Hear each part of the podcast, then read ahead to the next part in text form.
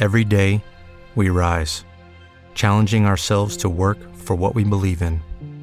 At U.S. Border Patrol, protecting our borders is more than a job, it's a calling. Agents answer the call, working together to keep our country and communities safe. If you're ready for a new mission, join U.S. Border Patrol and go beyond. Learn more at cbp.gov/careers. With Lucky Land slots, you can get lucky just about anywhere. Dearly beloved, we are gathered here today to. Has anyone seen the bride and groom? Sorry, sorry, we're here. We were getting lucky in the limo and we lost track of time. No, Lucky Land Casino, with cash prizes that add up quicker than a guest registry. In that case, I pronounce you lucky.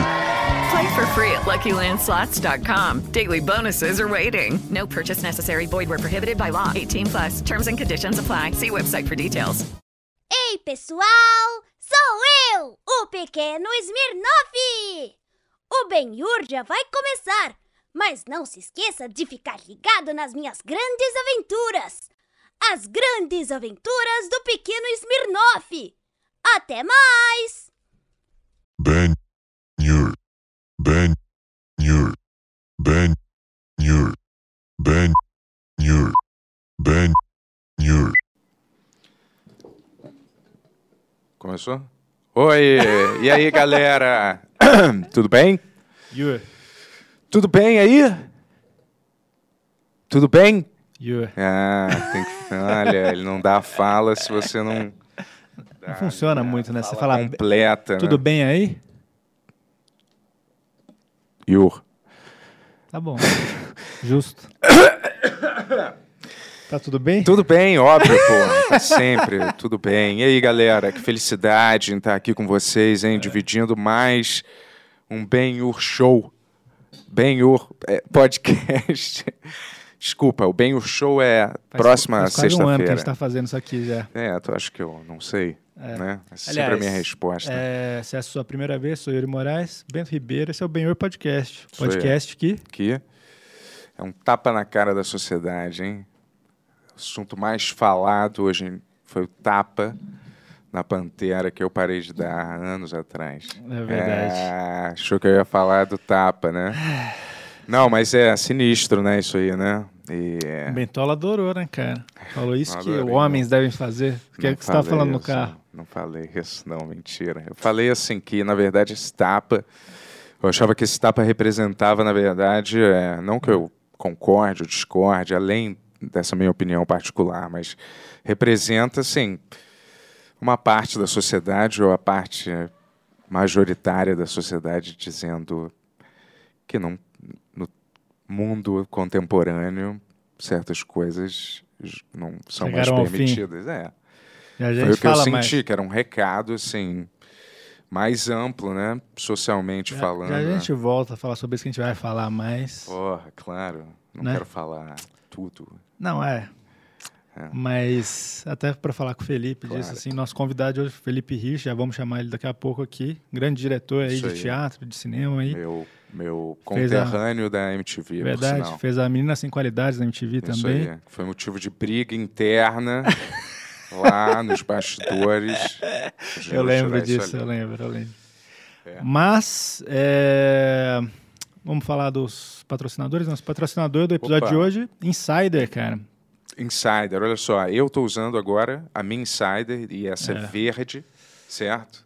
Hoje eu vim mais colorido, É, mais. eu tô com a minha aqui também. Chega de usar preto, né? E eu vou te falar, eu mesmo já tô até suando aqui e não dá nem para aparecer, porque essa, essa tech shirt aqui, que é como a gente fala dessa camisa, tem uma tecnologia inovadora que faz a maior parte do suor, 90% eu acho, evaporar. Qual que era o, o termo que você usava para suar mesmo, que você inventou? Suadeira, Não, você tinha... cecezeira, Não, você inventou um outro da última vez, cara. goteira é, humana, não sei, eu tô chutando, mas mas aí você aquele suor, você evapora, você não fica com aquele cheirão. E eu vou te falar uma coisa que eu reparei também é que quando tá calor, porque eu tenho usado a blusa, e quando tá calor e eu saio, você não fica com quentaço, entendeu? E quando tá frio também, ela dá uma esquentadinha. Então, porra, é perfeita para vários é, tipos de clima, ambientes. E se você também é, é versátil, dá para você combinar com vários tipos de roupa, assim. Ela não é única para você fazer exercício só, entendeu? Você pode usar e combinar com vários tipos de roupa aí que tiverem no seu guarda-roupa. E tem vários tipos também diferentes de modelos. Você pode acessar tudo no site. E para você também, mulher versátil, que gosta de sair na rua e fazer várias atividades diferentes, buscar o filho no colégio. Se você tem filho, sua- né? Nenhuma mulher precisa ter. Faz o que quiser, né? E não precisa ter Gostando filhos. da hoje sua energia no Merchan, cara. É uma energia diferente, cara. Hã? Gostando de ver. Mas não tanto a energia Tá- normal. Tá, você tá eu tô. empolgado, cara. Tô gostando. Parabéns, cara. Energia normal, Ó, parceiro. Se você quiser uma tech shirt ou qualquer outra Mas camisa você não da deixou eu terminar. É pra Desculpa. mulher que anda de cavalo e vai no supermercado, faz cavalo? tudo, é. Vai para o seu trabalho, para o emprego, pega o filho, Paraná, faz qualquer tipo de Esse foi o atividade. texto novo que eles mandaram? Não Mulher que tem essa cavalo. parte do cavalo, é porque eu já eu via Tá. isso é, É, mas se você quiser sua tech shirt ou qualquer outra camiseta da Insider, entra no site deles e coloca o código BENHUR12 que tem 12% de desconto para todo mundo que vê o BENHUR aí. Exato. 12%, vai lá, escolhe e fala pra gente aqui sua experiência. Porque se você assiste o Ben-Hur vestindo essa camisa, tem uma surpresa Yes. no E meio. With the Lucky Land slots, you can get lucky just about anywhere.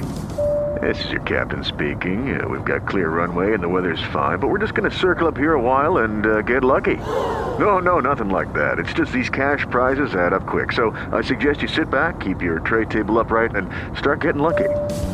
Play for free at LuckyLandSlots.com. Are you feeling lucky? No purchase necessary. Void where prohibited by law. 18 plus terms and conditions apply. See website for details. além da Insider, É. sexta-feira tem nosso show. Opa, Último show que a gente vai fazer por um bom período aí. Exato. Que a gente está muito sobrecarregado aí. isso aí precisa- eu tô muito É, sobrecarregado. o Bento não tanto, mas. Eu não aguento mais. Não tô brincando. Mas assim, a gente tem que também rever a estrutura do show, de tudo, de, das câmeras, dos negócios, que já deu muito problema aí. Isso aí. E, E- as agressões estão rolando nos shows de verdade. comédia. A gente está um pouco A gente receoso. até tá pensando se a gente vai fazer nessa sexta É. ou não. Eu não quero levar um tapa. Tudo bem que eu não Lucky Land Casino asking people what's the weirdest place you've gotten lucky? Lucky? In line at the deli, I guess? Aha, in my dentist's office. More than once, actually. Do I have to say? Yes, you do. In the car before my kids' PTA meeting. Really? Yes. Excuse me, what's the weirdest place you've gotten lucky? I never win and tell. Well, there you have it. You can get lucky anywhere playing at LuckyLandSlots.com. Play for free right now. Are you feeling lucky? No purchase necessary. Void where prohibited by law. 18 plus. Terms and conditions apply. See website for details. It is Ryan here, and I have a question for you. What do you do when you win? Like, are you a fist pumper? A woohooer, a hand clapper, a high fiver. I kind of like the high five, but if you want to hone in on those winning moves, check out Chumba Casino. At chumbacasino.com, choose from hundreds of social casino style games for your chance to redeem serious cash prizes. There are new game releases weekly, plus free daily bonuses. So don't wait. Start having the most fun ever at chumbacasino.com. No purchase necessary. VGW Group. Void were prohibited by law. See terms and conditions. 18 plus. Quero levar outro tapa, na verdade. Outros tapas. Um chute. E um chute, exato. É, eu não sei, né? Vamos ver. Vamos ver se a gente vai continuar aí, né? Mas, por Mas, bom, enquanto, tem esse. Link então, tá aqui do lado. talvez seja a última vez que você veja a gente ao vivo. Tem a chance É de ganhar um beijo, um abraço da gente ao vivo, hein? Um beijo dentro da boca, né? Isso. Tony falou que. Eu sei que o Tony aqui é meio sex symbol da galera, eu já vi muitos comentários. então ele vai estar lá. E a Jéssica falou que não se importa dele beijar Uhum. alguém. Entendeu? Não se importa mesmo. Falou pra mim em segredo, tá? e é isso. Valeu? E o, Link- o Yuri também. E a Alexandra não se importa também. Sim, tranquilaço. Viu? Link tá aqui do lado. Manda sua pergunta no Pix ou no Superchat, que a gente vai ler no fim do programa. E deixa o like, né? É, deixa seu like, compartilha, curte. Ama a gente, né, em geral. A minha gente. cara. É, isso. A minha Valeu? gente. É. Vamos lá, Tony? Show? Não tem aquele outro, Sargento Pincel? Incel. Hum, hoje não. Ah, que pena. Esse é só no Pix Show, cara. Pena. Ele, só, ele escolheu patrocinar só o Pix Show. Ah, saquei. Não gosta de convidados, né? Sei. Vamos rodar essa vinheta aí, Tony? Lucky Land Casino asking people what's the weirdest place you've gotten lucky? Lucky? In line at the deli, I guess? Aha, in my dentist's office. More than once, actually. Do I have to say? Yes, you do. In the car before my kids' PTA meeting. Really? Yes. Excuse me, what's the weirdest place you've gotten lucky? I never win and tell. Well, there you have it. You can get lucky anywhere playing at LuckyLandSlots.com. Play for free right now. Are you feeling lucky? No purchase necessary. Void where prohibited by law. 18 plus. Terms and conditions apply. See website for details. Hello, it is Ryan, and I was on a flight the other day playing one of my favorite social spin slot games on ChumbaCasino.com. I looked over the person sitting next to me, and you know what they were doing?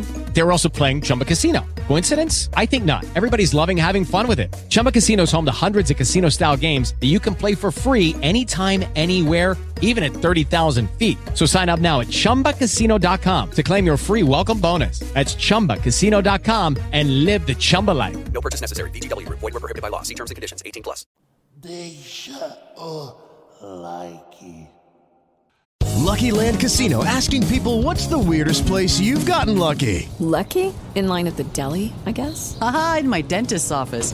More than once, actually. Do I have to say? Yes, you do. In the car before my kids' PTA meeting. Really? Yes. Excuse me, what's the weirdest place you've gotten lucky? I never win and tell. Well, there you have it. You can get lucky anywhere playing at LuckyLandSlots.com. Play for free right now. Are you feeling lucky? No purchase necessary. Void where prohibited by law. 18 plus. Terms and conditions apply. See website for details.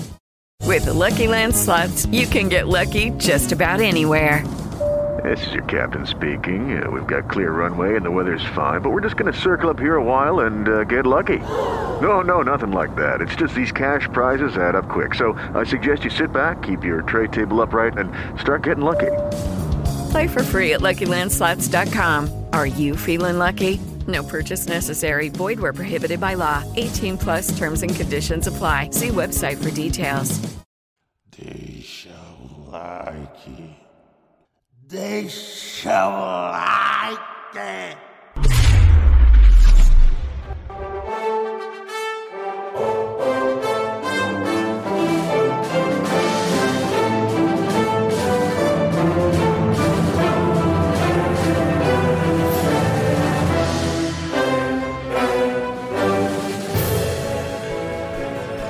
De São Paulo para todo mundo.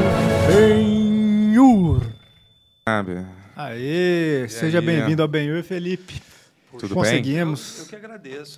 É. Tudo bem na vida? Tudo certo? Dentro do possível, nesse país, nesse mundo, né? É. Tudo certo. Nós somos é, dois é, veteranos da MTV, da finada MTV Brasil. Você né? entrou quando? Pô, eu tava lá quando você foi, né? Eu estava lá, nos, exatamente, Eu dois entrei, últimos anos. É, 2000 e...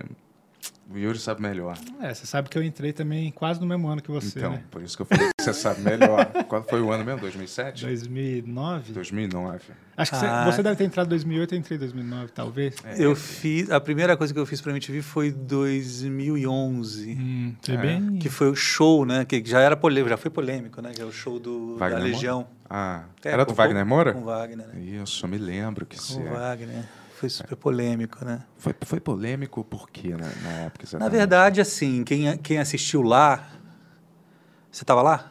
Eu tava, tava. Já, eu me lembro desse Foi show. foda, foi maravilhoso. O que aconteceu lá, a gente trouxe o Andy Gill pro Brasil, né? O cara do Gang of Four. Uhum. E foi incrível lá, foi muito bonito lá. É, mas foi. Eles escolheram fazer ao vivo, é, quer dizer, passar ao vivo né, o, o negócio. E, e eu acho que precisava de, um, de uma mixagem, precisava de um monte de coisa para uma pessoa que estava ali cantando pela primeira vez. Era a como primeira Wagner. vez dele cantando? Ele tinha ensaiado alguns dias. Olha.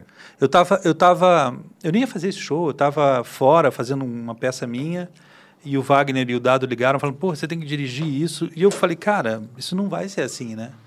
Eu cheguei no Rio, eles estavam ensaiando e eu falei, eu me meti de amigo, assim, para ajudar. E aí virou um, tipo, um rolo compressor em cima de mim, assim. Eu tive que... Aí criei cenário, fiz tudo. E foi bonito, lá foi bonito pra caramba. Mas depois, é, na televisão, você tinha a sensação, realmente, ele usou earphone. E, E não é só isso, é uma religião a Legião Urbana, né, cara? Então, assim, quem tivesse no lugar do, do Renato, isso foi foda. Você tinha alguma conexão com eles já? Eu era amigo do Dado, assim, mais Dado, mais próximo do Dado e muito amigo do Wagner, né? E o Wagner me meteu nessa. Uhum. Ah, entendi. Mas foi bom, foi bom. E, e eu acho que para MTV foi muito legal, foi um projeto muito bacana para MTV, assim.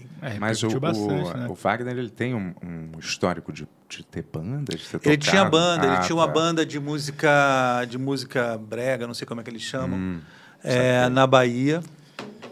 E é, bacana, assim, eu já vi e tal, mas assim, é isso. O, o Wagner sempre fala para mim assim, olha, cara, é, eu quero fazer o que, eu, assim, ele podia escolher fazer ou não aquilo. Ele quis fazer, ele sabia que era uma, um local que ele ia ser atacado, entendeu?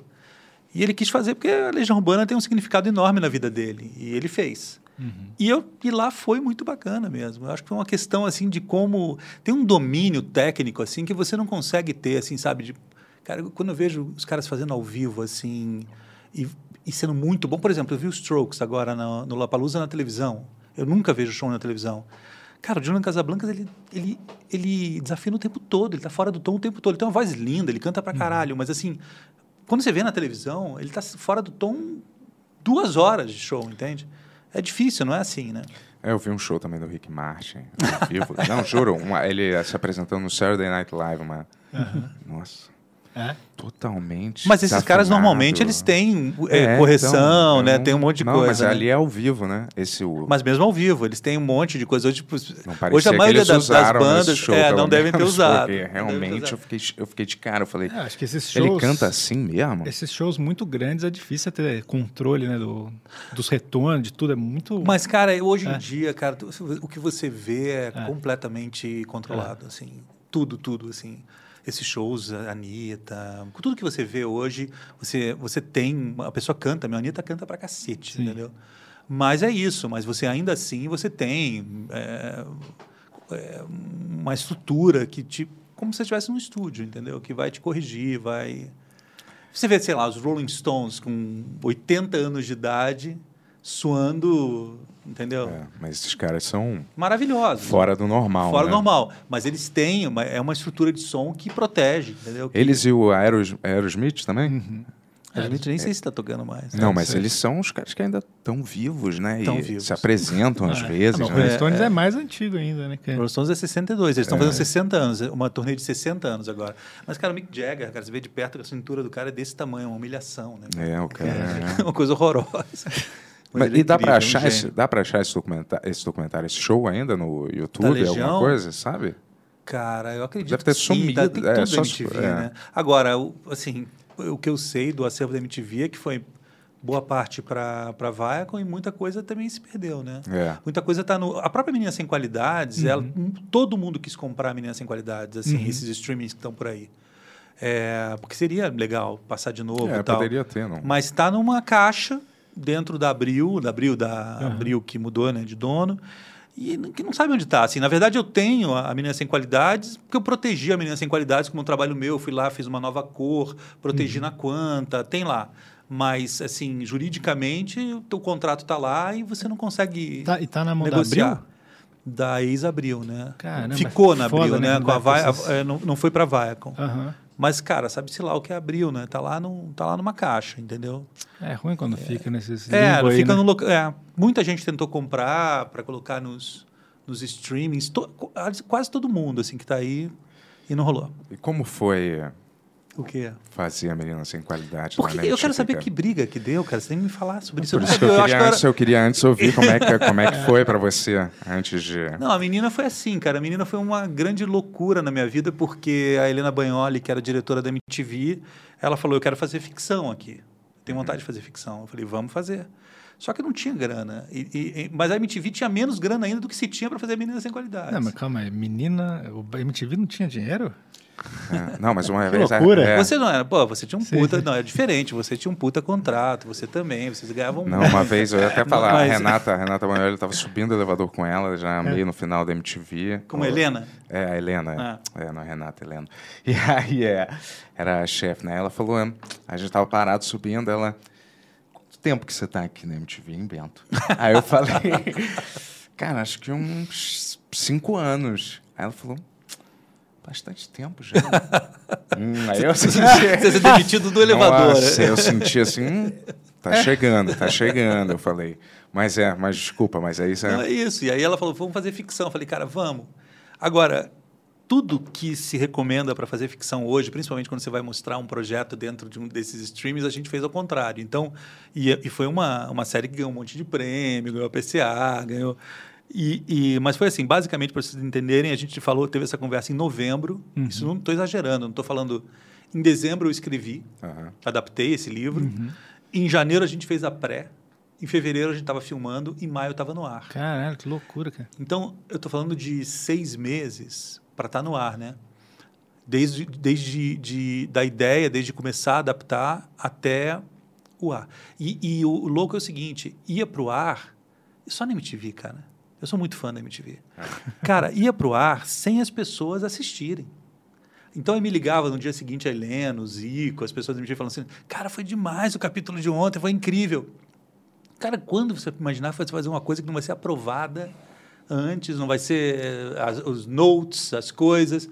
Os caras viam no ar. Ah, tá. Eles não, sabe, não tinham visto o produto final antes de É ser exibido. Não. tudo da MTV. né? Não. Sim. Tudo, É. não tudo, mas uma ficção. Não, é, completamente. ficção. Não, mas eu, eu tô falando porque o Hermes e Renato, eles já contaram a história aqui, inclusive. Uhum. Que, tipo assim, a galera brigava com eles. Eles ele falou, cara, ué, você não viu a fita? A gente deixou a fita lá duas da tarde. É, e, e, e, É. imagina, programa de humor, É. né? Podia ter de tudo também, É. e tinha, né? Tinha.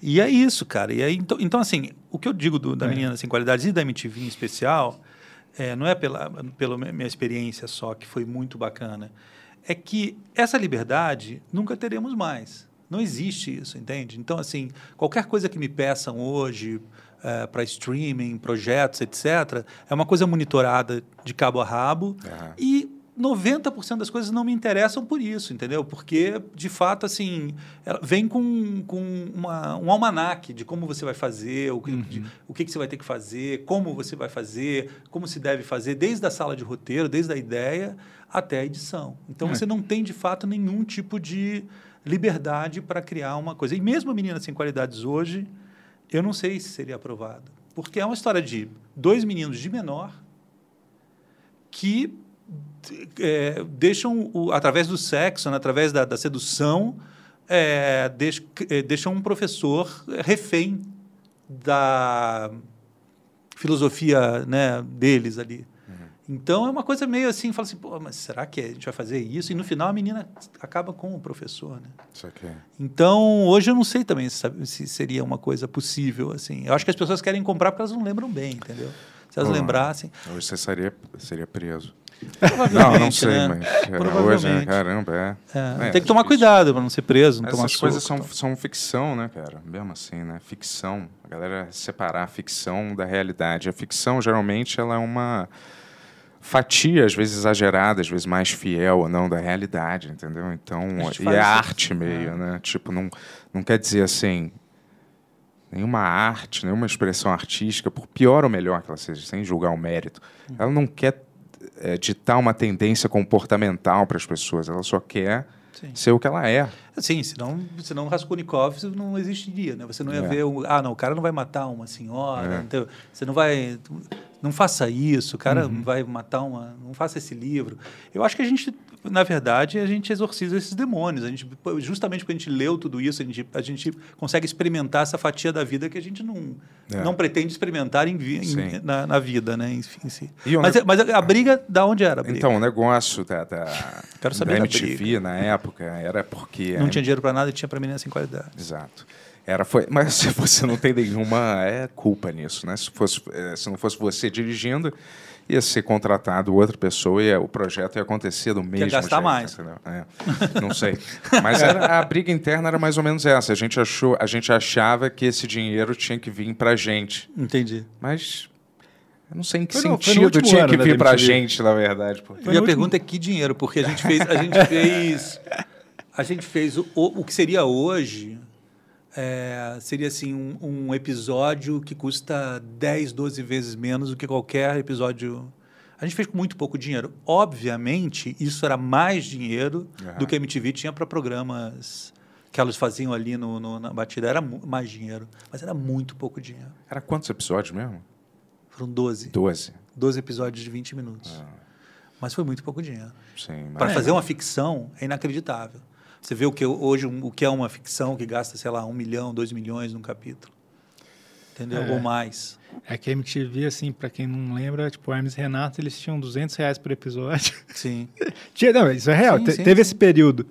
E daí acho que a galera ficou putaça meio por isso, né? assim, Claro, de- claro. Mas, É. ao, ao mesmo tempo, tipo assim, foi feito dentro do, do, do esquema da MTV também, né? Não foi uma ficção que os caras esbanjaram. É, não, e, e- é, foi. Foi feito dentro do padrão, do que seria uma ficção Uhum. dentro do padrão da MTV. Não, e tem uma coisa, a MTV naquele momento, a gente sabia que a MTV ia acabar, né? Sim. Todo mundo sabia. Todo mundo sabia que a MTV ia acabar. É, Você eu- você tinha esperança que não, é isso? Não, eu não sei, eu nem sei se eu ligava, na verdade, cara, pra falar a verdade, muito, entendeu? Eu tava ali indo Sim. com flow, vamos dizer assim, Sim. entendeu? Mas, ah, é, eu sabia. eu É, mas era uma coisa meio condenada, a, sei lá, vender para uma igreja, né? E, e- então era uma, era, era uma época difícil mesmo. Aquele final ali era uma situação meio, ainda assim, incrível. De tudo isso, cara, a única coisa assim que eu, que eu, que eu fico muito impressionado é isso. Assim, eu acho que a MTV Brasil, pelo que você conhece pela MTV, na MTV no mundo inteiro, é incomparável.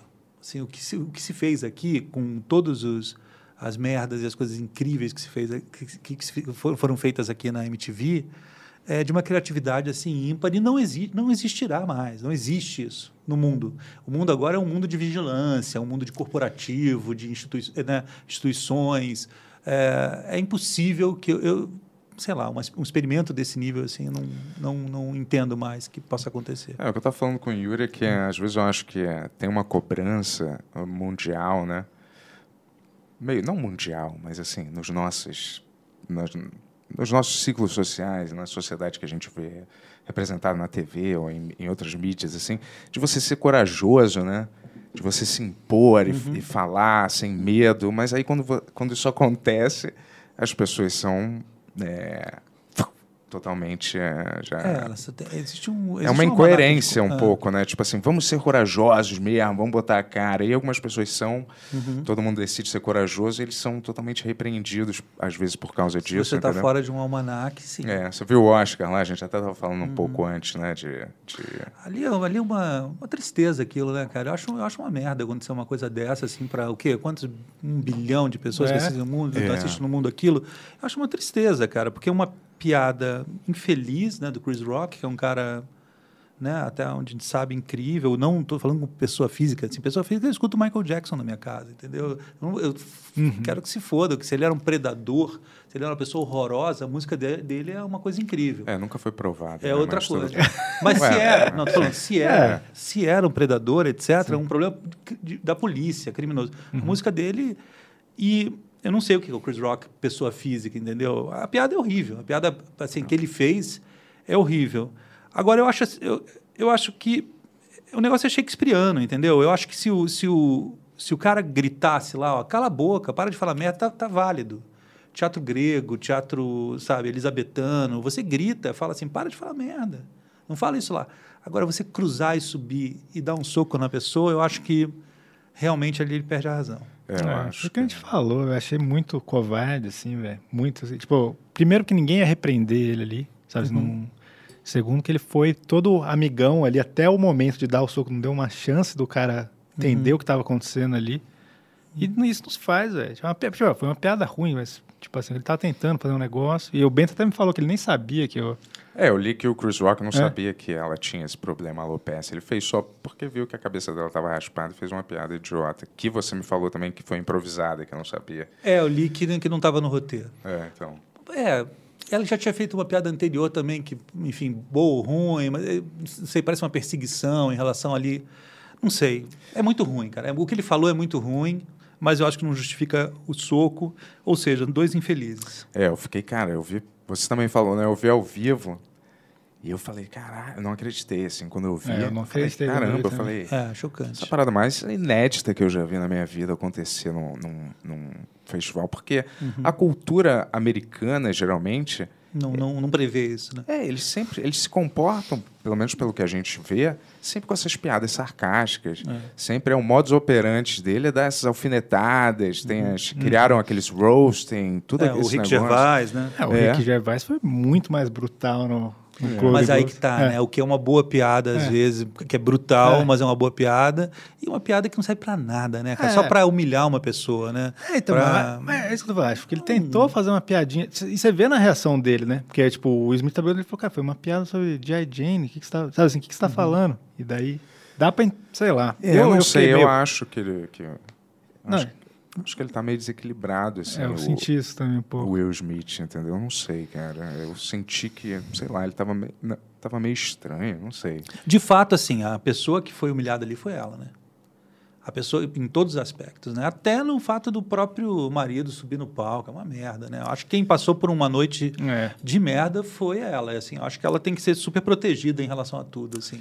Agora, é, não sei, se o cara também é muito louco, né? Que a gente vive aqui. Eu, eu, eu sempre olho o Oscar como uma, uma desconfiança enorme, assim, em todos os aspectos, assim. É, um, é uma coisa que serve ao mercado americano, para eles, artisticamente para eles, para a gente vive uma coisa meio ao, ao- ao assistir o Oscar e assistir esse a- os próprios filmes, né? Por exemplo, uma coisa muito interessante, né? Ano passado eles eles deram o melhor filme para Parasita. Parecia de alguma maneira que um, um mais que tardio reconhecimento de que o cinema mundial tinha lugar ali também. né? Meia culpa. É, um meia-culpa. Mas, porra, um meia-culpa meio tarde, né? Porque Fellini não ganhou nada, ninguém, ganhou- ninguém ganhou porra nenhuma, ganhou Parasita. Parasita, tudo bem. Uhum. Resolveram... Esse filme agora, depois de tantos anos, ganha melhor filme e tal.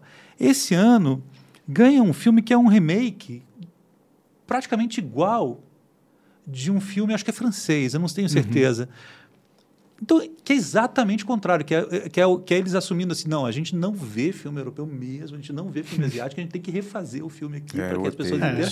E a gente vai premiar. Então, é exatamente o passo atrás, assim, sabe? É um passo atrás completamente no que eles fizeram em relação ao Parasita, né? É. E aí eles elegem essa, essa, essa, essa- Acho que esse ano foi o ano latino, né? Aí tem uma cara, assim, aquela cara de todos os estereótipos latinos, né? O latino com, com, com o o chocalho na mão, cantando. É o ano latino, né? É, eu acho ah, que. O li americano que é muito louco. É. Mas eu li que essa foi a. a- a- teve um aumento de 56% na audiência desse Oscar, entendeu? Antes ou em depois relação aos outros. Não tinha essa especificação, mas acredito que é Eu acho que depois foi do pelo soco. tapa, né? É, mas deu uma visibilidade para uma festa que já estava meio, meio morta, né? Mesmo que involuntária. É. Por isso que a galera achou que era meio armado, porque. Tem gente que acredita que foi armado ainda, né? Eu acho que não. é de uma grosseria, Não né, é, não cara? É foi uma coisa. armado. Assim, a- as pessoas que estavam assistindo, eu nunca assisto, assim, é muito raro assistir, mas eu fui assistir na casa de um amigos. E eles gostam muito de Oscar, gostam de ver Oscar, assim. A- Meio que acabou. Depois daquilo ali, as pessoas só falavam sobre isso. Cara, entrou logo em seguida o Coppola, o Robert De Niro e o Al Pacino, que, é que é o que interessa, né? Sim. Porque essas são as pessoas autênticas dali. E ninguém estava vendo, né? Ninguém estava mais vendo, só estavam discutindo isso tal, e estavam querendo saber se o Will Smith ia ganhar ou não para ver o que ele Falar, falaria, é, né? Só se falava nisso. E a incoerência foi que no, no final ele dá um discurso sobre espalhar Sobre o amor, amor. né? Sobre ser um vassalo quer. do amor, É, né? eu- é, assim. é, eu até estava vessel. É. Tem essa palavra em português? Vessel? Vessel? vessel? Acho que seria o quê? Um vassalo? Um enviado? Um, É, não, foi o que você falou agora. Vassalo, mas... mas Não, antes. É, não, é um... Ah, meu Deus. Funil, olha, tá você acabou de falar a palavra. Pois é, já esqueci. E é o que eu acho que era certa. E Que é eu- certa, agora eu tô falando errado. A tradução certa. É... Ah, não sei. Ele É. quer canalizar o amor através Isso, dele. quer ser um. É. Quer ser um, um- É, passar o amor, eu não sei o É, que sei lá. Achei meio estranho, né? Por isso que eu Uma também luz, acho- né? Trazer uma, uma luz, ele É. fala... Um... Mas o seu comportamento demonstra exatamente o oposto disso, Pois né? é. Mas tudo bem. Mas beleza, é, é, é o que eu acho assim que sinaliza é um recado para o mundo. E eu acho que é muito inesperado porque ninguém espera que Will, Will Smith, se fosse um cara tipo Kanye West, vai, Sim, sei sim. lá. Alguém que seja meio É, que ele acabou o prevê. Kanye West, né? O Kanye West agora vai ter que inventar outra coisa, né? Porque... É. Ah, porque, porra, já, só, a gente só viu o Kanye West entrando e tirando aquele microfone da mão da Taylor. Da Ah, Taylor. olha, agora tô acabou. Agora, agora é, É, o Will então. Smith dando um soco, né? É, tava ele vai ter que disso. se reinventar mesmo. Vai ter que se reinventar o É. Kanye, a carreira do Kanye West. Eu acho, na minha opinião, eles vão tirar o Oscar dele, É, do Will também. Smith, e aí ele vai, vai passar uns 3, 4 anos, ele vai ser indicado para um outro filme que ele faz aí. Você acha que eles vão tirar o Oscar dele? Eu acho que sim. Já estão É dando muito uns louco- indícios é que muito vão louco, fazer. né? isso. Porque esse, essa nota que eles soltaram, que eles não toleram violência. Cara, o cinema americano é, é feito à base de violência, né, cara? Mas eu acho que- Construído, né, à base de violência. Mas eu acho que lá é muito Não, sério. uma parte, né? Não quero falar É. de todo o cinema americano, não tô falando de Sim. Eu tô falando de cinema Mas eu acho que lá é muito sério, é na TV ao vivo, quando você diz Ah, um foque. Pra eles é tipo, caralho. Foca é uma outra palavra que você inventou? Foque. Fuck, fuck this. É. o cara disse duas vezes na ar para Mas milhões. essa parte é boa. Aí que eu respeito ele. Ali, se tivesse parado ali, porque foi depois isso, né? É. Mas se, se fosse isso aí, tudo bem. Eu acho que ele está dentro do, entendeu? Do, do, do contrato que existe entre você falar uma merda e a pessoa responder. É, eu acho que, assim, se ele chegasse e só soltasse, cara, minha mulher tem um problema, não é legal. Falar, cara, ia acabar porque Podia falar isso depois, É, né? Tipo assim. É. Ou xingar mesmo. Eu acho É, bacana também chegar, xingar. pô, chegar e bater. Ué, não, Agora, puta, ali é Mas os caras são muito malucos. Lembra quando teve aquele negócio do Justin É. Timberlake, daquela mulher... Janet Jackson. Jackson. Que eles se apresentaram no Super Bowl, e no Sim, final da sim. dança Aham. ele arranca o negócio e apareceu um mamilo dela. Leis foram mudadas Ah, na televisão é. a partir Caramba. daquilo. As pessoas enlouqueceram. Quando tem um tipo um foque, um mamilo inesperado, numa parada ao vivo, acho que a E galera teve uma enlouquece lá. inesperado ontem, né? Ah, é? Teve, vi, porque não. logo depois uma delas estava com o peito de fora e ninguém notou. As pessoas estavam tão loucas. Caramba. Elas estavam tão loucas que ela estava assim, olhando, e ela estava seminua ali. Seminua não, né? Tava com- Não vi. E é, logo depois, assim, e a gente estava comentando isso, e, e as pessoas nem falaram sobre Não, isso. é, depois, não, quando isso é. aconteceu, acabou. Cara, assim, você acha que é impossível que isso tenha sido armado? Ah, eu acho, eu acho Impossível. muito impossível. O cara concordar em tomar um, em ser, como eles falam, bitch slapped É. na, fron- na frente de todo É. o mundo Não, inteiro. e se tivesse sido armado, teria, sido, é, um, teria um final É. mais agradável que aquele, né? Não, Por é. mais que fosse uma bosta na piada. Então, não, mas isso que eu tô dizendo, é, foi tipo, tudo muito ruim, né? Pra cara? repercutir como repercutiu, tinha que ser do jeito que é. E assim, eu digo isso porque em escala muito menor a gente já fez isso aqui e funciona. Tá ligado? Tipo, da gente brigar e de. Sei lá, e todo mundo acredita e todo mundo. Sim, sim. é. Mas ali me pareceu. É, me parece assim. Eu quero saber do, do, do Hum. teu chute. Se o cara... Ah, eu só levei um chute na bunda uma vez. É, Do- duas por, vezes. por causa é. do, do furo? Não sei, mas eu só posso imaginar que deve ser alguma Onde rancor. esse? Tava numa festa Mas com o era um- até, no, até falei isso aqui. Tava numa festa com o Rabin, em sei lá onde, no Brasil, e aí é, passou um cara, me deu um chutaço, assim, e aí eu Mas era tipo um bolsonarista de and- nem ah, existia isso, não existia isso ainda, não existia.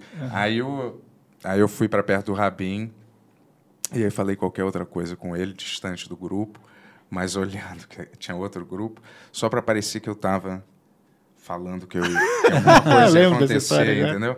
Mas n- n- eu estava falando outra coisa, estava falando tipo, acho que eu vou comprar uma Pepsi ou qualquer coisa, só para os caras acharem, mas nem e outro foi um soco que eu tomei na cara também.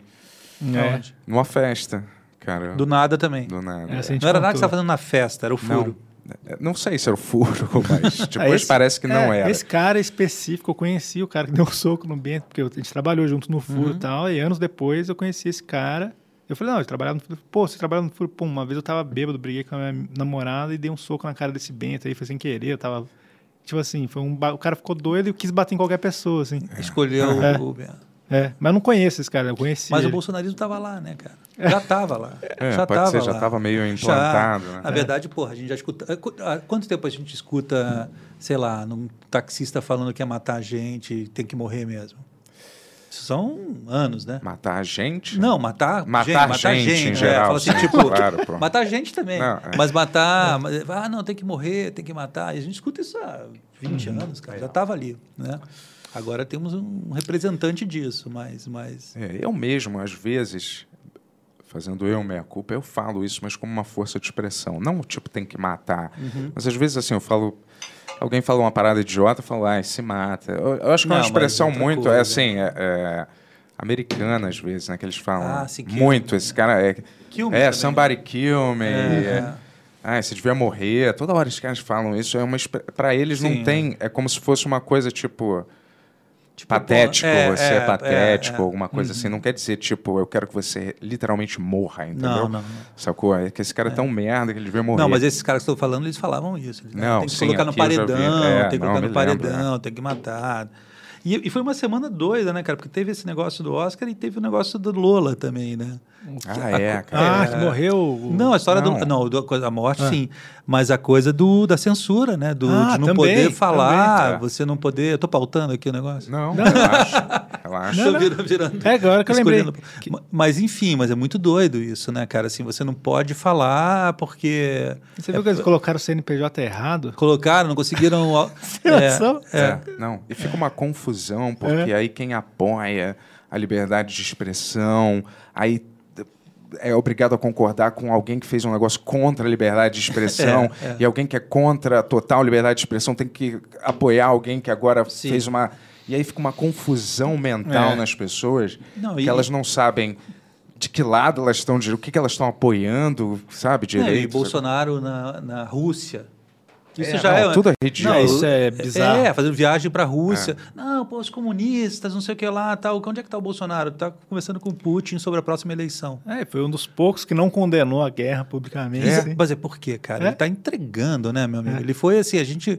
a- O, o, o Putin, cara, provavelmente seja a pessoa mais é, maquiavélica e mais esperta desse mundo, né? Ele, obviamente, ele não atacaria numa época do, do, do Trump, que era um cara que ele ajudou a eleger. Aham. E o meu medo é esse, cara. Essa viagem é uma coisa muito estranha. As vésperas da, da, da guerra, um encontro de duas, três horas, assim. Me parece assim que o Brasil, assim, olha, a, a gente está no quintal dos Estados Unidos. Os Estados Unidos não quer nada com a gente.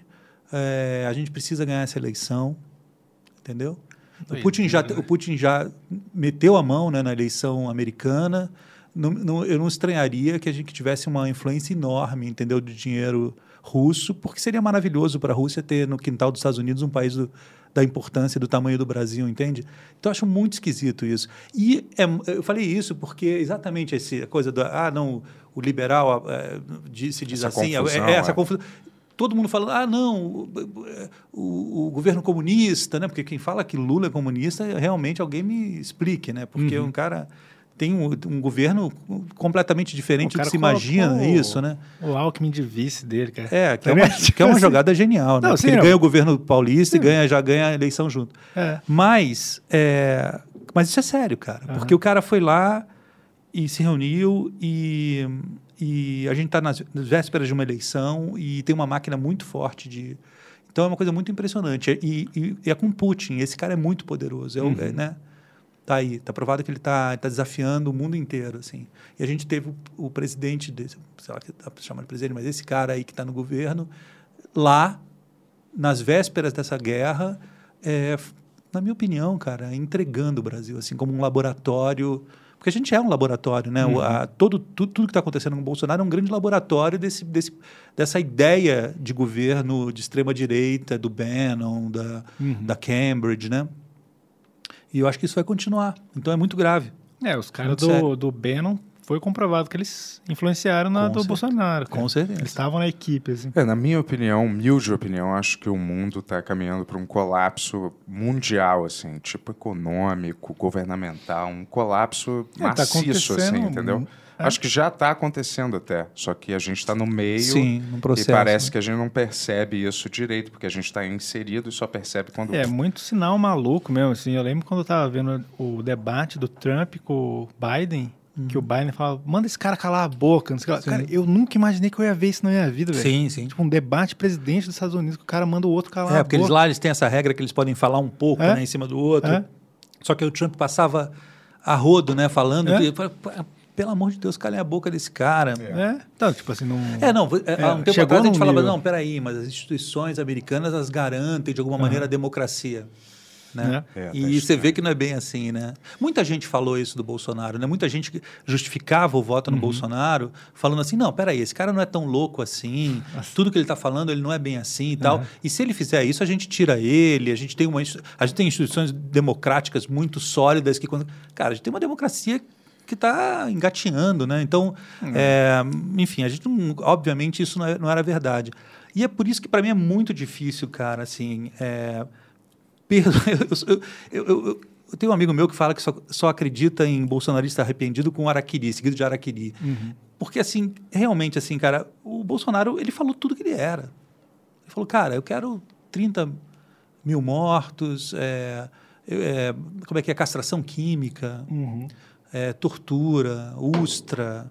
Então, cara, tudo estava declarado. Assim, se uma pessoa foi lá e apertou 17, ela tem alguma, tem alguma doença ali dentro dela, entende? Muito grave, assim. Uhum. Eu acredito em desavisados? Acredito em certo nível, entendeu? Obviamente, tem gente que não teve informação nenhuma sobre esse candidato. Agora, quem teve a mínima informação é difícil de perdoar. Sabe? É, eu sinto que muita gente tinha muito preconceito com o PT, assim, e falou, ah, esse cara, pelo menos ele vai melhorar a economia, que também não, não ajudou em pôr.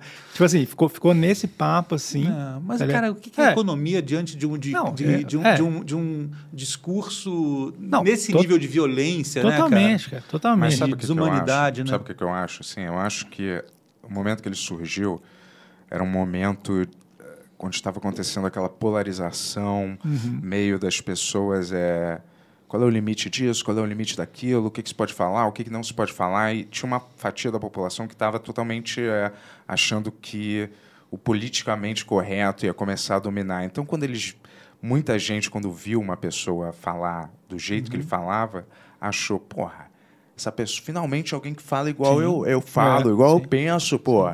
Esse cara aí que tá mandando a real, pô, não Sim. abaixa a cabeça pra esses, pra esses políticos, não. O nosso militar, ele vai Foi por ter- isso que você votou 17 Eu não também. votei 17, tá louco? Não votei, não. Mas Não, eu é acho foda. que teve essa confusão mental das pessoas acharem que esse cara agora chegava representando o, sabe, o que o povão pensa mesmo, como se devia falar, entendeu? É. E eu- Eu sei- eu e É, sei mas isso já é um. ex- Existe uma carga de violência muito grande nesse tipo Não, de, é, de, sim, eu é, de- acho, de, né, claro. de pensamento, né? Ah, não, tem que ser assim, tem que ser com arma, Não, é. tem Então, que ter. né? É, Tem a galera que, que ia nessa ideologia, que realmente se identificava, e- mas acho que assim, a elite, a galera falou assim: ah, deixa esse cara aí que vai ser melhor pra gente. Não, sim, aí tem os parasitas, né? Aí, aí- É. tem essa elite parasita, que é essa coisa assim, peraí, quem vai ganhar?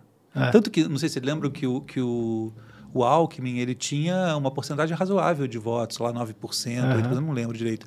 E ele acabou com 2%, porque todo mundo migrou mesmo. Ah, Sim. não, peraí, ok. Quem vai ganhar é esse cara? Então, existe essa elite parasita Uhum. mesmo de... Eu tô falando aqui parecendo que eu sou o cara mais comunista Não, do você só mundo, tá virou um cara...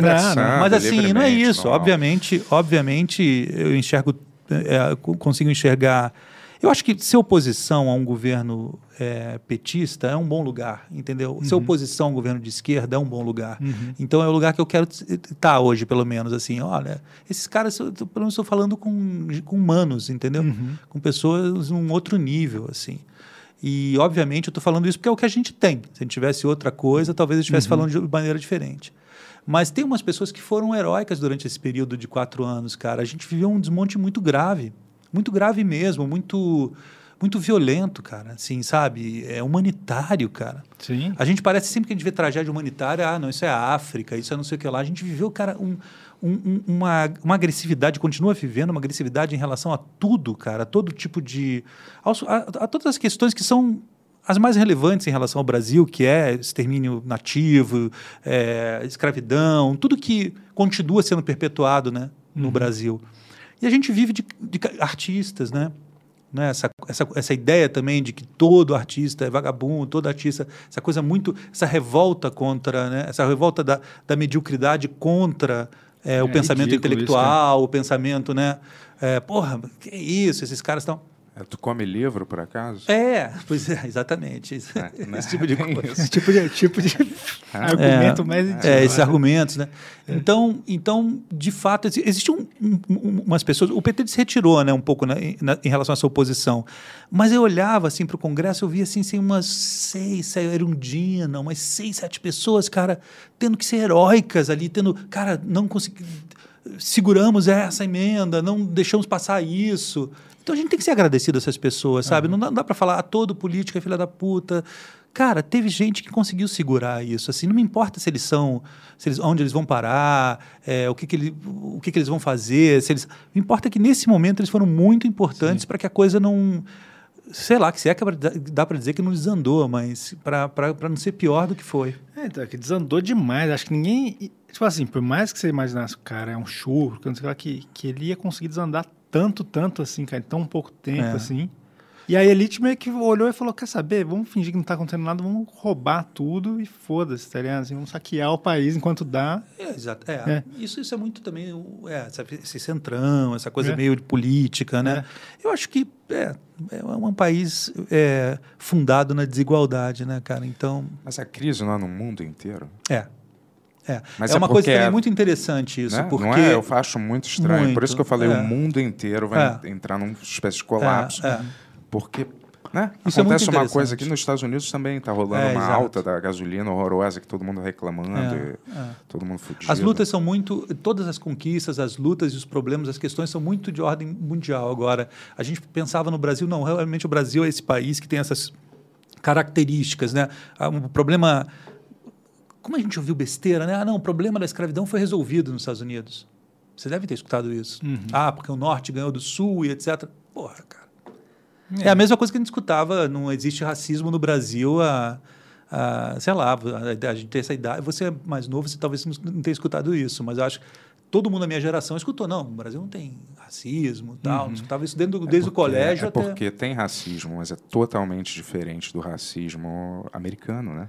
Ele é Tipo assim, diferente, Ele é mas diferente, é, mas né? tem. Eu estou É. dizendo assim, mas é porque ele não é comparável ao racismo americano, mas ele tem o seu racismo. Portanto, quando a gente entra num, num lugar é, qualquer, um restaurante, só tem. é, Todos os garçons são negros, né? não tem uma mesa ocupada quase por um casal Mas isso não se negro. enxergava, alguma né, cara? É. Isso não se enxergava. E o fundamento do racismo no Brasil é exatamente esse, né, cara? É o da área de serviço, é o da empregada doméstica ganhando uma merda, é a pessoa que desce da, da, da comunidade para fazer a unha da madame e ganha 10 reais na, na casa dela. Assassinato pra caramba, que nem registravam até pouco tempo atrás. Exatamente. Então, é, é, é, é- é- assim, e, outra, e a outra coisa que a gente escutava, o Brasil é um, é um país onde todo mundo convive, é um, país- é um- é um país feliz.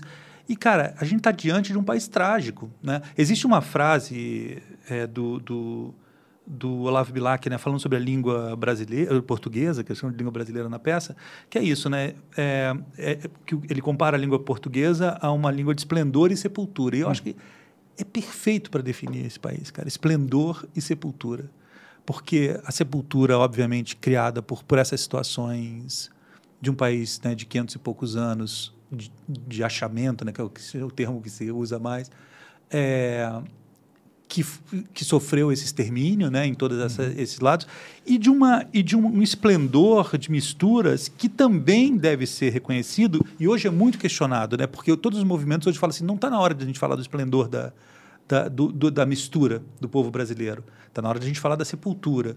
Mas esse esplendor produziu a música brasileira, produziu é, uma capacidade realmente, é, uma, uma, uma individualidade, uma, uma, uma, ori- uma originalidade, uma personalidade ímpar né, no mundo. Né? Por isso que o Caetano fala muito que o Brasil tem como responsabilidade salvar o mundo. Parece totalmente louco, aquelas coisas loucas do Caetano, mas na verdade é incrível, porque ele está falando, ó, a gente é um gigante 200 milhões de pessoas que falam uma língua que é isolada dentro do próprio continente, que ainda é desconhecida. Você vê que pelo Oscar o português não existe dentro desse, Uhum. desse caráter né, latino, né, dessa ideia latina Ah, do que é o gente é latino. latino. A gente é latino, tem que lembrar o brasileiro que a gente é latino, né?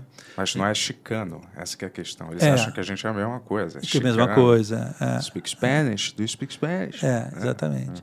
E aí você, mas assim, mas é isso, mas você essa responsabilidade diz respeito a essa a essa potência que o Brasil tem de ser esplendoroso mesmo e, e que, e que em, alguns, em alguns lugares é, é reconhecido e é, e é nítido. E mesmo esses lugares, como é o caso da música, aliás, eu vou fazer uma propaganda agora.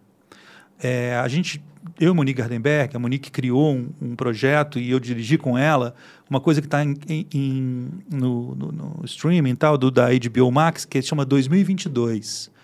Cara, que vocês têm que assistir.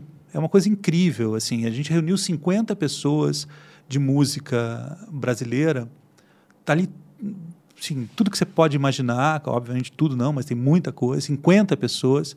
E é lindo, é um projeto lindo sobre música brasileira, com arranjos de muita gente legal, música de muita gente. É incrível, está lá na HBO Max. Por que, que é importante isso? Se você juntasse todo o dinheiro do mundo e colocasse em cima de uma mesa para pagar essas pessoas, você não ia conseguir reunir essas pessoas. A gente só conseguiu reunir essas pessoas, eu estou falando de Chico Buarque, Caetano, Gil, Baiana System, uh, vai, vai indo, Zeca Pagodinho, tudo que você pode imaginar. Uhum. Tim Bernardes, tem gente nova, gente das antigas, todo mundo. É, você só conseguiu reunir essas pessoas porque essas pessoas, nesse momento, querem colocar a cara e falar: não, isso não pode. É, é, isso não. A gente vai contar essa história no final, entendeu? E então é muito importante, é um, é um documento muito importante. Acho. E A Monique fez os, os shows do primeiro de maio, na época da anistia tal com o Chico, viajando para Luanda tal. E, e, e esse e esse documento é muito importante, muito bonito, e eu acho que eu queria que fosse visto. Assim, é realmente muito emocionante ver essas pessoas fazendo esse, esses shows de, de música. Então existe, no, existe também no nosso DNA essa, essa, essa capacidade realmente de ser, ter um país esplendoroso. A gente não é só essa tristeza. Porque o que eu sinto agora nesse governo. Tô falando pra caralho, né, cara? Relaxa, é, o seu- seu programa, cara. É, É sobre é isso, isso, tá cara. O que, eu- eu sinto é que é um país triste, entendeu? Hoje em dia. Uhum. É o que você sempre foi, é um país trágico, mas para além de ser trágico, eu sinto hoje assim, cara, esses quatro anos são. Teve uma pandemia junto, né? Uhum. Mas que uma pandemia que o Brasil conseguiu ainda ter a habilidade de piorar, né? Desse governo ainda teve a capacidade de piorar. Então é um país muito triste. A gente tem que virar, cara. A gente tem que virar esse jogo porque. Mas é mundial, sim. Só acho que, é um, que tá- a gente está mais raivoso e neurótico do que triste, necessariamente. Eu acho que a galera tá sempre com inflamada Tá, e tá. com raiva de tudo Tá. e querendo brigar o tempo inteiro e querendo discutir, É, entendeu? E sabe, toda hora é- tudo é puto e É, cadê Mas a as sua- pessoas estão fodidas, né, Mento? As pessoas estão muito tristes no sentido porque, cara, tá todo Não, mundo fudido. milhares de pessoas cara. perderam várias paradas, 40 né? mil pessoas na rua em São Paulo. Porra, né, cara? perderam. Pô, eu vim, eu vim fazer o podcast mais feliz, mais alegre da história de vocês, né, cara? Eu vim... Não, relaxa, que a gente não é humor hora. aqui, Não, cara. não tem- não tem essa de Mas é humor. isso, cara. Fazer uma música com o Felipe daqui a pouco. Não tem Mas essa. é isso, né, meu? 40 mil pessoas na rua, cara. É, doideira. Entendeu? cara. Nessa cidade, né? Então, enfim. Mas e como é isso- que isso afetou é, A minha vida? É. Pessoal? Pô, você é diretor, né? As artes Teatro, foram teatro. Vocês devem ter passado por coisas parecidas, né, cara? Com certeza, né? Assim, Nossa. cara, quando começou a Ah. pandemia, eu tava para estrear o Língua Brasileira. A gente foi para casa, eu lembro desse dia, falando assim, cara, vamos voltar daqui a 10 dias, vamos voltar daqui a 15 dias. Ainda tem essa. Porque hoje em dia talvez a gente não consiga lembrar, mas assim, a sensação do dia é uma coisa muito louca, porque a gente nunca viveu isso. A gente não sabia se aquilo ia ser 5, 10 dias, um mês, dois meses. Cara, será que esse negócio vai durar três meses? Né? Ah, E eu tô de máscara aí, cara. Eu cheguei de máscara. Então, assim, são dois anos e pouco já. E aí a gente foi para casa. Naquele dia, cara, eu perdi todos os meus contratos de. Perdi no sentido assim, cara, eu sabia que as coisas não iam acontecer, entendeu? Eu tinha peça para fazer no Rio, tinha essa peça que ia estrear, tinha uma filmagem, ah, é, e parou tudo, tudo, tudo.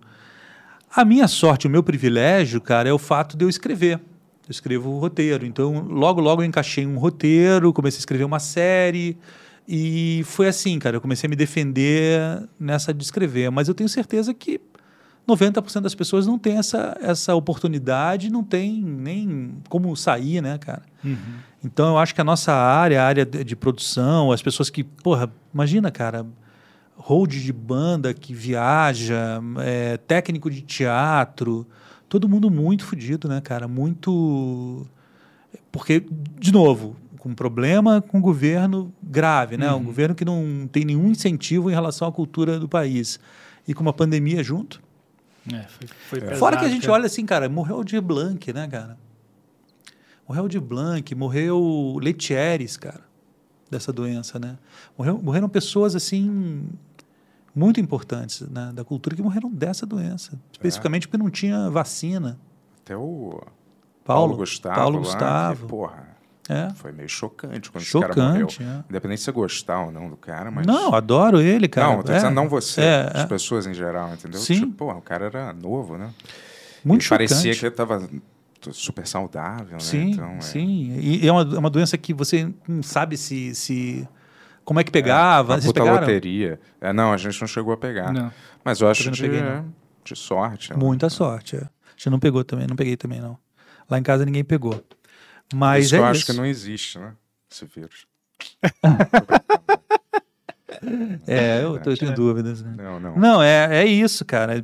E, mas é- eu acho que é, é, um, é um pouco de sorte, um pouco de proteção. Eu fiquei, Não, a gente eu fiquei bem neurótico também, cara, porque eu tinha pô, minha mãe com 83 anos, entendeu? Que eu visito. Eu tive um filho na pandemia. Ah, é? Caramba. Caramba, parabéns. Parabéns. Que nasceu, É. que nasceu durante a pandemia, dia 1 de maio de 2020. Que Então, medo, hein? por um lado, Também, né? assustador. Por outro, a salvação, né? Sim. Porque eu fiquei um ano e pouco escrevendo em casa, como eu falei, vendo ele crescer. Então foi um barato nesse sentido, assim, porque é uma época que, porra, provavelmente já tá.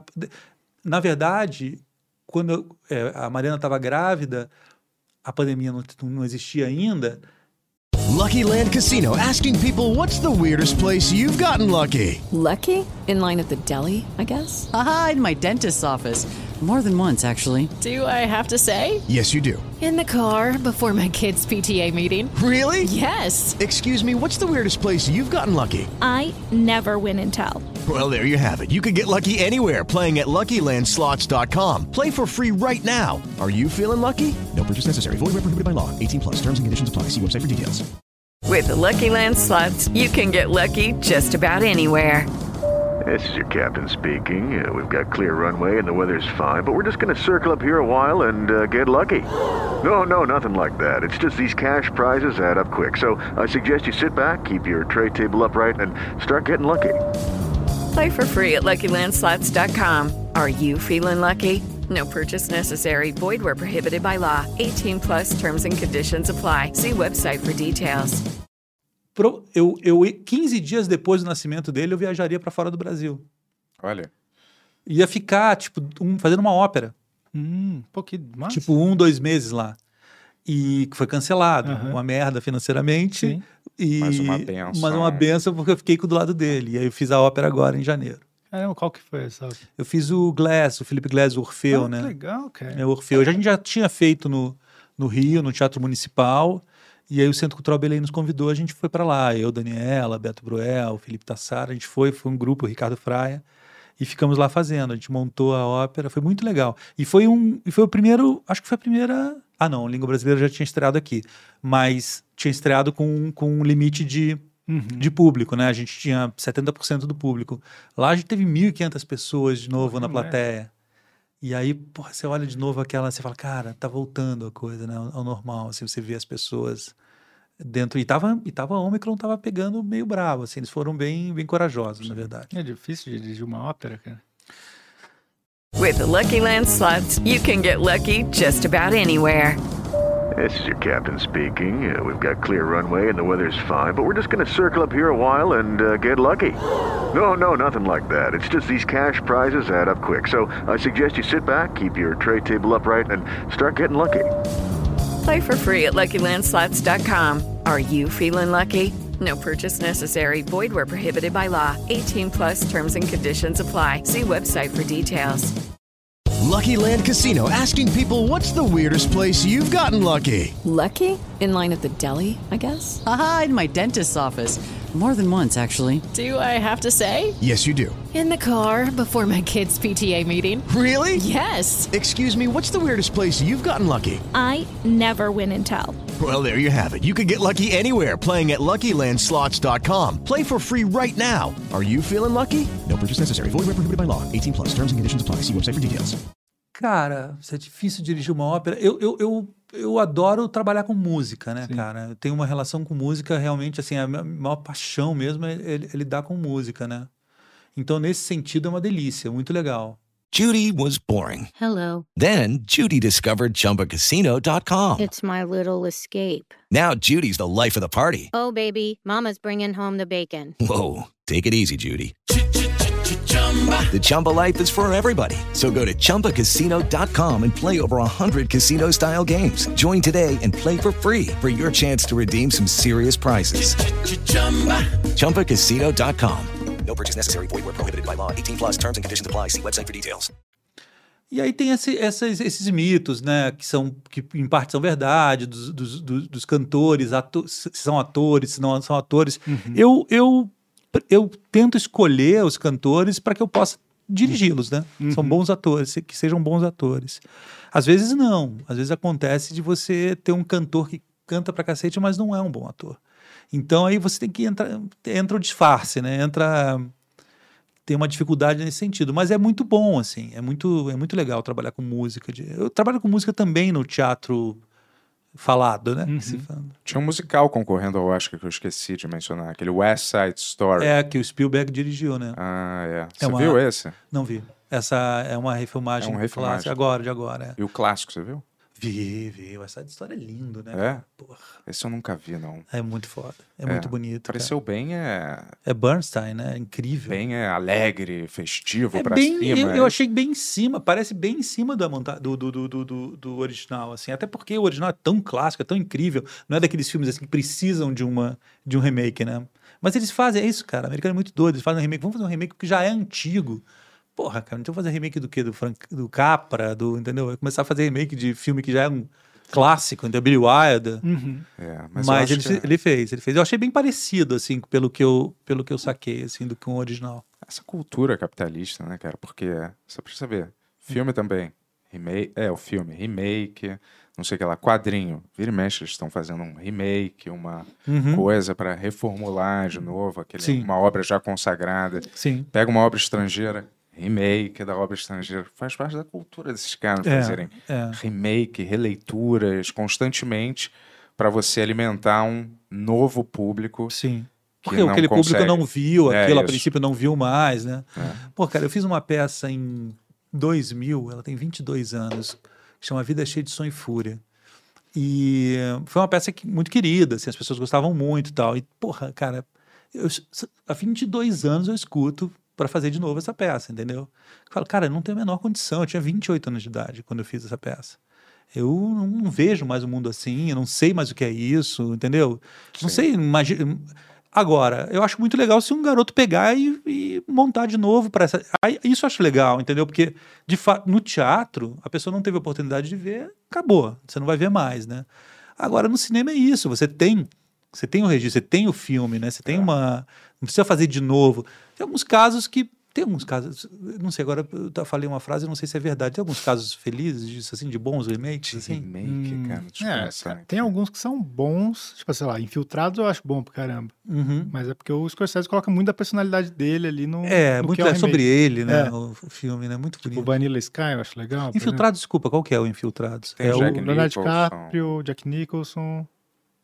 O Leonardo DiCaprio, ah, aquele, que, é o, Damon, que é o remake do... do japonês. Ah, sim, sim, sim. É legal esse filme. É, tem, tem alguns, né, cara? Old Boy, do Spike Lee. Nossa. Nossa. Mas são Não, é. poucos. São, são. É, são, são poucos, poucos, né, né? que dão certo. Ah, geralmente é isso, é quando algum diretor pega um, uma coisa coloca muito da personalidade dele ali, né? É. Não tem o, o remake daquele filme sueco também, do vampiro, que é super legal. Não Deixa, Ele ele entrar, né? Eu gostei do remake também. Eu não vi o remake, é legal? Assim, é que o original é muito foda. melhor porque é o original, sabe? É, mas é, assim, ele tinha um pouco mais de dinheiro e algumas cenas ele fez melhor, assim. Mas, mas a alma do outro é muito melhor. ali. É lindo, aquele filme é, incrível, né? cara? É, um dos melhores filmes, cara, esse aí de vampiro, assim, pô. É incrível, né? E o Muito que, que- bom. o que que te... O que que Hum. te... Ah, tipo, desculpa um aí, caso bom que eu achei é o do Michael Haneke, lá, né, do Funny Games, que ele refez. Ele fez igual, né? É, É. ele refez com o elenco É, o mesmo 10 anos filme. depois. Mas é, é- é- é loucura de diretor. né? É. Tem uma história do, do, do- Desculpa que você ia fazer uma Não, pergunta. relaxa. Mas tem uma história incrível do, do Antonioni, que ele ficou. Não sei se é verdade ou é lenda, né? Uhum. Que ele ficou enchendo o Jack Nicholson para fazer o, o- um. Não um remake, mas uma nova, um novo corte do, do passageiro uhum. e, e, e ele falando assim, não, eu quero, eu preciso fazer porque, cara, é, tem, a minha visão é totalmente diferente. E ele ficou anos, acho que ele ficou tipo 20 anos enchendo o, o- o Jack Nicholson. E aí, finalmente deram a oportunidade dele fazer um, um- um director's cut e ele incluiu três minutos no filme. Caramba. Depois de 20 anos, assim. É, ele criou 3 minutos. Então tem essas loucuras de diretor. Você ia fazer uma pergunta, né? Não, às vezes os caras, eles ficam mexendo eternamente nesses filmes deles. É porque eu acho que quando o cara realiza uma obra que ele sente que ele, sei lá, que não, ele não conseguiu fazer a visão dele e hoje em dia ele poderia resolver. Ele tenta, né? Tem uma É, banda famosa George chamada Lucas LA. e o Ah, George- Spielberg vi- vivem mexendo nesses Nossa, filmes mas Guerra isso nas é, Estrelas. isso, né? isso acho que tem. Aí é grana, né? Sei aí o é que que grana é. Pra brava, mim é né? burrice também, porque É. não devia encostar nesses filmes Eles mais, venderam pra né? Disney, né? Eles venderam Não, pra mas Disney. antes, e mexe, ah, eles antes já estavam soltavam mexendo. é. Com efeitos renovados. Eles colocaram o, o moleque no- de, que fez o Anakin Skywalker, né? Nos novos, Ah, ele nos colocou nos novos, velhos. colocou. E aí tinha uma discussão se o Han Solo atirava primeiro no bar ou aquele outro cara atirava. Eles botaram de um jeito que o cara atirou primeiro, sendo que todo mundo sabe que o Han Solo atira primeiro. Uhum. Mas é, tem um negócio da censura lá que é muito louco, é que os caras é o bandido, o cara, você vê, pra censura ser abaixar, né? Uhum. Um filme de mocinho e bandido, o bandido tem sempre que Atirar atirar, antes. antes. ou ameaçar antes pro cara. O cara nunca pode abrir fogo é, Sei, primeiro. Que sempre. aí, foque, só pode ter um foque. Cada foque. Ah, tem, tem, tem. quantidade de Se foque. tiver um foque, a censura. Agora eu gostei de foque, agora eu vou usar É. foque. Teve quantidade de foque. Tem, não pode, cara. É uma loucura. Se eu tiver no- nos Estados Unidos, eu falo fuck, fuck you. Não, mas eu gostei do foque. Vamos manter o foque. Mas é assim, aqui eu não gosto muito quando a pessoa. Hashtag foque. É. Quando a pessoa tá falando é, é, português normal e aí Uhum. fala. é, cara, eu quero que você pegue esse glass of water. Sabe? Tipo Não, assim, mas- muda Water. totalmente mas, a pronúncia. Mas daí seria pra- fu fuck. É, sim. É verdade, seria diferença. outra. Mas É. o que eu ia te perguntar era É. o que que te. O que, que te move para fazer arte, assim? O que, que Hoje? é a tua. Não, hoje ou sempre. O que, que é a sua. Sabe? O que, que você. Se, se é que tem isso, né? É, é, quando, é, a verdade é que com, com a quantidade de coisas que você vai fazendo, com o tempo que você tem, você já não. Você pensa. é, Não é, que, não é que você não pense nisso, você pensa o tempo todo nisso, né? Trabalhar com isso, na verdade, é ficar 24 horas. É uma coisa que eu sempre tento explicar, assim, um pouco. assim, Não tem. Não tem hora de ensaio, entende? Você vai pra cama pensando nisso, você tá pensando. Você tem, porra, você tá olhando É. pro teto, as pessoas falam, pô, esse cara é um vagabundo, ele tá, tipo, tentando desesperadamente achar uma solução para alguma coisa. Então isso entra num, num- no teu organismo e não, e não sai mais, assim. Mas é assim, cara, é, é, é- é curioso, assim, hoje, hoje, hoje eu tenho, assim, uma... A minha relação hoje com, com, com, com arte, ela tá, tá ligado muito, assim, eu sou um profissional disso, então eu vivo disso, eu preciso ganhar dinheiro com isso, e eu resisti 49 anos, eu tenho 49 anos de idade, eu consegui resistir fazendo coisas que eu sou afim de fazer. Entendeu? Que eu, que eu quero, assim. Então, assim, isso é muito difícil, cara. É muito difícil, assim, porque, obviamente, porra, eu, eu preciso de grana para viver, eu preciso, todo mundo precisa de grana para viver, mas eu preciso trabalhar para ter grana para viver. Então, assim, é diferente. Assim, podiam eh, aceitar, topar, fazer uma coisa que eu não acredito, achar que é uma coisa meio merda, que não, uma coisa que não vai dar, trazer nada para ninguém, a não ser um, um entretenimento, às vezes, lixo, né? Entretenimento bom é, é muito respeitável. Mas que te dá uma condição de grana para o que você pensa e tal. Então, esse lado profissional é um lado muito é, assim, importante para você conseguir manter isso, sabe? Fala assim, cara, é, vamos lá, eu consigo, eu consigo fazer isso. E quando você chega numa certa idade, assim, você fala assim, meu, tem uma amiga minha que fala assim, artista não, não se aposenta, morre. Não tem, né? A gente não tem aposentadoria, não tem nada disso. Então esse lado é um lado muito interessante, que é um lado que o Chico falava muito isso, né? Falava, acho, não sei se era o Chico que falava isso, né? Quando é que vem a inspiração? Ah, quando vem, quando bate o telefone, alguém fala assim, ó, você tem que entregar tal coisa. Esse lado eu respeito muito, é um lado, é um lado profissional que eu, que eu acho do ofício mesmo, sabe, cara? Eu, eu admiro muito assim as pessoas de ofício. Fernanda tem muito isso. Fernanda Montenegro, assim, ela fala muito assim, pô, a gente é operário mesmo. E é de verdade, assim, a gente vê. Eu olho a Fernanda e eu vejo ela meio. Tem um lado dela que eu vejo que ela é operária mesmo, que ela sai lá e ela gosta de ser. Ela não precisava nem mais ser. Né? A Fernanda Hum, não precisava sim. mais assim, chegar e falar, pô, vou fazer uma novela. Ela sai para fazer porque ela é contratada ali, por, entendeu? Então isso eu acho muito, muito. É, é forte também na minha vida em relação a isso. Agora, o, o que me move, assim, é, tem um outro lado que é sem dúvida nenhuma, uma relação que eu tenho com a ideia, principalmente que eu transformo em dramaturgia, mas que às vezes não vem de uma dramaturgia. Aliás, normalmente não vem. Assim, é muito difícil que eu, que eu escolha uma ideia, ou que eu, que eu pense uma ideia, ou que eu pense numa ideia e construa uma ideia, desenvolva uma ideia a partir de um texto de teatro ou Uhum. livro até acontece mais, mas normalmente assim alguma coisa que você observa e você fala, cara, esse assunto é um assunto que me interessa. E aí você começa a desenvolver uma ideia. E aí você é tomado por um, é cara, uma coisa meio primitiva, mas por um lado emocional. Você vai passa a desenvolver aquilo e você vira um pouco criança de novo. Você começa a se emocionar com aquilo, ter uma relação. Eu trabalhei muito com velhos, sabe, cara, e, e com atores velhos, né? Com, com Paulo, com a Fernanda, Paulo José e tal. E esses atores, cara, aí, obviamente, as pessoas falam, pô, mas como é que é trabalhar com eles? É, como é que você consegue dirigir uma pessoa dessa? Ou- Todos esses atores tinham um lado amador. Amador no sentido assim, tá lá dentro dele o que fez ele escolher fazer teatro, escolher fazer cinema, teatro normalmente, né? Quando ele era uma pessoa, um menino entendeu? Quando, ele- quando a Fernanda viu 18 vezes o Sérgio Cardoso fazer Hamlet. Tá ali dentro dela ainda, sabe? Se não tivesse mais, ela não estaria fazendo. Então tem um lado que você consegue se comunicar, que é um lado muito muito juvenil, muito infantil, sabe? De você rir de uma coisa, de você achar que aquilo é válido, aquilo, aquela ideia, aquilo ficar te- ser tomado, você ser tomado por aquilo, por, por aquela ideia ou por alguma coisa. E isso é muito num mundo assim cruel, num mundo da vida real, assim, cara, é muito edificante você pensar que você pode viver desse jeito, pensando ideias sobre arte, sobre, né? É muito legal, muito, é um privilégio, né? E, e quando você, às vezes, pe- pega um ator mais novo, etc., o cara tem uma banca de que sabe tudo, etc., eu sempre lembro desses velhos, cara. Eu falo assim, cara, ele tinha uma curiosidade infantil, e às vezes você pega um cara, isso é muito típico do jovem, né? Uhum. Que, que já sabe, pensa que sabe tudo aos 20 anos, 30 anos, que já tá seguro, que não quer saber mais nada. saco isso. Cara, é uma Odeio merda. A pessoa fala, cara, então é isso aí.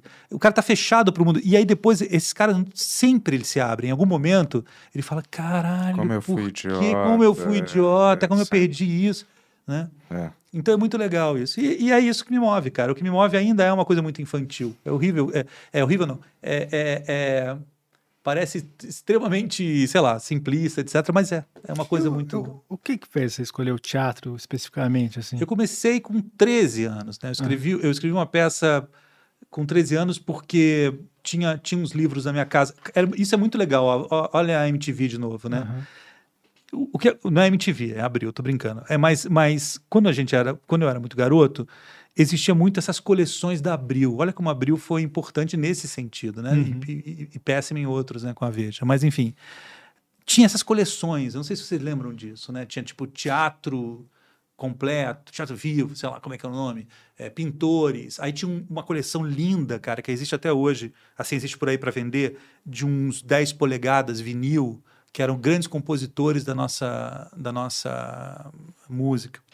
Então, a minha mãe fazia essas coleções, assim, e eu, cara, a gente não tinha internet, não tinha porra nenhuma. Então, entendeu? Então a gente. Eu escutava, eu escutei Tom Jobim, Paulinho da Viola tal, e lia os esses livros, assim, sabe? Tinha uma coisa chamada Círculo do Livro, que é o seguinte, que, que, que eles vendiam uma, tipo, uma, uma sociedade, eles entregavam lá... Tipo um clube do livro. Um clube do livro, né? Que entregava todo mês tal, então você e lia. E aí eu li esses, esses livros de teatro e li Beckett. E aí quando eu li Beckett, eu tinha, porra, do 13, 12 para 13 anos, e, e eu queria, eu achei estranho. Eu achei estranho, me causou algum estranhamento. Eu não entendi nada, claro, mas me causou um, um, um estranhamento. Assim, eu falei, o que, que é isso que eu li? Sei lá, fiquei refletindo sobre isso, juntei uns amigos e escrevi uma peça. E comecei muito novo, comecei com 13 anos. E, e aí a gente vendia. eh, tinha um teatro, um teatro, uma parte do teatro estava em Curitiba já, né? O Uhum. Leminski estava vivo.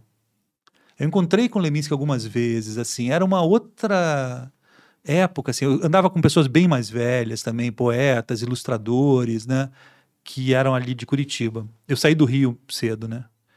E fui pra lá. E era uma época interessante, assim, porque tinha esses bêbados todos, essas pessoas, esses poetas, esses escritores. Eu peguei um, uma época muito legal, assim, que Mas tinha muito louco. Você saiu isso com 13 anos? Você saiu.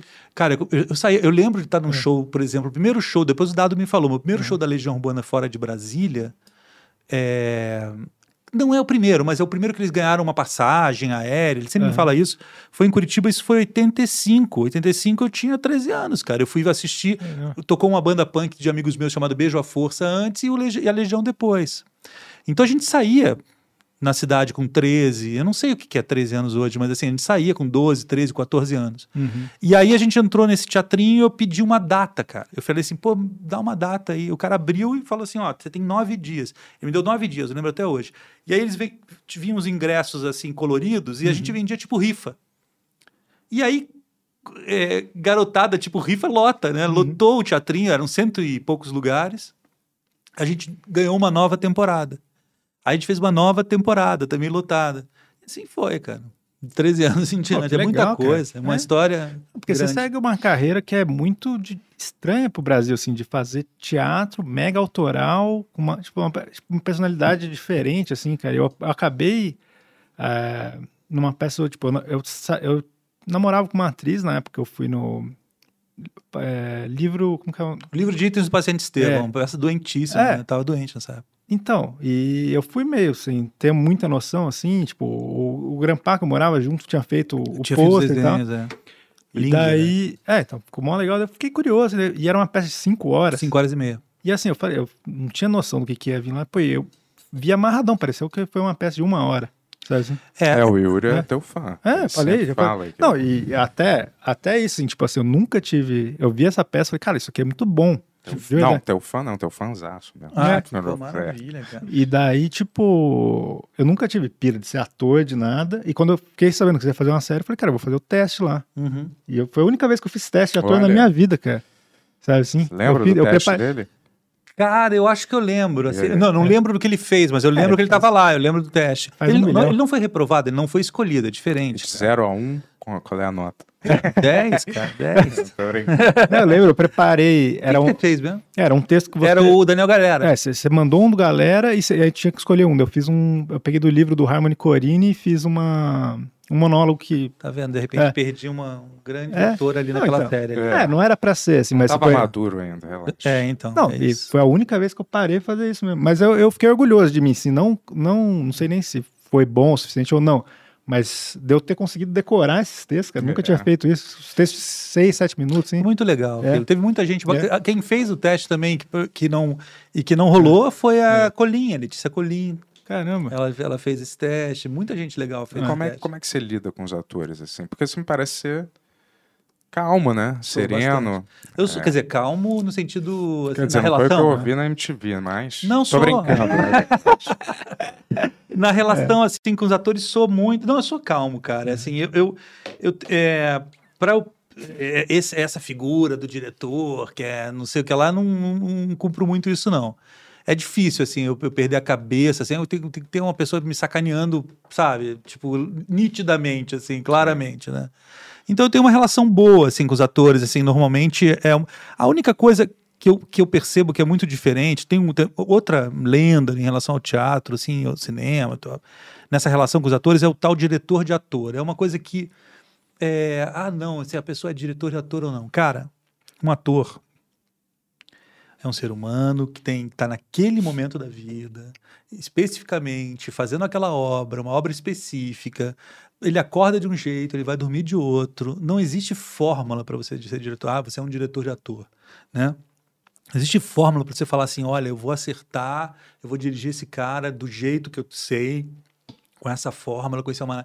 Cara, você tem que ter uma relação, é uma relação muito profunda emocional, assim, a relação que você tem com um ator, com um artista, seja qual for, né? Uhum. Esse coletivo que a gente tem, um coletivo de artistas em geral, atores, é, tem o Rafa Coutinho, tem a Daniela Thomas, tem de todas as áreas. E, cara, são, são relações profundas mesmo. Você não tem jeito, você tem que ser. Cara, você tem que ser aberto a ter uma experiência de troca profunda mesmo. Não, é- é, a gente é muito. Cara, é, é, é difícil assim de você falar o que que é um, um- um artista dentro do teatro, porque de fato a gente é muito ah, experimentado, cara. Assim, assim, é, é- eu entendo, até é interessante para gente falar do Oscar ontem, porque eu entendo plenamente o que é a insegurança de um ator, porque você ficar em cima de um palco, você está exposto, cara, de uma maneira que não, que, que você não pode ser sacana com essa pessoa, você não pode fragilizar essa pessoa. Entendeu? Ele está exposto, cara, ele está se expondo. Então, eu não acredito muito no, no- no diretor que fica jogando com essa parte psicológica, emocional. Ela pode funcionar de um jeito ou outro, mas a ideia é que você ande do lado da pessoa e não Uhum. contra a pessoa, sabe?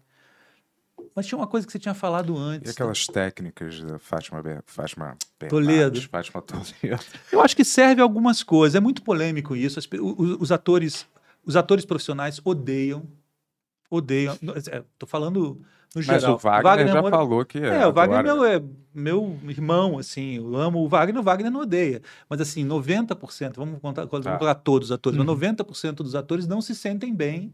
é, com essas técnicas. Agora, eu vou falar o que eu acho, em eu, assim, a minha opinião muito em relação à Fátima, assim, eu, Deixa eu corrigir uma coisa aqui. Eu não acho que é 90%. Eu acho que as pessoas que, que, que não gostam estão se expondo. Mas assim, eu vejo que muitas pessoas não gostam. Sim, não vou tá. colocar porcentagem, não. Eu acho que- 95% fechou, vai. tem alguma. Vamos, vamos acabar, por- fechar por aí. Não, eu- muita gente não gosta. Mas é, eu vou falar o que eu acho. Eu acho que tem uma questão que você tem que olhar assim, da- do- qual é o resultado disso, principalmente em especial com amadores, com, com, com não atores, né, com chamados não atores. Qual é o resultado disso e qual é o processo? Tá? O resultado tem sido impre- é impressionante. É muito impressionante na maioria dos casos. O processo é- pode ser traumatizante, pode ser horrível. É por isso que um ator que lida com outro tipo de, de, de treinamento, de trabalho, etc., tende a não gostar. Os tais 90% que eu falei aqui, que eu não sei se são 90%, tende a não gostar, entende? Porque ele está preparado de outra maneira, ele lida de outra maneira com a coisa. O Wagner gosta, ele sabe tirar proveito disso, né? ou ele gosta de tirar proveito disso. É, então eu acho que tem, é, é um, tem muitos vetores, assim, sabe? O válido, o não. Agora, como resultado, quase sempre é muito feliz. Assim, o, é, é, o que você vê é muito bacana. O processo, às vezes, é muito difícil e, às vezes, às vezes não é nem justo com as pessoas que, que, que, que não são preparadas para aquilo, Sim. etc. Então, é difícil de julgar. Eu não vou julgar aqui, É. assim. Me parece que os, os atores. É, é estranho, né? Porque os atores. Me parece que eles deviam ter já uma carapaça emocional, né? Uhum. De repente, assim, um, já um exoesqueleto, assim, que.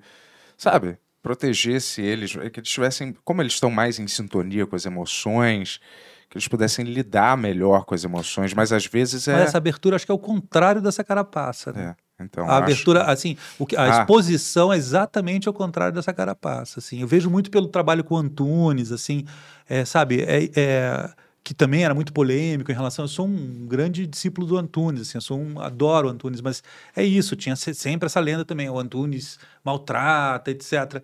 Mas cara, são pessoas que estão expostas, estão expostas mesmo, assim. Então, é, a carapaça normalmente ela vem de outra maneira, assim. Mesmo, como eu te falei, assim, a pessoa mais experiente, cara, que você vai trabalhar na vida. O Paulo era capaz de. de, Mas, né? mas o que que te irrita num ator, assim? Que Irrita que- num ator? É. Que, que quando você está trabalhando, que tipo de comportamento ou, ou Cara, atitude te irrita? assim? Qualquer, qualquer. Eu acho que eu estendo Às isso. vezes eu acho que o ator ele tem que estar nem com, não sei, em casos, casos, né? Mas acho, às vezes nem tão com texto decorado, mas está ali disponível. Tá super disponível, sabe? é disponível emocionalmente, eu acho que sim, Emocionalmente, claro. assim, tipo, tá ali, Uhum. sabe, para você querer, não, cara, vamos mu- mudar um pouquinho essa cena, vamos fazer mais ou menos assim. Uhum. E o cara já não tá com aquele troço pré-concebido. Ele entende o personagem, ele fica disponível para você trabalhar com o personagem que ele É. Sim. criou, entendeu? Uhum. E não cheio de, sabe? Olha, eu acho que. É. sei É lá, muito bom o ator que, a- que acha quando ele está preparado para achar. Quando ele, tá, que ele se preparou para achar. É muito legal você lidar com um ator que se preparou para achar alguma coisa. Então eu, eu gosto muito de trocar isso e conversar e desenvolver uma coisa junto. É, é importante desenvolver uma coisa junto. Às vezes não acontece. Você não gosta que o ator fique na Chegue sua pronto? mão? Não, fique na sua mão. Eu tô só um, só um boneco para você não é muito a minha- trabalhar. não é muito a minha cara. Tu quer que o cara contribua Muito pelo mais. contrário, tem gente que fala, que tem, uma, uma- Não uma crítica, mas assim, eu escuto muita gente falar fala que, que eu trabalho com os atores normalmente eu trabalho, que, que pô, eu renovo pouco o meu elenco. Você que... é diretor de ator mesmo. né? Eu- Tô brincando. Isso que você tava falando. Não, é que eu, que eu trabalho sempre com o mesmo elenco. Não, não é bem verdade, a gente renova, mas assim, eu gosto de alguns atores que têm uma história comigo porque a gente sabe de onde veio, da, da onde a gente veio e a gente está evoluindo junto. Então, é o contrário, eu não gosto muito. Eu gosto muito quando o ator vem com, com uma ideia, um preparo, em todos os sentidos, intelectual também, cultural também, entende? É muito bom você ver um ator que cara, que não vai começar a trabalhar, fazer, ah, vou fazer um Ibsen. Aí o cara vai lá e abre o plástico do Ibsen e fala, agora eu vou fazer um Ibsen. Porra, o cara tem que, o Ibsen tem que estar no corpo dele, na cabeça dele, desde ele, da formação dele, né? Uma coisa que eu lembro do teste do Menino Sem Qualidades, que ele pediu uma lista com seus discos favoritos, cara. Sim. E eu Sim, lembro que quando eu- discos, livros, é. Eu lembro quando eu saí, ele falou, cara, você tem o melhor gosto musical de todo mundo que veio aqui. Tá Ó, viu? Tá vendo? Foi, foi, É. foi um... Eu saí feliz por isso e porque eu consegui decorar um monólogo. Mas isso, então, é, Mas cara, é muito importante você pra- saber. falou pra É, ele falou isso pra todo Não mundo. falei, não, eu lembro. mas é isso, mas é porque, cara, você vai. Não, não é que você vai eleger por. Não, peraí. Tanto que você não, não fez depois, mas assim, você vai eleger, ah, não, esse cara aqui tem o mesmo gosto, que não é isso, entende? Mas é, esse cara é interessado. Esse cara está interessado em livros interessantes, em discos interessantes. Ele está no mundo, ele está sabendo o que está acontecendo, né? Porque, porra, tem gente que não tá nem aí, né, cara? Que tá fazendo É. aquilo É. ali, pô, entendeu? É, então, pra mim, o lance é o que eu falei, eu nunca tive pira de querer ser ator, mas eu vi sua peça e falei, cara, eu quero fazer parte disso. Eu não sabia nem o que ia ser a série ainda, você não, ninguém Uhum. tinha divulgado. Eu falei, pô, eu quero fazer parte de uma parada assim, sabe? Nessa época do teste, nem eu sabia É? o que ia ser a série. De, ver- de, de- assim, a, a verdade é que. É, eu tava escrevendo ainda. Agora, essa coisa da peça de 5 horas e meia, cara, tem a ver um pouco com a, com a pergunta do mesmo. Assim, Felipe, É- é- só, só dá uma puxadinha pro, pro mic. Aqui? Só- Assim? É, é só, só pra ele ficar na sua frente sempre, você pode mexer. Tá assim? É Mexer às vezes- é. é. Não- Vê como é que tá. Tá Sim? ótimo, tá ótimo. É, tem a ver um pouco, essa história de 5 horas e meia, cara, tem a ver um pouco assim. Eu tinha um- uma companhia chamada Sutil, que, era, que eu era extremamente centralizador, era mais tradicional na maneira de trabalhar, assim. E depois, é, a partir de 2012, mais ou menos, exatamente dessa peça, a- é, eu passo a ter um outro tipo de, de comportamento, assim, um grupo mais coletivo, Uhum. que gente- é um coletivo de artistas assim chamado Ultralíricos. É, cara, quando começam a falar assim, ó, a peça tem que ter uma hora, tem que ter estacionamento, tem que ter não sei o quê, eu começo a fazer peça de cinco horas, entendeu? Então, assim, é, eu falei, cara, tem alguma coisa muito esquisita, assim, nesse almanac todo, assim, eu sempre fui muito contra isso. Uhum. Ah, não, ó, porra, eu vi peças de 40 minutos que duraram dias pra mim, Uhum. entende? E às vezes você vê uma peça super legal, não, às vezes é uma merda mesmo, assim. Você vê peças incríveis de seis horas, sete horas, assim. é- é- a experiência é muito sensorial, Uhum. sabe? Então, quando começam a ditar essas regras, assim, não, ah, teu podcast vai ter que ter, tipo, meia hora, você vai ter que estar vestido assim, Uhum. você vai ter que fazer isso aqui, cara, é hora de você virar e sair, sair fora, assim, porque é sinal que estão te enquadrando num lugar, assim, que você não vai sair mais. Você não vai conseguir É. fugir disso, entende? Eu sinto isso mesmo. E, e foi um pouco isso, assim. Mas é- a indústria toda não é assim. É é, é, exatamente. Você tem que bater de frente com isso, porque senão a gente tá fudido, cara. A gente tá, num- a gente tá numa época de vigilância corporativa, entende? Então, assim, se você fizer tudo que as corporações querem, tudo que se diz é, mais bem educado, não mal criado, tudo que te dizem que é ideal para fazer para aquela pessoa, cara, a gente vai viver um, dentro de um, de um sistema que a gente já vive, dentro de um sistema fechado onde você não vai ter. E as coisas, elas normalmente, cara, elas aparecem e estouram do imprevisível, nunca do, da, da fórmula. É. Uhum. Nunca da fórmula. Elas vêm de um lugar assim que você não espera, entendeu? É, Você fala, cara, esses garotos aqui estavam no porão fazendo uma música que ninguém esperava e aí o pessoal começa a gostar. O Dan Harmon fala isso, né? O criador do Rick and Morty. Ele fala, cara, Uhum. Todas as boas ideias são ruins. Sim. É Tipo, a única coisa que vale é paixão. Tipo, Sim, se tiver uma coisa sim. que vem de paixão, Sim. tipo, tem a chance de virar uma coisa memorável. assim. Isso, eu concordo, e eu concordo É? plenamente com ele. Não Eu- eu conhecia, também. mas eu mas concordo plenamente. Tipo assim, porque você chega. Todo mundo quer fazer isso hoje em dia. Fala, ah, o que, que a gente pode fazer? Ah, vamos pegar um Stranger Things com outro negócio que tá dando certo, É, e não sei o que lá, e com é. uma protagonista desse jeito. Porque as pessoas viraram É. um algoritmo, as É, pessoas é. viraram. É, Estão virando. é. É. Tem, tem, tem esse livro da. é, eu não sei o sobrenome da Xoxana, alguma coisa, tem um nome super estranho ela, que é a Capitalismo na Era da Vigilância. Aham. Cara, é incrível isso. Você fica muito impressionado, porque você está vendo. O que acontece? é- Eu estava em Lisboa é, comendo um prego, né? Prego, aquele sanduichinho de, de Uhum. carne, assim. Aham. E aí me deu vontade de tomar um sorvete, cara. E eu vi um- uma geladeira ali no fundo, assim. Cara, eu nunca tomo sorvete, nunca tomei sorvete. Sei lá, tomo muito pouco, cara. Aham. Aí eu tava com um amigo meu, eu, eu levantei sem Aí, falar livro. nada com ele. Ah, isso aí. Isso aí. Zuboff. É, esse livro é foda, cara. Diz que os dois livros que você tem que ler é esse aí e o Capitalismo no Século XXI, do Pickett, né? Uhum. E, e aí eu levantei, cara, fui até a geladeira, peguei, não falei com esse meu amigo, continuei o assunto, que era um outro assunto que eu estava tratando com ele, trouxe, é, abri o negócio, nunca tomei sorvete dessa marca, tomei e tal. Cheguei no hotel, abri o Instagram, tava lá propaganda, entrega 24 horas dessa marca. Eu não falei. o- a- a Vocês que, que- vocês Aham. devem saber por que, que acontece isso. Eu não tenho ideia por que acontece isso. Al- Ah. al- alguém me diz por que acontece isso? Porque é o, o, ah, seu celular, né? Hum. Vai começando a criar um avatar seu é, baseado no que você para para ver um pouquinho. Mas para pra ver como. Você tirou alguma foto do. Não, não fiz nada, não falei o nome. Caramba, deve... é Mas isso às vezes tem um negócio. Porque quando ele cria um avatar seu, ele cria uma matemática baseada nos seus gostos. Uhum. Então ele intui o que você pode gostar. Cara, eu nunca tomei um É. sorvete. Sim, mas ele Não. intui isso. Ele chegou a hora, passou tanto tempo, a chegou a hora que lê tomar. Mas da marca, naquele dia à noite, eu, eu achei que era uma coisa na conta. Talvez possa ser um rastreio automático do seu Cartão, comportamento de gastos e aí o cara É, porque cria apareceu uma... na conta do, do- do É. meu cartão. Mas eu paguei, acho que com, com euro. Cara, eu falei, cara, é isso. Mas eu acho que é, uma- é um cálculo baseado em previsão de comportamento. É um cálculo É, quem, baseado. quem lê esse tipo de notícia, vê não sei o que lá, Isso. talvez goste desse. É. Mano, é possível. Então, é muito Na maluco, mesma né? noite, cara. É. Eu não falei o nome. Quando você fala, tudo bem, tá gravado, sei lá o quê. Não falei o nome da coisa, entendeu? É Ah, muito os caras assustador. fizeram o teste que o, do Facebook, né? Que nem é um negócio que todo mundo usa mais, mas assim que ah, eles faziam uns quiz com, sei lá, seu melhor amigo e o Facebook, pra ver quem conhece melhor. O Facebook sempre ganhava. assim. Sim, isso É. é, é- bom, é a eleição É. do Trump, É. né? A eleição de tudo. Mas esse me assustou muito. Eu falei, cara, realmente o negócio. do- eu isso não já- falei. Isso sempre, isso, eu não isso falei o sempre me, nome. me assusta um É, pouco. então. Às vezes coisas que eu pensei Então. e não é, verbalizei, nem sozinho falando sozinho. Uhum. E aí a parada aparece, Aparece. um anúncio pra mim, um negócio é assim, bem eu doido, falo, cara, é bem o doido. que, que tá vendo, cara? Já estão É. começando a ler Mas o pensamento, entendeu? o que a gente tava falando é uma coisa que eu acho bem doida, né? Porque, tipo, você ainda viveu uma geração um pouco diferente de mim, que você... qu- Quando, quando você começou a ter internet, assim... 94, cara. Eu, É. eu acabou, é ótimo.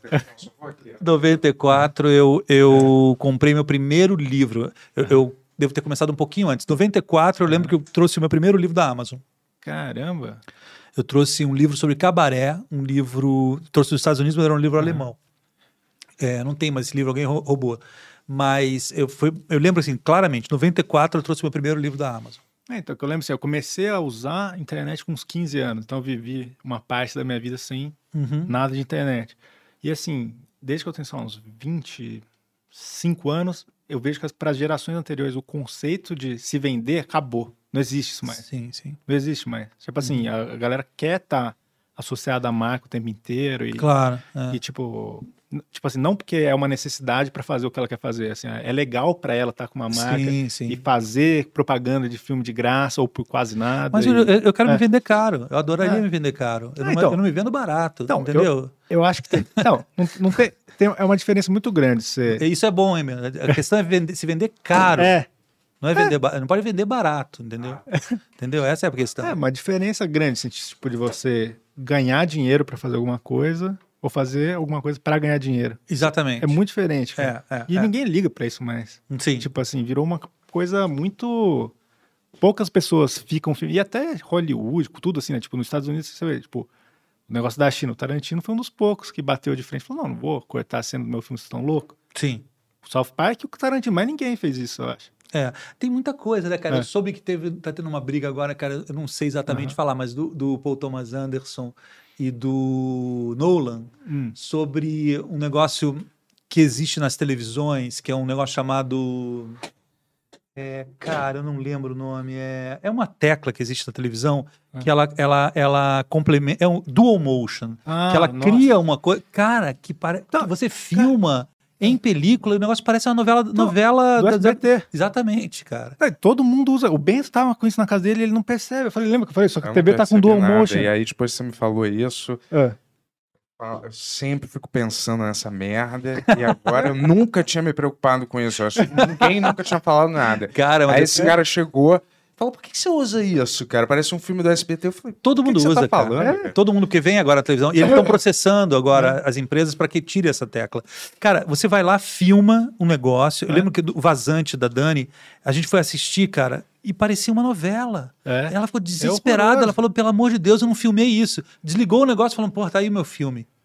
Então, é, cara, exatamente não notar. Aham. Desculpa usar o Bento. Não, sim. não notar faz parte disso, cara. Assim, as pessoas não notam mais. É, eu, não, eu não notei. Não, só eu pra não noto explicar, também. Só pra explicar, pra quem não sabe do que a gente tá falando também, é assim.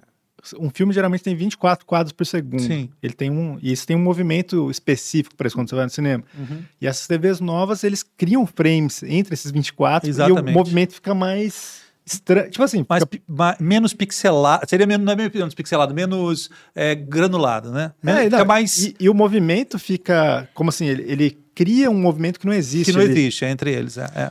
Isso é muita Fica loucura. crystal eu te falar, eu clear. nunca, é, Mas, assim, eu nunca isso, me- é, isso vejo desde isso. que eu tive uma, qualquer TV dessas, desde o começo tem isso. E eu, eu via e falava, cara, como que alguém tá vendo o filme assim? Cara, é uma coisa horrorosa. Tá- e ontem eu vi, tá- ontem eu tava É. vendo umas coisas cenas do Oscar, eu falei, cara, parece que foi filmado no SBT um- o filme, entendeu? É. Porque o filme já foi feito digital assim, cara. Ele tá passando na TV assim. Eu falei, pelo amor de Deus, Aí, cara, corrijam caramba, isso. galera, Eu acho- corrijam o mundo. Eu acho que pra mim pegou porque eu edito desde muito novo, assim, né? Eu não edito mais, né? Mas eu comecei como editor, assim, minha carreira, da minha vida. Então, assim, eu sabia que era 24 quadros e, porra, era uma Uhum. difer- tipo assim, a gente filmava os curtas nas câmeras de 30 e pouco, só que a gente mudava pra 24 Pra pra, 24, aparecer cara. filme. Aham.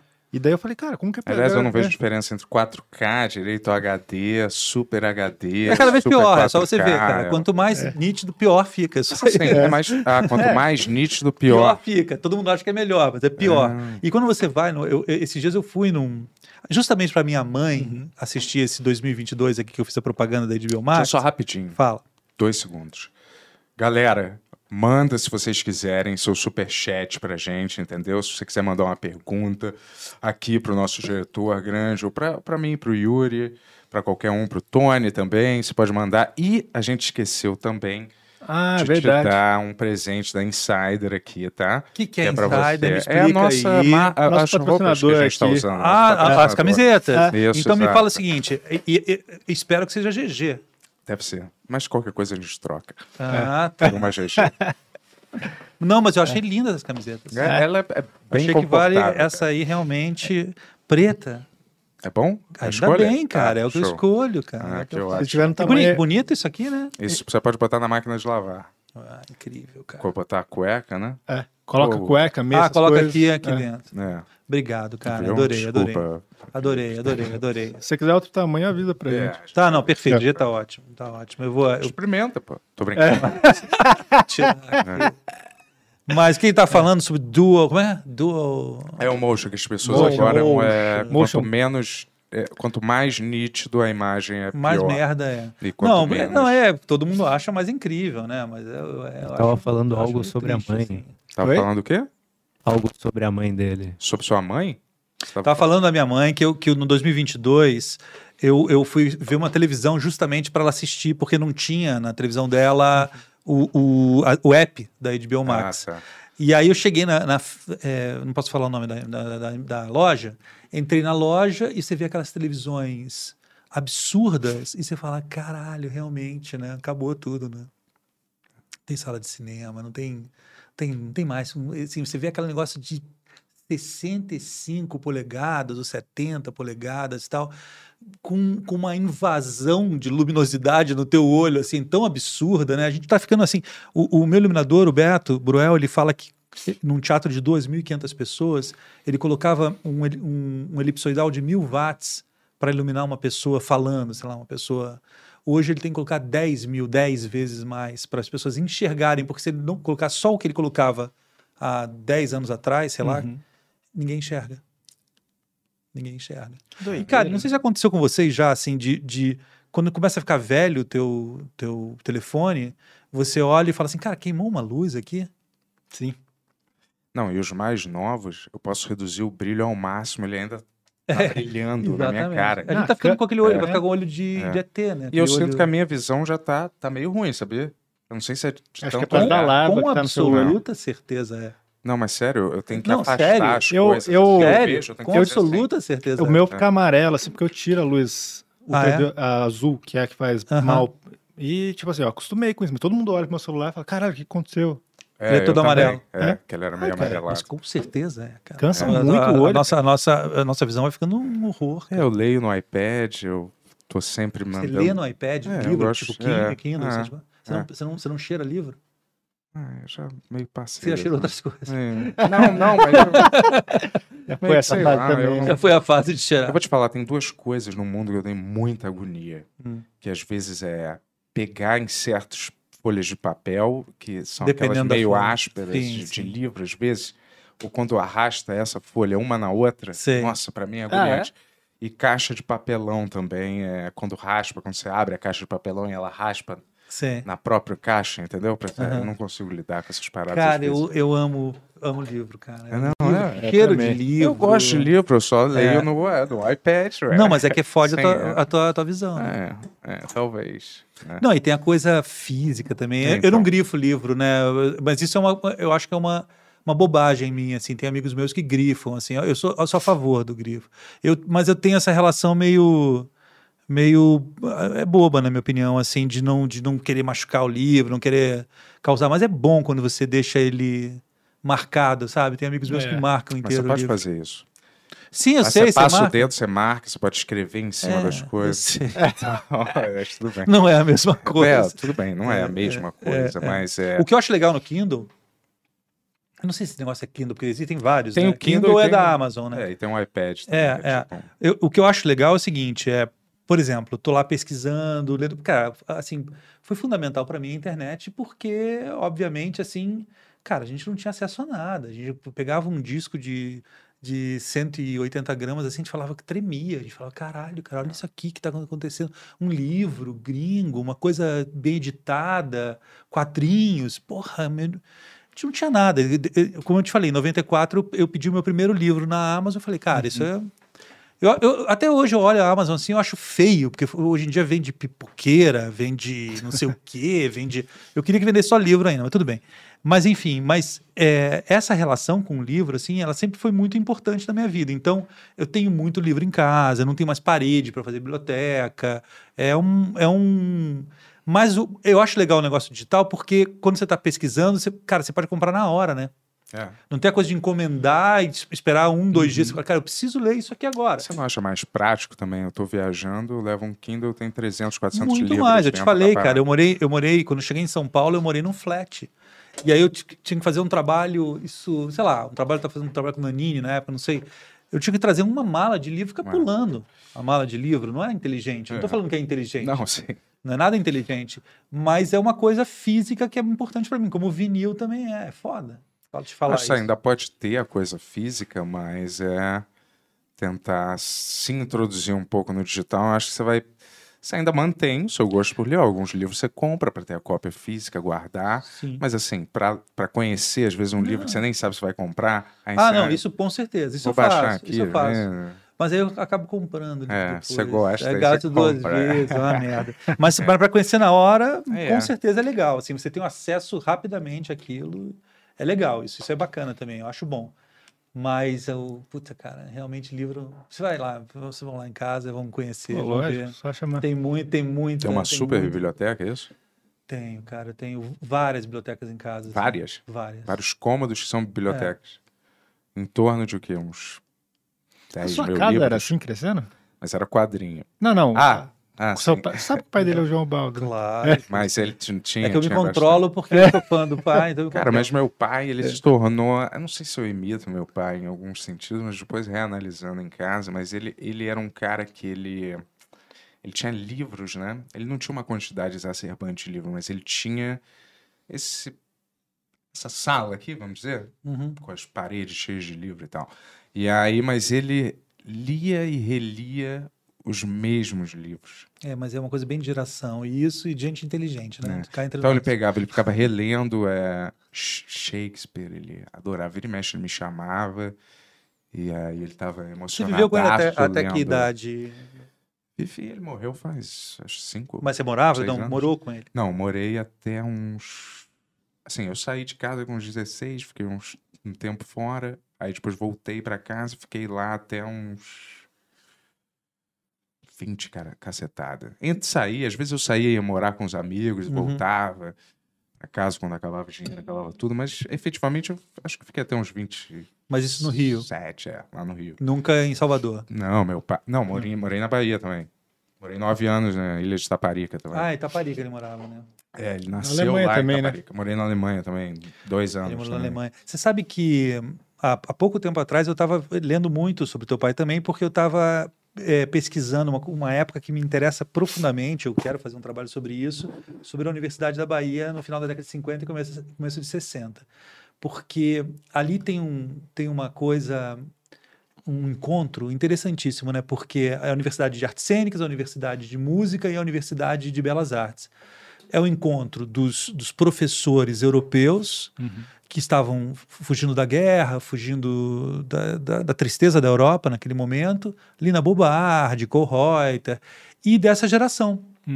Acho que o João era um pouco mais velho, se eu não me engano. Ele já era jornalista, tal, ele estava ali. Mas assim, o Glauber, o Caetano, o Gil, o João estava lá, o é, Helena Inês. Cara, é uma geração absurda da- de Salvador, na Bahia, que ou estudava na universidade ou frequentava os seminários, né? Que aconteciam ali do Kohlreuter, do, do, dos Metac, do Metac é um pouco depois, do Widmer, do, do, do- da, da Lina. Esse encontro entre essa, essa, esse pensamento europeu, né? Da, da- essa, na verdade, todos muito avant-garde, né? todos muito é, incrivelmente para frente no tempo, né? desses europeus, com esses meninos mestiços da Bahia, que conheciam ali a, a, a cultura africana da, da, né, dessa Roma Negra. É, é incrível. Isso deu. Aí, se você pensar, cara, 10 anos depois, isso é, eu tô falando de 60 mais ou menos. 10 anos depois, essas pessoas estão exiladas, cara. Elas mudaram o país, elas floresceram o modernismo, porque o modernismo, tudo bem, com Mário de Andrade, com Oswald, etc., mas o florescimento acontece na década de 60, com essa geração do cinema novo e da Tropicália. E em 10 anos eles estão exilados. É muito pouco. te- 10 anos, cara. 10 anos eles estão exilados do país, né? Então é, é muito impressionante isso dentro do país, assim. E, e eu acho que esse encontro europeu com esses meninos, vamos chamar de meninos assim, é é, a- é, exata, é a realização da antropofagia, né? Da- da- essa ideia antropofágica de você pegar uma cultura clássica europeia, que tudo bem, eram pessoas de vanguarda, etc., mas eram formados pela cultura greco-romana, clássica europeia, e o encontro e transformar isso numa arte genuinamente brasileira. Então eu li muito sobre teu pai nessa época, li tudo do teu pai e li e, e amo essa geração assim, porque eu acho que eles são, eles têm aí um, uma a verdade é que a gente luta para se livrar disso. A gente tem um manifesto antropofágico, a gente tem uma, uma cultura que é difícil, né? A gente transcender isso e apresentar. Eu acho que hoje a gente talvez esteja conseguindo reutilizar isso de uma maneira um pouco, mas a gente ficou prisioneiro de muito tempo, né? Dessa, dessa. Mas ainda assim a gente é muito Mas você, você- fruto disso, né? Você sente uma necessidade de colocar uma coisa brasileira nas coisas que você faz, assim? Hoje sinto, sem dúvida É? nenhuma. Ah, sim, sem dúvida nenhuma. Assim, não é nem brasileira, é minha, né? Minha no sentido assim, eu acho que um artista, ele, ele só... é, minha não é no sentido é, egóico, é no sentido assim, de fato, um artista, ele, ele só começa a ser, ter algum interesse para o mundo, algum interesse para o mundo, quando ele mostra um pouco da personalidade dele, entendeu? Porque senão ele é sim- simplesmente um simulacro do que, tudo que se faz nós temos, todos nós temos educações sensoriais diferentes. Todos nós, por tudo, né? Pela soma Uhum. absurda que a gente tem, né? Sensorial, né? Do que a gente viu, do que a gente ouviu, do que a gente sente. Toda essa soma complexa que nós somos, né? Seja, Uma estrela mesmo no céu, assim, uma estrela única no céu. Toda essa soma complexa que a gente é, só a gente pode mostrar. só a gente pode mostrar como a gente vê o amarelo, como a gente vê o azul, como a gente só a gente pode falar sobre isso, porque só é nesse momento que você consegue revelar isso, essa individualidade sua, que alguém vai ter interesse em você.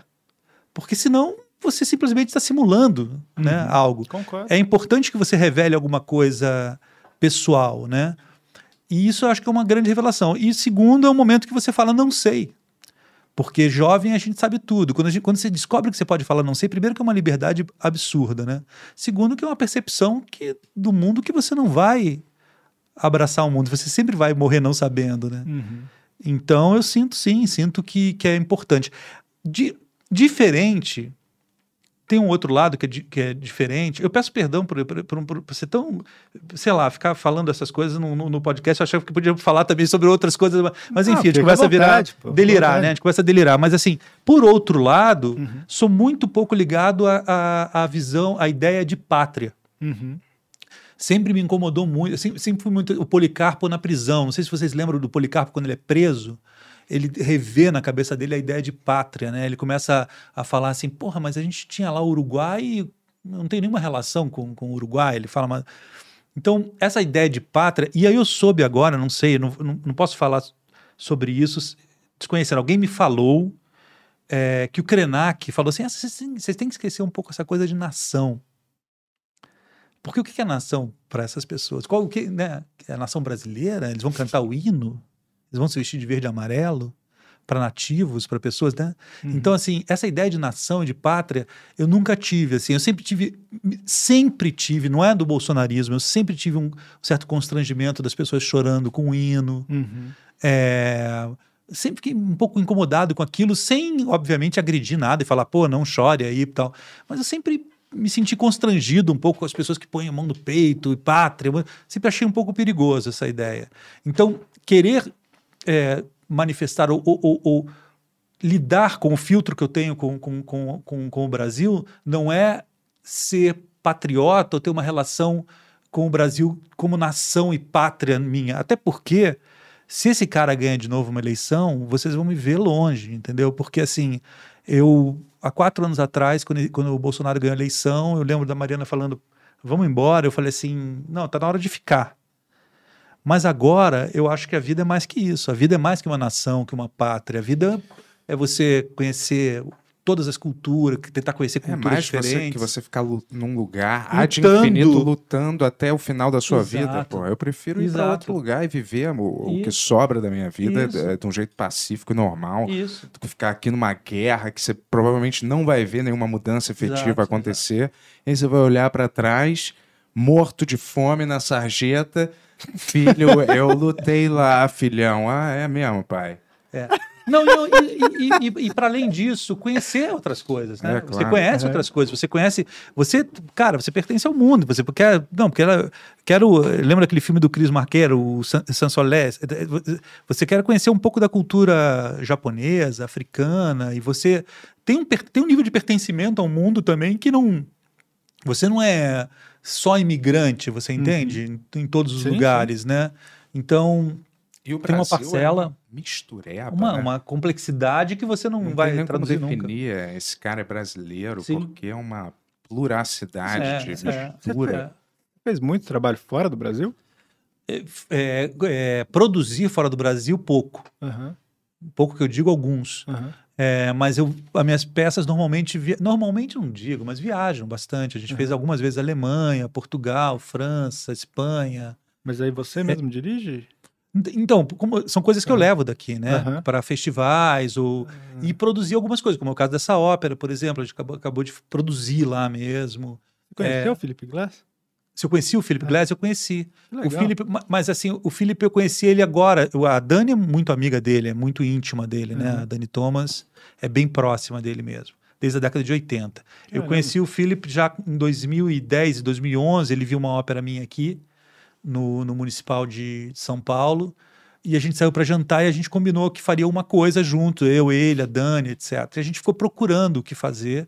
E na época eu sugeri uma coisa inédita, uma coisa do Mishima, chamada Música, um livro muito legal. Pô, que legal. E só que assim, o, o, o- como é que se diz? A agenda do cara é assim, tá, pô, posso fazer essa ópera em 28, sei lá, entendeu? Eu falei, vamos fazer uma logo que não seja inédita, porque até ele compor uma, uma inédita vai demorar. Não, ele é demais, né, cara? Ele é demais. Ele tá velhinho, ele tá com 81 e tá compondo, tá compondo, ele tá fazendo uma, acabou de fazer uma ópera aí, ele tá, ele teve um, ele vinha para estreia no Rio, mas ele teve um acidente vascular no, na, e tava em Dublin, eu acho. Aham. E tá se recuperando, mas ele tá se recuperando bem. E aí a pandemia sempre é foda com o velhinho, né, cara? Assim, É, pô, pesado. Não, é péssimo, né? É, Pô, péssimo, horrível. assim. Eu senti muito pela minha mãe, assim. A minha mãe ficar dentro de casa para ela. pô, Cara, a pessoa tem uma certa idade, tem que ir pra rua e inventar Porra, coisa. fala, inventar não. coisa. Você, é você fica em casa pra cacete. Não, não. é, sim, mas eu tô dizendo assim, na- durante a pandemia, quando tava começando, eu fiquei, eu e minha irmã, é, no Rio, com a minha mãe, é, só que ela já tava Alzheimer, né? Uhum. E aí, e ela não fica quieta no mesmo lugar, entendeu? Uhum, então ela uhum. queria sempre sair. Uhum. E a gente tinha que explicar Que não pra podia. ela que não podia. E era sempre é, uma, Mas por um lado, que bom, uma- né? Que ela uma- queria- sair, né? Isso é não muito bom. queria, mas minha irmã, ela não queria de jeito nenhum que, a- que a minha mãe saísse, nem É, pra... era, uma- era perigoso. E era Nem- sempre uma novidade pra ela explicar. Era sempre uma novidade. Isso é foda, né? Era É. sempre uma surpresa. Eu quero ir pra casa, não sei o que lá. E aí era uma pressão, porque, Uhum. sabe, segurar uma pessoa dentro de casa, assim, nem pra dar uma volta, nem nada, é muito. Era É difícil. é. Cara, envelhecer é uma bosta. Né? Envelhecer é uma merda e, e- e é engraçado, assim, cara. Eu, é, e principalmente para artistas, para pessoas assim que abriram a cabeça e todo esse, esse emocional que a gente tá falando aí, é, a gente tende a ter depressões, né? É muito, é muito, é muito comum assim. eu- os velhos que eu conheci que são velhos normalmente ligados a, a áreas artísticas, etc. Né? Da minha família não, mas enfim. Mas eles tendem a ter uma depressão porque eles ficam ou limitados fisicamente ou limitados, cara, de ser um mundo inteiro e de repente eles, esse mundo não, não, não existe mais, né? Então, Uhum. eu não sei, eu não sou muito tem um livro do, do Leminski que ele falava isso, né? Você vai ficar, vai- é, é, você vai ficar mais sábio ou mais doente? A, a tendência é que a gente fique mais doente, não mais sábio. Né? Ou as duas coisas. né? Seus pais eram ligados com arte? Não. Meu pai era médico, tisiologista. Meu pai era muito mais velho que a minha mãe. Meu pai tinha 24 anos a mais que a minha mãe. Caramba. Ele morreu em 96, mas eles já eram separados há muito tempo. Meu pai se separou com minha mãe, eu tinha 6, 7 anos de idade. Uhum. E ele era tisiologista, nem existe mais isso. É, é o pneumologista, né? Entendi. E eu lembro do meu pai, então, ele, pra você ter uma ideia, meu pai é de 15, 1915. Então, meu pai é, es- es- estudou, era, é, ele lidava com tuberculosos e tal. Eu lembro do meu pai. Meu pai queimou a vista em. Olha aí, ó. Queimou a vista em microscópio, né? Olha. Microscópio. A gente vai queimando a vista em outras coisas. E, e era médico. Minha mãe Sabia era nutricionista. microscópio queimava a sua vista, não? Queimava. Imagina o que devia ser um microscópio, é, sei lá, na década de 40, entendeu? 30. Doideira, né? E aquelas Vamos olhar lentes... plutônio no microscópio, galera. As pessoas nem sabem. É, queima, é. explode. É, não sei se queima, mas ela vai destruindo, né? Porque É. um monte de lente, sei É. lá, entendeu?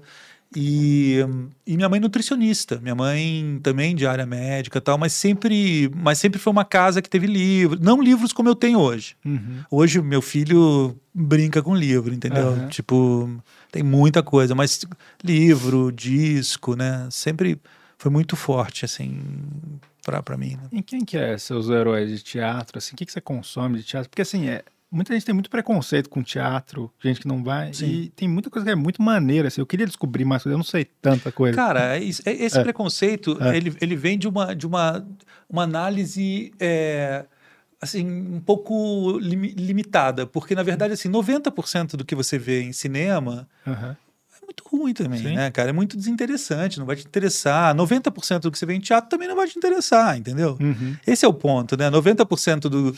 Você vai, vai interessar para uns, vai interessar para outros. É um teatro de entretenimento, um teatro cabeça, sei lá. Cada um tem uma. Então, é muito generalizador, né? Aquela coisa meio cacete e planeta, o bico, é, vá, o teatro não me convide, né? Esse tipo Uhum. de coisa, né? É, Cara, às vezes eu pego, sei lá, táxi e o cara fala, descobre que eu, que eu trabalho com teatro, ele fala, ah, tá, eu adoro teatro, mas eu nunca fui ao teatro. Né? Eu escuto isso Uhum. muito. Porque teatro é caro. E eu falo, cara, se você gosta e tá afim de ir no teatro, eu te garanto que a programação, a melhor programação de teatro que você vai assistir é a mais barata que existe, que é a do Sesc. Uhum. É, cara, a gente mora numa cidade, e essa propaganda eu acho que vale a pena fazer, que tem uma coisa que não existe no mundo inteiro, que é o Sesc São Paulo. Então você tem, sei lá, 20 Sescs espalhados por essa cidade, onde você, você não tem grana, você pode educar teu filho lá, você pode levar ele para fazer um esporte, ele pode ver o melhor que o teatro está produzindo no Brasil, e é o melhor mesmo, melhor no sentido, não estou falando de qualitativo, mas no sentido assim, cara, não é que eles estão improvisando com uma coisa que dá, eles estão trazendo grandes artistas, Uhum. sabe? Para o teatro, atores, diretores do mundo inteiro. Sim. E você vai pagar tipo 20 reais se você for é, comerciado 7,50, 10, sei lá. É, você tem uma comidoria onde você vai com- fazer um lanche bacana com teu filho. É, É barato também, né? Super Comida. barato. É. Então, assim, você vai poder educar com dignidade, uma dignidade, muito mais que dignidade, com, Uhum. com, com excelência, entendeu? Teu filho É. sem grana, sem grana. Então, não é desculpa, entendeu? Agora, se você vê o teatro como um teatro musical que custa 400 reais o ingresso, Uhum. ou um teatro de entretenimento, aí sim, ele pode ser caro também, pode ser bom e ruim. Às vezes você gasta uma fortuna e a peça... É, o Sesc realmente, cara. Eu lembro que eu fui ver aquele do. A Velha, que é com o William Dafoe e o Baryshnikov aqui, assim. Ah, do Bob Wilson. É, então, pô, demais. Não sei Sim. se você gosta. Do Bob Wilson? É. Claro, o Bob Wilson é um clássico, cara. Cara, um é, tipo, cara... Não, então, eu vi, eu falei, né? cara, o que, que é isso? Não, tipo assim, não tem nada a ver com nada que você, que você Sim, tá acostumado com teatro. Você vai assim. poder ver tudo, cara. Você tem a eu MIT, lembro, a MIT, que é a mostra de, É? teatro daqui do Tó e do, e do Uhum. Guilherme, que uma parte se dá no Sesc também, Uhum. outra com o esforço deles, que é incrível. E tem, tem ingressos muito Uhum. É. baratos. Você pode consumir teatro de ponta, cara, e vai ser difícil. Aí você tem que estar muito fechado para o mundo. Cara, você vê uma obra de um artista desse e você não se interessar por nada, é um problema teu. Uhum. Não é um problema da obra, entendeu?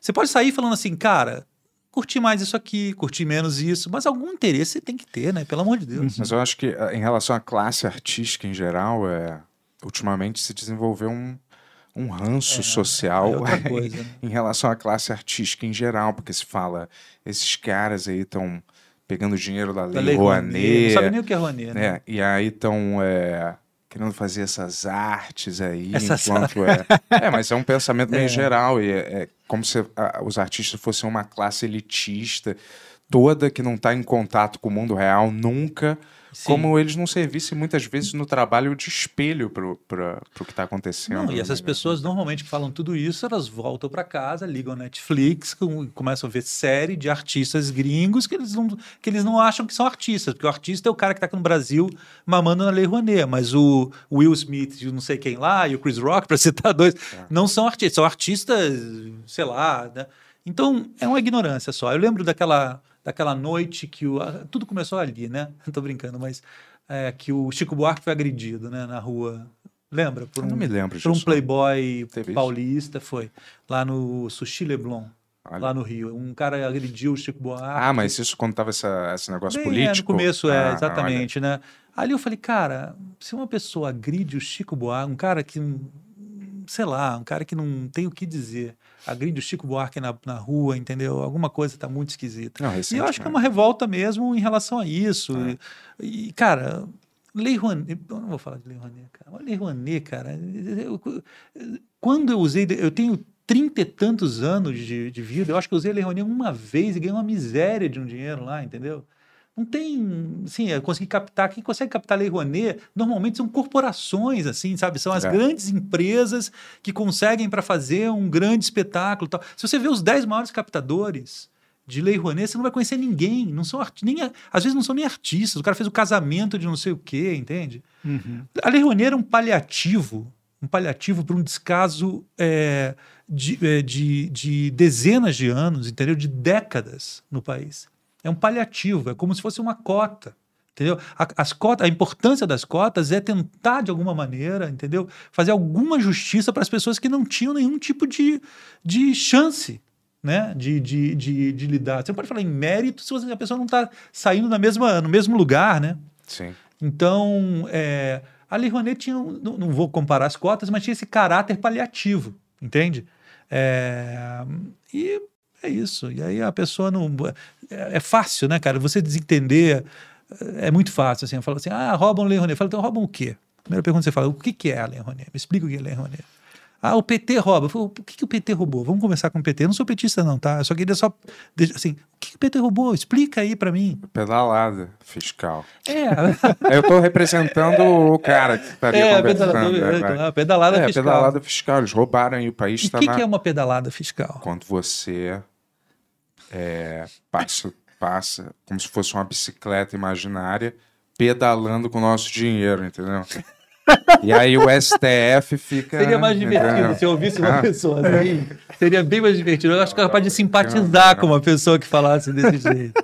Mas é isso, você vai, você vai falando e uma coisa que eu já falei aqui, não- eu não inventei isso, mas é o ioísmo, né? Aí você fala, porra, cara, não tem dinheiro nesse governo para cultura, mas e o PT? E o não sei o que lá? É, Aí ioísmo. não vira uma, não vira uma, uma, Sim. uma resposta objetiva pro Sim. cara. O cara sempre tá- sai um... Mas e, o tal coisa? E o negócio, Lula? é. E o não sei o quê? E o... É, você tá mentindo bastante. Esse, esse cara tá mentindo bastante. Mas e os outros presidentes que já mentiram tanto É. ou mais, entendeu? Mas não interessa, cara. Tipo, o que interessa É. é, agora, né? O que, que vai fazer. Eu acho que a né? nossa geração, ela teve uma. a Nossa geração não, porque eu sou nove anos mais velho que você, mas é perto, é próximo. É mais ou menos. A gente teve um, um luxo, pode-se dizer, de ter é, du- é, quatro ou cinco governos é, razoáveis, cara. Razoáveis no sentido assim, a gente pensou que esse país estava, entendeu? Cara, eu lembro, né? Eu lembro de, de Sarney, eu lembro de Collor, eu lembro de, de Figueiredo, mas assim, cara, quando, eh, quando chega o Real, Fernando Henrique, Lula, goste ou não goste, a gente está falando de uma certa civilidade, você entende? Que, que não existe, que de repente parecia que ia existir para sempre, mas a gente cai de novo na real, entende? Com o Bolsonaro. A gente cai de novo no país que o Brasil nunca deixou de ser. Né? É. Nunca deixou de ser. Mas é porque, pô, é óbvio, né? Também. A, a galera não tem acesso cultu- à cultura, alguma coisa, e vai, vai evoluindo a partir daí. E nunca tinha. É porque.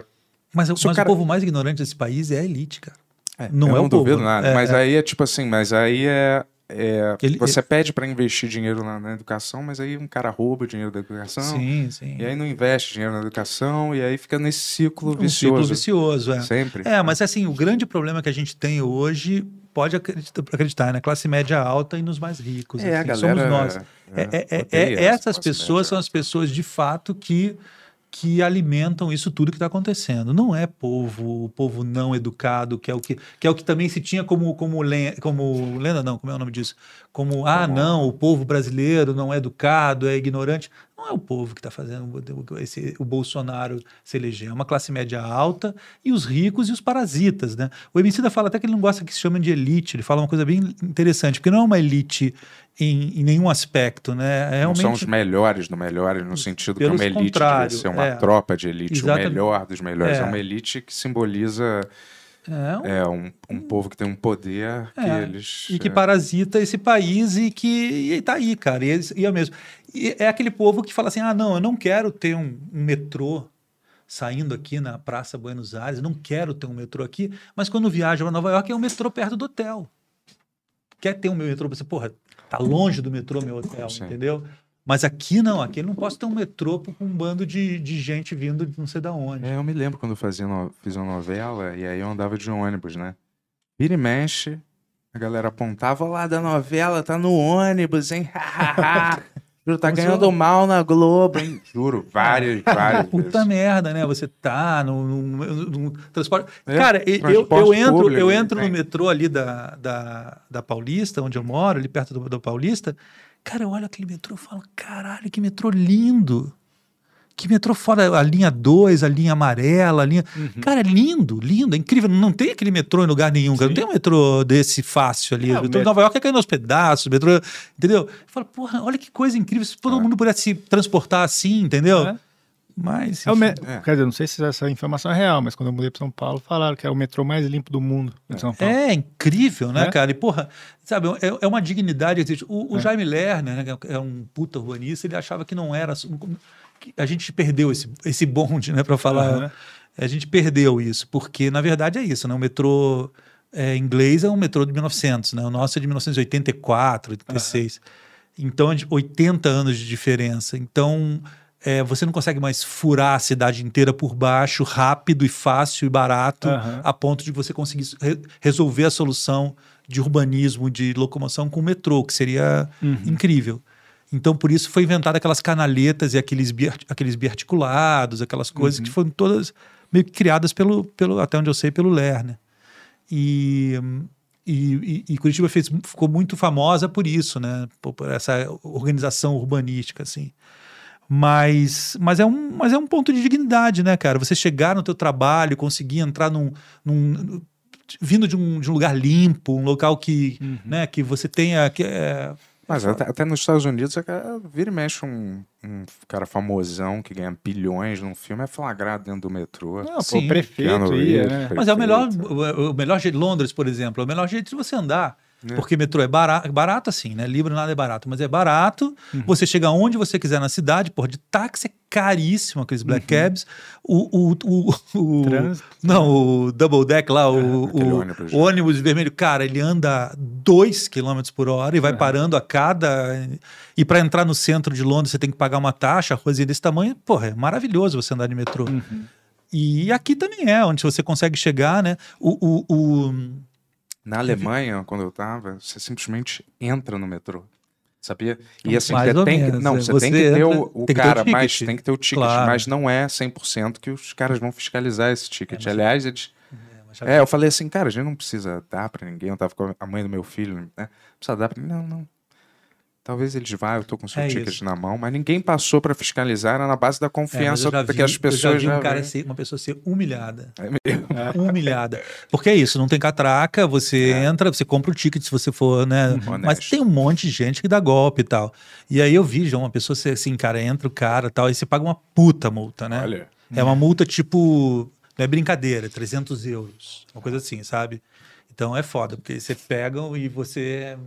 Não, Nossa, na. França eu É me fudi uma vez, porque aqui você usa o bilhete e acabou, né? Não tem Ah, lá... na saída, né? Não, então, lá você usa pra entrar, mas tem que manter aquele bilhete. É, na saída. Porque às vezes você tem que fazer alguma conexão, você tem que colocar Sim, de novo. Sim, exato. E eu não sabia disso, né? Eu, falei, eu peguei, usei e falei, ah, foda-se, né? Jogou É. fora. E Mas da- pra sair você também tem... Aqui, aqui Não, pra sair não. não tem que Pra sair não. Eu já tá, tipo assim, eu já tava usando faz, é, tipo, o bilhete faz um tempão lá. E, tipo, nunca tinha uma conexão. Só que essa, essa especificamente tinha. E eu, eu falei, caramba, como que eu vou passar agora? Eu voltei pra ir pegar o negócio, os caras já me pararam ali. E daí, tipo, começaram a falar comigo em francês, lá eu não falava francês. Né? Cara, eu comprei o ticket. né? E daí, tipo, veio uma mulher que falava inglês, eu expliquei a situação, ela acreditou em mim, mas falou, foda-se, 60 euros aí agora, ou a gente vai pra delegacia. Uma merda, né? É. Mas aqui, aqui, aqui no São Paulo e no Rio você É. não, não usa pra saída nunca, né? Nunca. Não, você coloca, acabou. Mas tem, acho que Londres você usa pra saída, você É. tem que guardar e tal. O, o Japão é que é louco, né? Porque, cara, aquela máquina com aquele, com aquele. Você não entende porra nenhuma, cara. E pra você achar um inglês já é complicadíssimo. Então eu sempre comprava o ticket mais caro, cara, que tinha. Eu não conseguia. Cara, eu falei, cara, eu vou comprar esse negócio pra andar tal. E aí, cara, todo dia era muito caro o metrô Aham. pra você andar, porque eu não conseguia achar na máquina o Caramba. negócio pra andar. Aí eu comprava tal. Aí um dia eu fui para um bairro mais distante, o cara parou e falou assim: não, você não tem esse ticket. Ele falou: não é possível, cara, eu pago uma fortuna nisso, cara. E eles não falam bem inglês, né? Assim, eu pago uma fortuna nisso, mas é que tem aí uns, uns outros. É muito doido, porque tem do da prefeitura de Tóquio, mas aí tem os, os privados também, quando você vai para bairros distantes. Aham. Então aí você tem que pagar de novo, comprar uma fortuna de novo para andar. O Japão é complicado. É doido isso, né? Quando você... Hoje em dia, com, com o celular, acho que é mais fácil. Cara. Eu lembro quando eu fui pra França, não tinha 3G na rua, essas coisas assim, sabe? E eu, cara, todo restaurante que eu ia, eu pedia carne, vinha carne crua. Hoje em dia eu adoro tartar, essas coisas. Mas todas as vezes que eu pedia carne, vinha carne crua. Eu falava, pelo amor de Deus, cara, o que tá acontecendo? Você aprende, né? Você É. aprendendo com essas coisas, É. assim. É. E hoje em dia eu E o- adoro, né? Nos pratos que eu mais gosto, inclusive. Mas eu vou a Europa andando, cara, eu, assim... Você morou em Berlim. eu morei em Berlim, mas... É, um, Que é outra- pouco é alem- tempo é alemão. atrás, O filho né? dele mora em Berlim também. Mora também. Ah, é? Mas aí eu tava lá andando de metrô, cara, e é verdade, cara. Às vezes, bicho, mas assim, uns três, quatro no mesmo vagão, assim, com CC, brother. Tipo assim, caralho, assim, que eu nunca. E olha que eu andei bastante de ônibus no, no Brasil, que eu só devo ter visto umas duas vezes na vida e lá era tipo de praxe. Sempre tinha alguém com um CCzaço, assim. Era normal pros caras, assim, né? Não tem nada a ver. Sacou? No Japão tem a coisa do, do happy Japão, hour, né? Japão parece que ninguém fede lá. Não, não sei. É, eles parecem que Cara, não tem cheiro. Agora eu vou falar uma, uma, uma Ah. coisa que me surpreendeu do Japão, mas pode ser, eu peço desculpa aí que a quem ama Tóquio e tal. Eu amo Tóquio, mas assim, tem muito cheiro de esgoto nas ruas. Ah, é? Em Tóquio. Caramba. Tem. Caramba. Nas esquinas, assim, não- porra, cara, não em todos os lugares, Sim, não é uma sim. generalização, mas assim, tem alguns locais que tem sim, porque, cara, são quantas milhões de pessoas naquela cidade? É. Tem algumas esquinas assim que você sente aquele, sabe, cheiro de esgoto típico Sim, que você sente em. São Paulo? Assim? Uhum. É surpreendente, né? Mas tem. E tem a coisa do, do happy hour. Não sei se é happy hour que se fala, enfim, porque eu poderia falar, mas assim, é, eles saem do trabalho e vão beber. E eles bebem pra caralho. Vocês já viram as fotos de internet? Da galera dormindo na rua? Da- não, do- do- do- dos bêbados no metrô no Japão? Não. Cara, vejam isso. É- Isso é- vocês têm que colocar aí. Bêbados no Põe aí, metrô do põe aí, Japão, Tony. né? Põe, põe aí é, é, é, bêbados no metrô de, de, de Tóquio, por exemplo, no Japão. Eu sei do karaokê, né? Que eles gostam de karaokê. Ah, são prédios inteiros de karaokê, né? Que você entra, tem até no Lost in Translation, né? Que eles cantam. Olha aí, ó, olha aí. Cara, Isso isso é- aí, isso aí eu vi, cara. Isso aí eu vi. Juro por Deus, isso aí no final do dia, os caras ficam nesse, Olha esse cara aqui. nesse estado do metrô, cara. Caramba. Eu tava andando num- numa região lá de bares, que, é- que chama ah, Golden Guy, uma coisa assim. E, e que eu- eu- eu- um cara rolou uma escada num, num barzinho desse tamanho, assim, rolou a escada na minha frente. Eles ficam nesse estado aí. Olha. Também, de novo, não estou generalizando japoneses assim, muito pelo contrário. Mas alguns executivos japoneses, aquele é maravilhoso, né? Olha isso, falta ali. Aquele anterior Cara, ali eu achei incrível. é. Naquele ali, ó, esse ali, ó, que tá fazendo. É esse aqui. É, Caralho, velho. Coitado. é. É isso aí, Caraca, cara. festival, hein? É isso aí, cara. Eles ficam assim.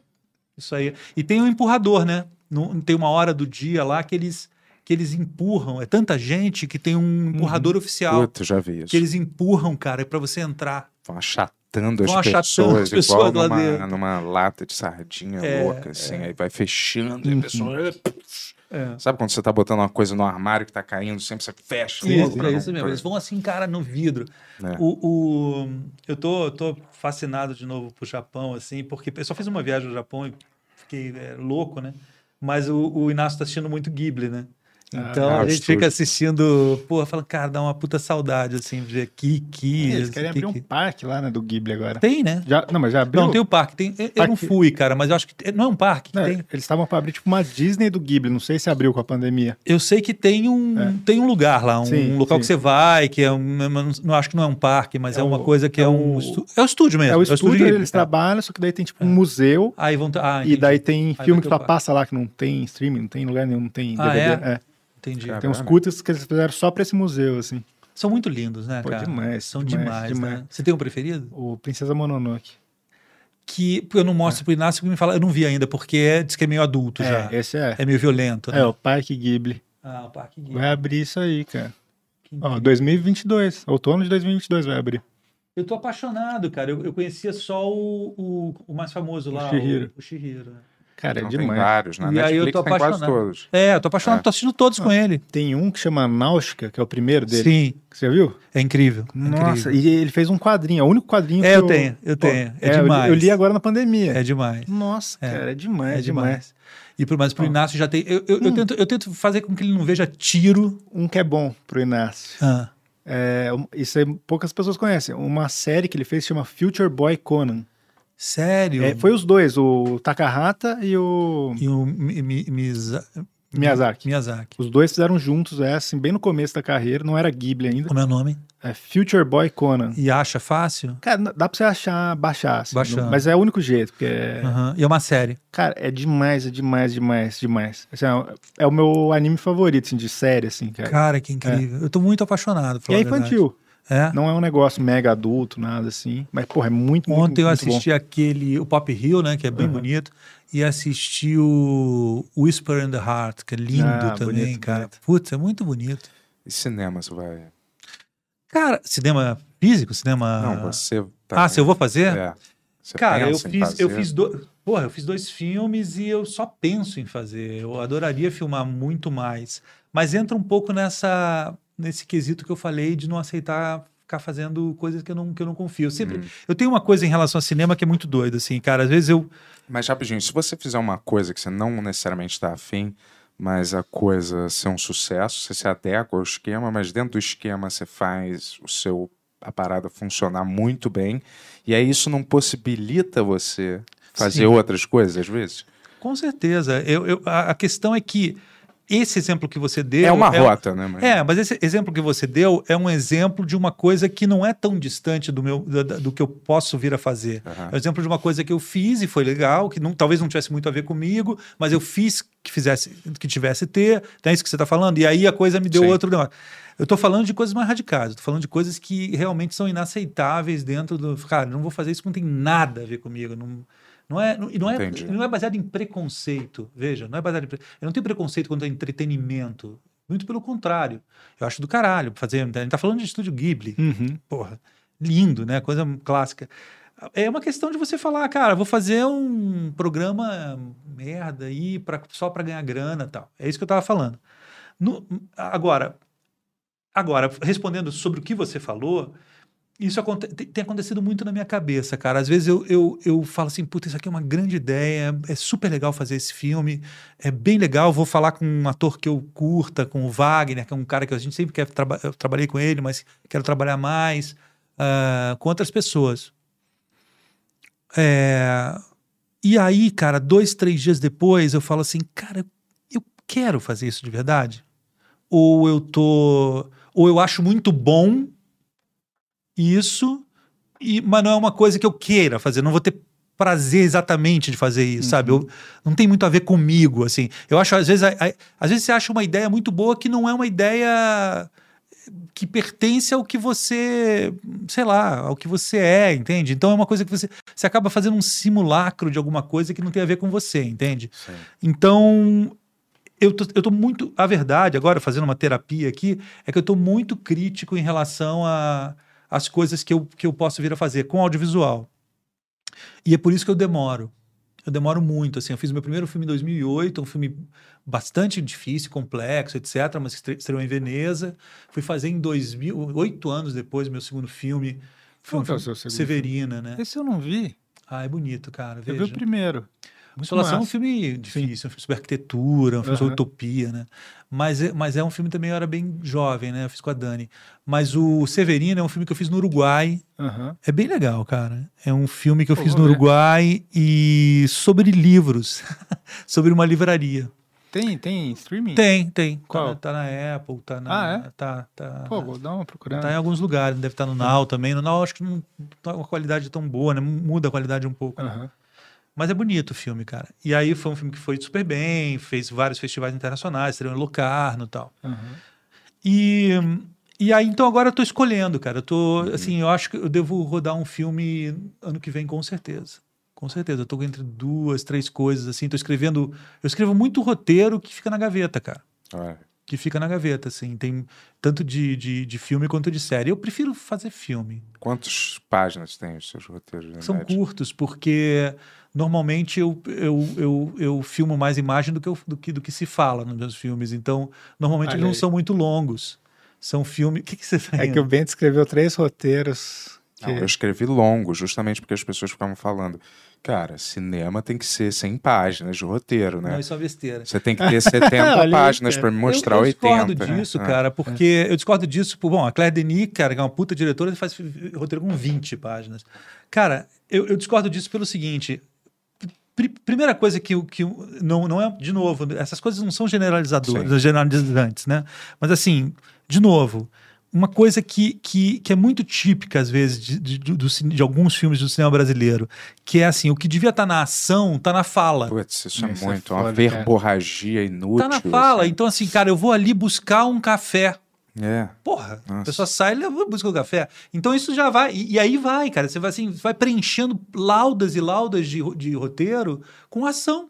De escrita. Às vezes a pessoa fez o negócio, buscou o café e volta e fala assim: Eu fui ali buscar o café no passado. Nossa, é então é isso. muito típico. Então eu, eu, eu, eu fico. eu- eu- e, e não é que eu não faça isso também, eu caio nessa, assim, sabe? Mas eu falo assim: cara, peraí, o que, que eu preciso de fato falar daqui, né? O que, que é Uhum. importante?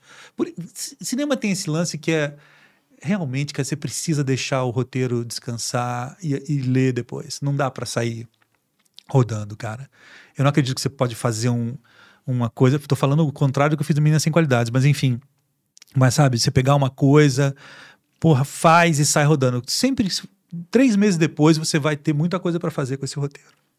Então. É, Eu concordo. Mas, cara, um- porra, se você fez um puta roteiro com 120 páginas, passa pra mim, cara. Não, mas é. Entendeu? Não, tem, Não, mas é- isso é eu, tinha- eu tinha certeza. É. bom haver, às vezes, uma- um cara falando, porque eu tinha certeza, eu sempre ouvindo essas paradas aqui, Uhum. que, porra, é claro que eu, se, eu, se eu descrevo uma cena no, no filme, Uhum. às vezes eu faço um plano que sou eu olhando pra você, Uhum. e aí você decide filmar e, dura 15 minutos, entendeu? Mas como é que eu vou, eu vou botar em 30 páginas, ele Não, olha, continua olhando, linhas. continua olhando, olhando. Isso são duas linhas. é, isso são duas linhas de roteiro. Agora, tem isso, é muito típico, assim, eu já ouvi muito isso também. Não, porque o roteiro tem 60 páginas só. Eu falo, porra, mas, cara, esse eu tô- já, tô, já tô achando perigoso. Esse filme vai ter duas. Na minha mão, esse filme vai ter duas horas. Ah, porque ele vai ser lento? Não, não é porque ele vai ser lento. Ele tem imagem, ele não tem diálogo. Entendeu? É, mas- Você uma, vezes, mesmo um filme de aventura, assim, num grau.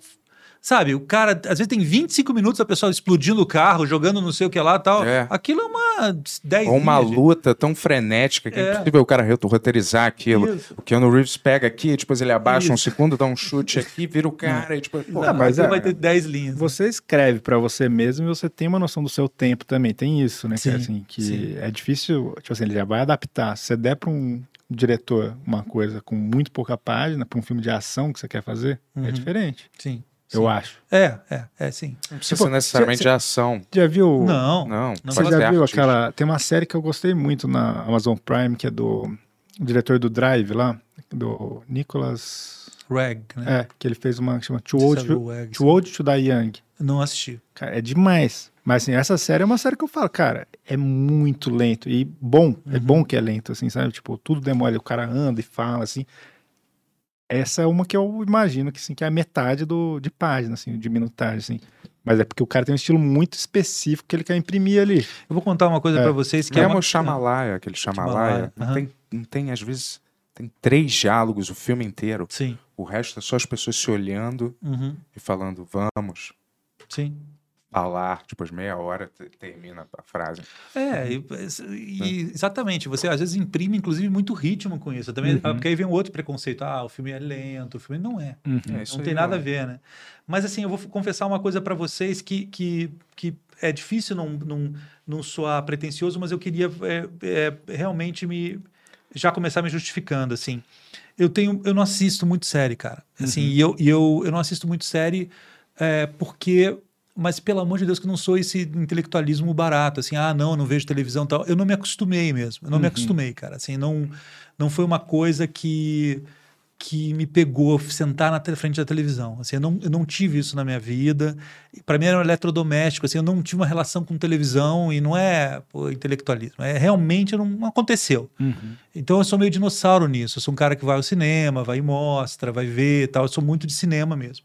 É muito raro eu ver é, série, eu tenho visto assim, série, meio que profissionalmente, tipo, olha, é, quais são as séries mais legais aí que estão no ano para assistir. Eu vou lá e assisto meio que para resolver, assim. E tem uma coisa muito doida, né? Que tem uma zumbilândia de série, né, cara? Assim, porra, todo. Aí você fala isso pra, pra pessoa fala, cara, mas porra, jura que tem tanta série boa assim? Tem 250 série bo séries Não. boas. E aí a pessoa fala assim, não, tal, não, não tem. Ela concorda com você, mas depois ela começa a falar, mas você viu tal coisa? Você viu tal outra? Você viu tal. E eu fico muito louco, assim, eu fico impressionado que a pessoa assiste 20 capítulos de uma hora, ou quatro, é, como é o nome disso? É, é, seasons, É. de, de, de muita coisa, cara. É muita hora de vida Sim. É zo- dedicada, às vezes, a uma série mais ou menos, né, Sim. cara? É, é o processo de zumbificação da humanidade. Eu já estou sentindo exatamente Não é? isso. Então, claro, Mas é quem isso tem aí, é tempo da de co- fazer qualquer coisa, se assiste 30 temporadas de não sei o que lá, mais 200 temporadas de não sei o que, mais 800 É. temporadas de não sei E o a que pessoa lá. vive com, com- Ela trabalha do quê? Como é que ela. Com uma pessoa que fica Não. 48 horas Mesmo que ela sofá? trabalhe, ela sai do trabalho, 800 temporadas de não sei o Ah, que lá. não, e aí lê um livro Não, às é vezes, ou, ou cara. fica em É, silêncio. eu te- eu tenho isso com série também, cara. Eu só vejo quando é uma parada que me interessa muito, assim. É. Sabe? Toda hora o Bento fala, porra, vê tal série. Eu falo, eu- Toda hora. Não, toda hora você fala. Semana passada você falou duas. É, é duas, fazia É. séculos que eu não via É. nenhuma série. É. Eu falei, ai. Porque tem umas da Apple que são, são realmente de qualidade cinematográfica, de verdade. Não, tem, Apple claro TV. que tem. O, o, o- o- eu fui ver o. me Quando falaram- tem seis episódios, eu gosto. Quando É eu sei que não tem segunda temporada, É eu já melhor ainda, né? É, é. Eu fui ver o Small X, né? Que todo mundo. Porra, cara, o, o- a carreira do cinema colocou como o melhor filme do ano aquele segundo episódio lá. É muito bonito, né? Qual que é o nome? É Small X, que é do McQueen, né? O, do Steve McQueen. Ah, nem fiquei sabendo disso. Cara, é bonita essa série. gosto e, dele. E, e o, e o segundo episódio, especialmente, que chama Lovers Rock, Aham. é uma obra-prima. É? É uma obra-prima, é um, um filme. é um, tá? Cara, aqui no. é- Ela é da Amazon. Até tava falando com o Wagner sobre isso. Ele achou na Amazon lá, mas aqui eu acho que tá na Globoplay. Ah. Mas assim, eu sou eu falando, que, que sou uma pessoa inútil Tá. nisso. Eu posso estar falando uma grande besteira agora, mas eu acho que tá na Globoplay. Uhum. Chama Small X. É muito bonito. É, um, é uma. Então, assim, de vez em é quando Act vejo. de Machado? É, Ah, é, tá. é. É, é, São jamaicanos em Londres, cara. Uhum. É muito bonito. Assim, o- esse Lovers Rock, que é essa, que é essa, hum, esse episódio que é muito famoso, que é o segundo, é uma festa deles, assim. Eles vão armando essa festa. E é bonito pra caramba. Mas eu não sou muito, cara. Eu não vejo muitas Qual foi a coisas. última assim. série que tu assistiu? Essa. Ah, tá. Você vê como eu tô mal. É uma série de um ano e pouco. Mas é que eu vi agora. Saquei. É que eu vi agora, mas é uma série de um ano e meio atrás, talvez. O Uhum. que mais que eu vi, cara? É, e uma pessoa falou isso desse imediatismo. Até tem razão alguém que a gente conversou aqui, que eu não consigo me lembrar agora. Mas ele falou, pô, essa cultura de spoiler também enchendo o saco, né? Que você tem que assistir a parada na primeira semana que é lançada. Uhum. Porque, Omelete. é, porque senão o spoiler já seja, não pode se É, e eu, por exemplo, sou péssimo nisso. Eu saio falando spoiler pra todo mundo, porque, porque eu vejo muito de fora também, né? Então eu vejo falo assim, pá, tá, acontece isso aqui, isso aqui. Não importa muito o que acontece. É, o que eu acontece é, é a beleza daquilo tudo, daquilo que, É. foi, que foi feito, que foi filmado, né?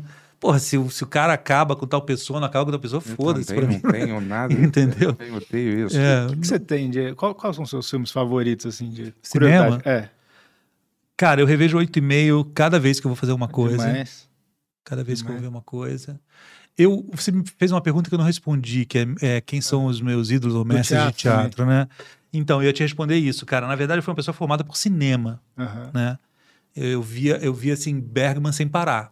Tanto que eu não assisto Bergman há 20 anos da minha vida. Aham. Porque eu assisti tanto Bergman novo, e o Bergman me ensinou tanto em relação a, a energia de espaço, é, como, como ele colocava os atores dentro do espaço. É muito teatral, né? Uhum. Então, eu, eu, eu parei de ver. Eu cansei, assim, porque eu realmente vi tudo, tudo, tudo várias vezes. Então, eu assisto há mais de 20 anos o Bergman. Oito e meio eu assisto sempre. Você sabe que eu tava... Eu não vou saber falar os filmes que eu mais gosto, porque são muitos. Mas coisas que eu, que eu gosto muito, assim. Eu gosto muito dos Dardenne, hoje em dia, dos Dardenne. Uhum. Um filme como A Criança, não sei se vocês lembram desse filme. É um filme absurdo, lindo. Eu não vi, não vi. É foda. É um filme lindo, assim. Eu gosto muito deles. Eu gosto muito de um cara chamado Jia Zanke, que é um chinês. que Fez um, um filme chamado Mu- Vários, né? Um Mundo. É... Um Tarantino, você não acha mais Sim, claro que eu amo Ele é bem Tarantino. teatral também, sabia? Várias, Tarantino- várias coisas dele Tarantino daria ele pertence a uma coisa, ele veio aí no. O Tarantino ele pertence a um, a um a um tipo de cinema americano que eu admiro demais, que é uma habilidade técnica, uma capacidade de saber aonde está a emoção de quem está, a, a atenção de quem está assistindo naquele momento. É muito difícil. Às vezes o diretor ele faz o filme dele, mas ele não pensa a interlocução, como é que vai se dar. E o Tarantino ele sabe que você vai estar na ponta da cadeira naquele momento e ele vai quebrar. Quem faz isso também são os Coen, os Coen Brothers. É. Eles têm essa capacidade. O Spielberg tinha essa capacidade. Depois Tinha, foi, né? é, foi se diluindo. Mas, mas ele tem essa capacidade absurda de você saber aonde você vai estar emocionalmente. Cara, isso é uma técnica. É, é é foda, cara. Você ter essa, essa técnica. Isso é muito. É uma habilidade muito grande, né? É, e é isso. Para mim é um, não é cinema de entretenimento. Eu sempre tive essa dislexia em relação à cultura pop e cultura, o que se chama de cultura erudita, sabe? Para mim, ouvir Bach e ouvir eh, Beatles, ouvir, sei lá, uma banda nova, ouvir MC, ouvir, não tem diferença nenhuma. Sim. Nenhuma. São tudo música, né? É, é tudo filme, música, tudo. é. Então eu gosto disso, cara. Você me perguntou isso há oito. Eu tava lembrando ontem de um filme um filme nada a ver, um filme nada a ver no sentido, um filme que vem do nada. Mas o quanto eu gosto, gosto desse filme, um filme chamado They Shoot Horses, Don't They? Você lembra desse filme? Cara, não. É um filme que foi traduzido no Brasil como A Noite dos Desesperados. Caramba, de quem que é? Esse é um filme, cara, vocês vão amar esse filme. É um filme que é com a Jane Fonda. Aham. Eu tô falando isso pra você ver. Pra mim, eu realmente sou disléxico em relação à cultura pop e cultura erudita, mas assim, é um filme que se passa na, na, na Grande Depressão nos Estados Unidos, que eles fazem um concurso de dança. E para que as pessoas ganhem comida, Aham. prêmios, entendeu? Então é, é um dos primeiros filmes que falam um pouco sobre Big Brother, assim, sabe? Sobre essa coisa de você ter um concurso. de- E, cara, eu, eu vi o cartaz desse filme ontem, eu falei, cara, eu amo esse filme. Esse filme é foda, lindo, lindo, lindo de morrer. Quem fez esse filme, cara? E agora eu vou cometer um grande ato. Puxa aí, Tony. Quem é, é do. Puta, cara, como eu não posso lembrar quem, quem dirigiu esse filme, cara? Não é o Lumet, não. Mas enfim, é um filme muito lindo, cara. E, Uhum. e- e é um filme totalmente americano, assim. Ele ganhou Oscar e é. Nossa, se o Oscar tivesse premiando filmes assim, é um filme muito bom, assim, muito É, foda. o Oscar, cara, faz muito tempo que não, não é um bagulho que é relevante mesmo, assim, né, cara? É, tipo, olha, total, tipo né, assim, aquele ano que teve Onde os Fracos Não Tem Vez e Sangue Negro foi o último que eu falei, caralho, isso aqui é justo, Bons assim, filmes, né? Sabe? Sidney Pollack. É, do Pollock. Pô, demais. Cara, mas esse cartaz é ruim. Tem um, tem, tem um. Esse é o cartaz brasileiro.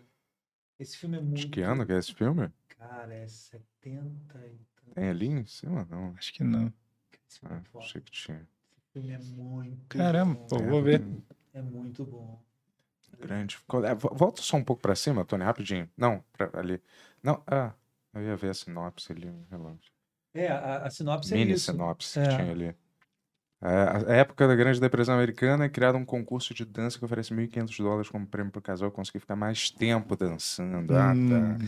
Aquelas paradas que só sobrevivem um É, casal. no ballroom é. ficar- É muito lindo. E, e você sabe que eu fui fazer uma peça no Chile, uma dessas produções, Uhum. é, que eu tenho muito orgulho, chama Democracia, que é uma peça que falava muito sobre o que aconteceu no Chile Uhum. logo em seguida, um ano depois. Porra, conhecidos meus perderam um olho, né? Lá então, assim, para conseguir uma constituição nova, né? Com, com- que a, constituição deles ainda era do, da época do Pinochet, né? Uhum. E eu fiz uma peça que era um pouco inspirada, não inspirada, mas era um pouco sobre esses jogos, assim, porque no. Olha que coisa triste, né, cara? O Brasil também foi assim, né? É, tipo, do domingo, em pleno Pinochet, eles ficavam, eles ficavam assistindo o concurso de dança. E quem dançava melhor mambo, quem dançava melhor não sei o quê. Bom, eu tô falando do Brasil, né? Dança dos famosos. Mas, enfim, mas assim, mas ali. Mas os famosos eles têm dinheiro, mas são pessoas fodidas que, que ganhavam, assim, arroz, que ganhavam batedeira, que É mais ganhavam. parecido com o programa do Luciano Huck. Não, e é isso. Você ganhava, ganhava, cara, e no meio de uma ditadura sanguinária, né, absurda, aquelas pessoas dançavam assim domingo na tua TV para ganhar eletrodoméstico, comi- comida. Então, tem a ver com esse filme. aí, Tem muito é, esse, esse esse tipo de, de entretenimento assim, né, que e, e foi um pouco baseado nisso, assim. Eu já era bem louco por esse filme. Mas são, são muitos, cara. E de, e de teatro não tem. Teatro, cara, eu tenho uma, eu tenho uma, uma influência muito grande. Uma influência não, um carinho, uma influência também. Não é uma influência, é um aprendizado. Aham. Tá? Não é uma influência, é um aprendizado enorme com a Bujanra. Uhum. O Abu foi muito importante na minha vida. É, tem uma pessoa que eu amo muito, que é o Aderbal Freire Filho. É, o Antunes. São pessoas que foram muito importantes, assim, para mim, na- como formação, como aprendizado, como perder um pouco a inocência, né, a ingenuidade. Eu gosto muito de velho, cara. Esses velhos são muito importantes para mim. Da, da minha geração, um pouco mais velho que eu, eu admiro muito o Thó, Antônio Araújo. O Thó é um cara que, que eu pago pau, assim. Eu acho um cara incrível, incrível. Andrew Lloyd Webber. É um gênio, né? Tênio Garcia. Não. Eu tô brincando. Ele, ele era Ele do- falta os nomes, Não, não, fala. peraí, esse cara tem a ver com É. teatro. Um grande produtor, né? Teatral, não era? Sim, não, ele é, na verdade, ele é tipo os musicais. Os os- musicais, é, ele foi o é. responsável lá, né? Sim, pra- sim. pro- pelo boom, né? Sim, é Eu um vi grande isso. gênio. O... É Bob Wilson, não é? Bob Wilson. Então, esse cara, ele tem um tipo de nome pro teatro que ele faz, assim, cara, que eu, eu realmente ouvi, eu falei, cara, que, que que é isso? Que porra é O essa? Bob Wilson é um cara, cara, ele, ele é um ele é um, uma assinatura, ele é um cara que Aham. começou na década de 60, ele é um bailarino, ele nasceu no Aham. Texas, Aham. gay, numa uma família super conservadora, foi para Nova York e ele construiu, criou uma personalidade no trabalho dele inconfundível, assim, você vê qualquer coisa do Bob Wilson e fala, isso é Bob Wilson, é Sim. dele, é como, sei lá, o- a estopa é do, é do sabe, do, do- de tal artista. Do- então, assim, é, ele, ele, ele, ele, ele criou uma, uma, uma identidade tanto visual quanto de movimentos, de é, escolhas estéticas, assim, que é inconfundível. E ele vem, na verdade, é, cada vez mais. Ele produz muito, né? Ele produzia menos. é, é, quando ele era mais jovem, menos no sentido de ele passava mais tempo ensaiando, trabalhando. Agora ele é uma, uma máquina, assim, sabe? Ele faz. Cara, ele, eu acho que ele, ele faz 10 produções por ano. Caramba. É. Porque tem, um, tem a assinatura dele já, sabe? É uma Uhum. coisa meio de artista plástico e diretor também, né? É, mas ele tem coisas muito importantes. Ele tem uma passagem pelo Brasil que é espetacular, que ele veio com uma... Ele fez várias coisas. Agora teve... O Sesc produzi, eh, produziu, não, trouxe para o Brasil seis, sete, produziu uma e trouxe seis, sete produções dele nos últimos anos. Mas ele, na década de 70, ele, ele trouxe uma, um- uma, uma peça que chamava A Vida de Joseph Stalin, eu acho. Devo estar falando besteira, mas é por aí. E, Uhum. obviamente, foi proibido o título, eles, eles mudaram, eu não lembro para qual título. Mas era uma peça de 16 horas tal, e que eles trabalhavam com, com, com, a percepção de tempo, assim, sabe? Então você ficava muito tempo assistindo uma coisa muito lenta, e depois, quando entrava uma pessoa andando normalmente, assim, você tinha um, levava um grande susto, assim, com a velocidade da pessoa era um trabalho senso... é, é muito legal porque ele, tra... ele lidava com, a- com o teu entendimento de que as coisas são percepções sensoriais suas, Uhum. né? Ele é um grande gênio, cara. Um cara incrível. Um cara incrível. Um clássico, né? Um então, clássico. porque é isso, a velha eu fui ver, tipo assim, eu gosto do William Dafoe, falei, fui ver, não sabia direito o que que era, assim, e, cara, todo, tipo assim, todo ano eu lembro dessa peça, lembro de fala da peça, e é uma peça completamente E é, do Dani... e é da- é em cima do Daniel Carmes, não é? que eu comecei a ficar muito fã. Que é um surrealista russo foda, né? Incrível. Então, tem um quadrinho que eu tô fazendo isso desde 2013, vou la- vai lançar ano que vem só. Uhum. Eu e o Amilcar, que é um parceiro meu que é desenhista. E, pô, eu peguei muita inspiração do Daniel Carnes por causa dessa peça que eu vi sei lá, em Sim, 2012. sim. Ele é E é incrível. um cara que eu jamais ia conhecer, assim, se... É, é um russo doido, É? surrealista, Que eles estão incrível. com a né? cara pintada de branco, né? Mas Quase sempre estão, né? O Bob Wilson, É. ele lida. Cara, eu acho que ele viaja com umas 10 maquiadoras, assim. É? tem- é, cara, os caras ficam 3, 4 horas fazendo aquelas maquiagens absurdas, assim, né? Tem uma coisa da luz dele, é muito forte, né? Ele é um iluminador sensacional, mas extremamente rigoroso, assim, né? Ele coloca o ator afinando luz, assim, é torturante, assim. Ele fica, tipo, 3 horas, 4 horas com um foco parado Caramba. para afinar a, a luz lateral, né? Mas aí o cara, o ator já sai exausto e Sai. pronto pra. Pronto pra isso. Não é? pra lidar. Não é? Não, às vezes na peça do, do Bob Wilson, o ator ele faz três movimentos, cara. Entendeu? E. e- Isso é muito doido, né? é, é, é bem. É bem. É bem, é bem a cara dele, né? É Só ele faz isso ainda bem. É doido. Ainda porque bem no bom sentido, porque ele é um puta art- artista. O lance da iluminação parece muito simples de fora, mas é muito complexo, né? De fazer, tra- de conseguir essa simplicidade que ele consegue ali, né? Cara, no caso dele é bem complexo tecnicamente, né? Aham. Assim, a luz é uma coisa complexa, assim. Você, se você vai dirigir, você tem que ter muito. Cara, você tem que ser um bom iluminador também. Você tem que pensar a luz, né? Você tem que lidar com luz. Eu adoro lidar com luz, assim. No caso dele, ele é um dos maiores iluminadores do mundo porque ele desenvolveu de fato um- uma personalidade específica, né, da, da luz dele, assim, uma luz lateral que não pega na- no, no- no chão, normalmente, né, ele já fez de tudo, mas que não pega no chão, a, a luz que ilumina mesmo, aí ele tem as cores, ele trabalha muito com as cores porque ele trabalha também com, com canhão, é, que não é uma coisa comum em teatro, né, então ele, para que ele possa ter a profundidade da cor, ele, ele, ele usa o, o canhão, que são, normalmente são canhões Posso estar falando besteira, mas acho que são canhões com, com infra vermelho para que ele possa, quando volta a luz, ele já. Ele, o, o, o, o cara que está trabalhando já viu né, onde está no escuro posicionado o ator. Então, tem muita, tem muita É, técnica, então. cara. Tem muita É técnica. muito doido. Por isso que eu digo, se você olha assim, parece que é uma coisa simples. Não, porque- não tem nada. Não, pa- parece simples que eu É. digo, porque é muito. Qual que é a palavra? É, não, você olha e fala. É, É, mas é- isso é a nossa vida, cara. Tudo É. parece. Tudo para as pessoas, cara. É. Tudo que a gente faz parece simples. Sim. Esse, o, o teu podcast parece simples, a minha peça parece É. simples, fazer teatro parece simples, fazer cinema. Nossa, mas é- o cara fez ali uma coisa. Aí quando ele vê uma- um carro pegando fogo, nossa, isso é incrível tal. Mas filmar uma pessoa andando parece simples, entendeu? Uhum. E tudo a gente sabe que é super complicado, né, cara? Então, eu tô falando, para chegar nesse tipo de. Esqueci a palavra agora, de simplicidade, assim. Sim, É muito difícil. Foi um negócio muito icônico que. Essa peça que eu fiz É. com a Fernanda Montenegro, Viver Sem Tempos Mortos, que eu estava falando, é, era uma peça que era chamada uma caixa preta, né? Uhum. Cara, é um dos cenários mais difíceis que eu fiz com a Dani. Assim, fazer uma caixa preta no teatro. O que, que é uma caixa preta? Caixa preta é assim, cara. Você fala assim: ah, como é que vai ser o cenário? Não vai ter nada, vai ter uma pessoa sentada numa cadeira. Uhum. Coloca uma pessoa sentada na cadeira no teatro. Não é um espaço vazio. Uhum. Né? É um espaço que tem mil é, é, como é que, intervenções visuais, né? Tem um, tem um extintor lá, tem uma coisa, tem uma. Então, caixa preta você vai fechar, né? Uma, uma, uma, uma- com rotunda, com pernas, com bambulinas, com trainéis, com reguladores, uma caixa em volta dela preta. A, a gente quis fazer a ponto de depois de um tempo de 10, 15 minutos, ela ter a, sensação de que ela está flutuando. Sentada numa cadeira preta, ela está com uma camisa branca, você tem a sensação de que ela não está em lugar nenhum, sabe? Para você chegar nisso, Uhum. você tem que fazer. Sabe, é, é que nem dizem que cozinheiro tem que começar com um bernese, né, para aprender que a coisa mais simples e complicada. Para um cenógrafo aprender a fazer uma bela caixa preta, você tem que fazer. Cara, para você fazer isso, você precisa de técnica. é, não é?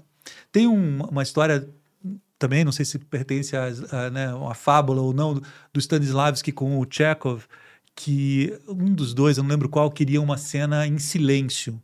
E o outro fala assim: olha, não, não existe silêncio no teatro. Para ter silêncio no teatro, você tem que colocar um sapo coachando. Porque você está falando assim. Ah, Isso é silêncio. esse é, é- Esse é o é um ambiente silencioso. Porque se você tiver em silêncio, você não você não está dizendo que é silêncio. Você fala assim, ah, a tua mente produz todos os sons que estão em volta daquelas pessoas. Se você coloca um, um sapo ou um passarinho, uma coisa, você fala, ah, é um ambiente silencioso. O Philip Glass fez um negócio com silêncio, não foi? Se eu não me engano. Ele ele trabalhou muito Não, que ele isso. fez uma, uma coisa que você entrava e você sim- simulava, que nunca tem um silêncio de verdade, mas o mais Aquelas próximo- caixas.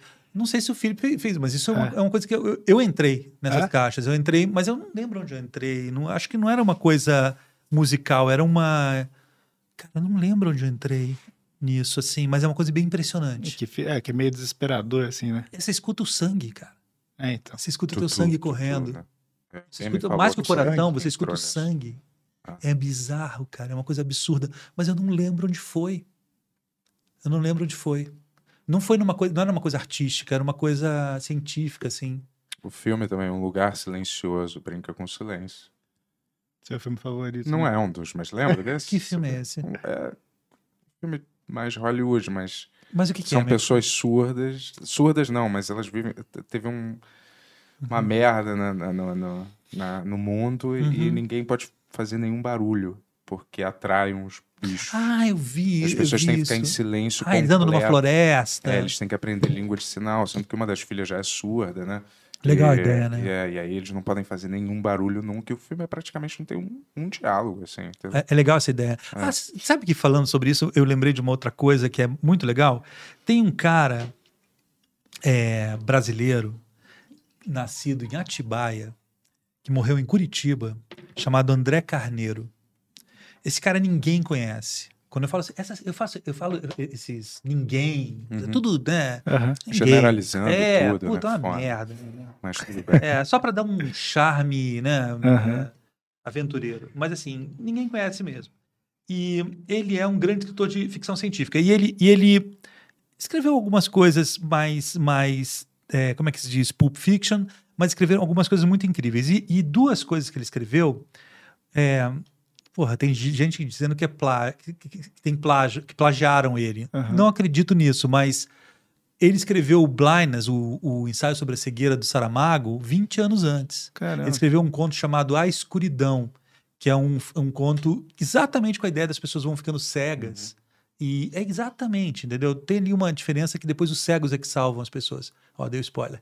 Mas o- e um outro chamado A Espingarda, em homenagem ao nosso é, star, artista da noite, é o aquele I Am Legend do Smith, né? Hum. Que ele fica sozinho.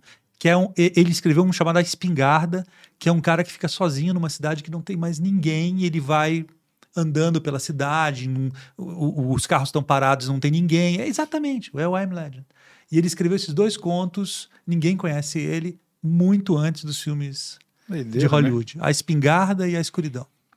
Perguntar uma coisa sobre isso de você falou desse. Você, você tem uma coisa de tipo você vai fazer uma peça, um filme, uma coisa tem que ser uma coisa que você escreveu assim? Não. Eu adoro É. trabalhar.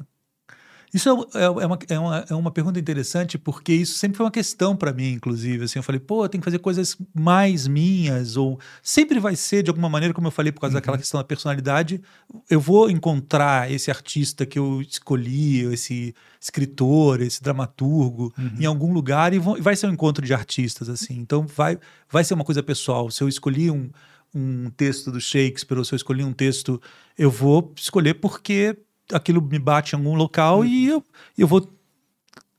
Enfim, minha personalidade vai estar ali, né, carimbada de alguma maneira. Mas pelo contrário, cara, assim, eu, eu, eu gosto muito de adaptar, escrever, etc., mas eu gosto muito também de fazer obras, assim. Agora, quase sempre não dramatúrgicas, assim. Eu trabalhei. Não, trabalhei muito com, com um texto de teatro, mas. Cara, eu fiz 56 peças. Caramba. É muita coisa. 56 peças. Porra. Assim, e- e eu- por que eu tô falando isso? Porque eu descobri isso há pouco tempo. Porque eu tô fazendo 50 anos. Eu vou fazer 50 anos esse ano. E aí, por acaso, alguém me mandou, tipo, um- uma lista de coisas que eu fiz, de ópera, de. Mas de teatro especificamente, sem contar ópera, sem contar show, sem contar filme, sério, né? Eu fiz 56 peças. Caramba, então, coisa tra- caramba. obviamente, eu trabalhei com, com muita tá trabalhando dramaturgia. desde que você nasceu, quase, né? 13 anos. Fazendo. Desde os 13 anos de idade, com teatro desde os 13 anos de idade. E, cara, e não vou deixar de trabalhar nunca, porque às vezes você vai filmar, você fala, pô, tô uma saudade do teatro. Às vezes você tá fazendo teatro e fala, pô, eu quero filmar. É sempre assim, né? Sempre tá querendo fazer. E, mas eu me sinto bem no teatro. Agora, no língua brasileira, especificamente, para ser muito sincero, foi a primeira vez na minha vida que eu saí de uma peça é, falando assim, cara, eu não tenho ideia do que vai ser virar em seguida. Foi a primeira vez que eu falei assim, cara, ok. Entendeu? É, acho que foi tanto tempo nisso, foi tanta dedicação a isso tal, que não. Eu não sei, não sei porquê, assim, aconteceu de. Falei, porra, acho que eu encerrei aqui um capítulo, sabe? Não sei se vou abrir outro, acho que vou, mas, mas realmente teve um, um encerrar ali de capítulo. Assim, a peça foi muito legal, muito, ela é muito legal, ela é muito importante, ela vai viver ainda. E foi uma pesquisa bem legal sobre sobre, porque a gente está falando sobre colonização, falando sobre língua, a gente está falando sobre colonização também, né? Então, foi muito bonito assim o processo todo, cara, todo mundo mandando do mundo inteiro, cara. A gente tem gravações do mundo inteiro. Ter trabalhado com o Tom Zé também de perto foi muito foda. Foi demais. Então, foi um momento assim que foi um pouco diferente da minha vida, assim. Eu realmente não não saio dessa para outra rapidamente. Deixa eu só te perguntar um negócio. Como é que você. Ah, O que, que você acha dessa invasão desses super-heróis assim, no cinema, dessas Marvel, dessas paradas? Só de Eu acho que é curiosidade. entretenimento, cara. Eu acho que é entretenimento. Acho que a gente não. Eu, eu eu- você vê que o, o Scorsese, que eu amo, etc., fala assim, pô, isso não é nem cinema, né? Mas eu não, eu, não, eu não gosto muito dessas pessoas que falam que uma coisa não é teatro, não é cinema, porque já falaram isso de mim, entendeu? Fala assim, ah, o que você faz aí não é nem teatro. Eu falei, cara, tudo bem, talvez não seja, mas é alguma coisa que, que com certeza o teatro tá ali, né? Então você escuta essas barbaridades, assim, sabe? E, cara, é cinema de entretenimento, entendeu? Qual é o problema disso? Se isso destruir outras coisas, ou seja, se isso, se, se, se a, se a hum, massiva campanha, massiva campanha, massivo, é, é, como é que se diz, é, orçamento, a, a indústria, se o interesse se tudo isso se voltar a ponto de destruir um cinema, um outro, outros tipos de cinema, não é um tipo de cinema, outros tipos de cinema, isso é preocupante. Mas que exista, cara, eu acho que é ótimo, entendeu? De repente, cara, eu fui lá, eu lembro que eu fui ver um Batman, um anterior, assim, eu falei, cara, tão bonito, tão foda, o do Nolan, né? Tão bonito. É... Mas confesso que quando eu vou ver o segundo, eu falo, caralho, mesma coisa. É a mesma coisa, entendeu? Então aí já eu falo assim, tá, já vi, né? É difícil, né? Mas tem uns que vêm. Hum, Uhum. Eu, não tenho, eu não tenho muito preconceito com isso, não, cara. Saquei. Não tenho muito preconceito com isso. Eu, eu acho que tem espaço pra tudo na vida, cara, no mundo. Eu não tenho. Cara, cinema de entretenimento é cinema de entretenimento, ok? Ok. Uma... Você quer- perguntar sobre isso? Nada, são tendências, né? O cinema, tá- a, a forma como as pessoas veem, consomem filme, está mudando também. né? É. Agora, se alguém vem falar que assim, olha, isso aí é isso aí ou nada, Sim. porra, pelo amor de Deus, aí vamos acabar com isso. O, o- você fala lá no George Lucas e do, e do Spielberg, eles têm um. Deve estar aí na internet, eles têm na, no YouTube, eles, eles têm uma entrevista bem clássica, uns oito anos atrás, sei lá, tô chutando, que eles falam exatamente o que ele tá vivendo. Falam, ó, gente, vai ser streaming e blockbuster. Acabou. Blockbuster nos cinemas e streaming em casa. Esqueçam outro tipo de cinema. E cinema de festival, que é outra coisa, né? Filme de festival. É, bem doido. Mas eles contaram isso já há 8, 10 anos atrás, entendeu? Uhum. Então, assim, é difícil. Esse, esse local do cinema, desse cineminha que a gente ia pegar ali pra ver o, o filme do, sei lá, quem, o de Allen, quem que você Ah, quer os falar? Coen, sei lá. É, dos, é, os Coen até que vão ter espaço, porque É. eles têm um pouco disso também. Mas, cara, é difícil, você não, Não, vai ter aquele mais. seu Quem que vai filminho de terror, meia Ah, os bomba, ou alguma coisa os arriscada. Coen mesmo, É. os últimos dois foi streaming, né? Foi no streaming já, né? É. Então, e sei lá, um filme. você Um não policial qualquer, meio. Ó, o Scorsese, o Irishman ficou uma semana no cinema, foi pro streaming. É, eu acho eu, eu tomei o cuidado de, de assistir no, no cinema, porque eu falei, cara, é um filme longo, é legal assistir em Uhum. tela mesmo. Eu assisti, eram quatro horas, cinco horas. É. né? E adorei assistir, ter assistido em cinema. Se bem que era uma tela meio pequena, mas, mas enfim. Belas Artes. Eu fui no Belas Artes. É, eu também fui lá. É. E você tá com uma peça em cartaz?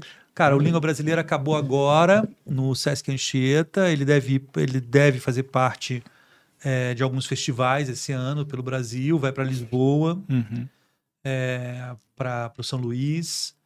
Vai ter uma história agora que a gente vai cumprir com o Língua Brasileira. Agora, em junho, o Tom Zé lança o disco que- das músicas que ele fez para a peça, que eu fiz a direção artística do disco, é, com a direção geral dele, claro. Incrível, assim, genial ter trabalhado com ele.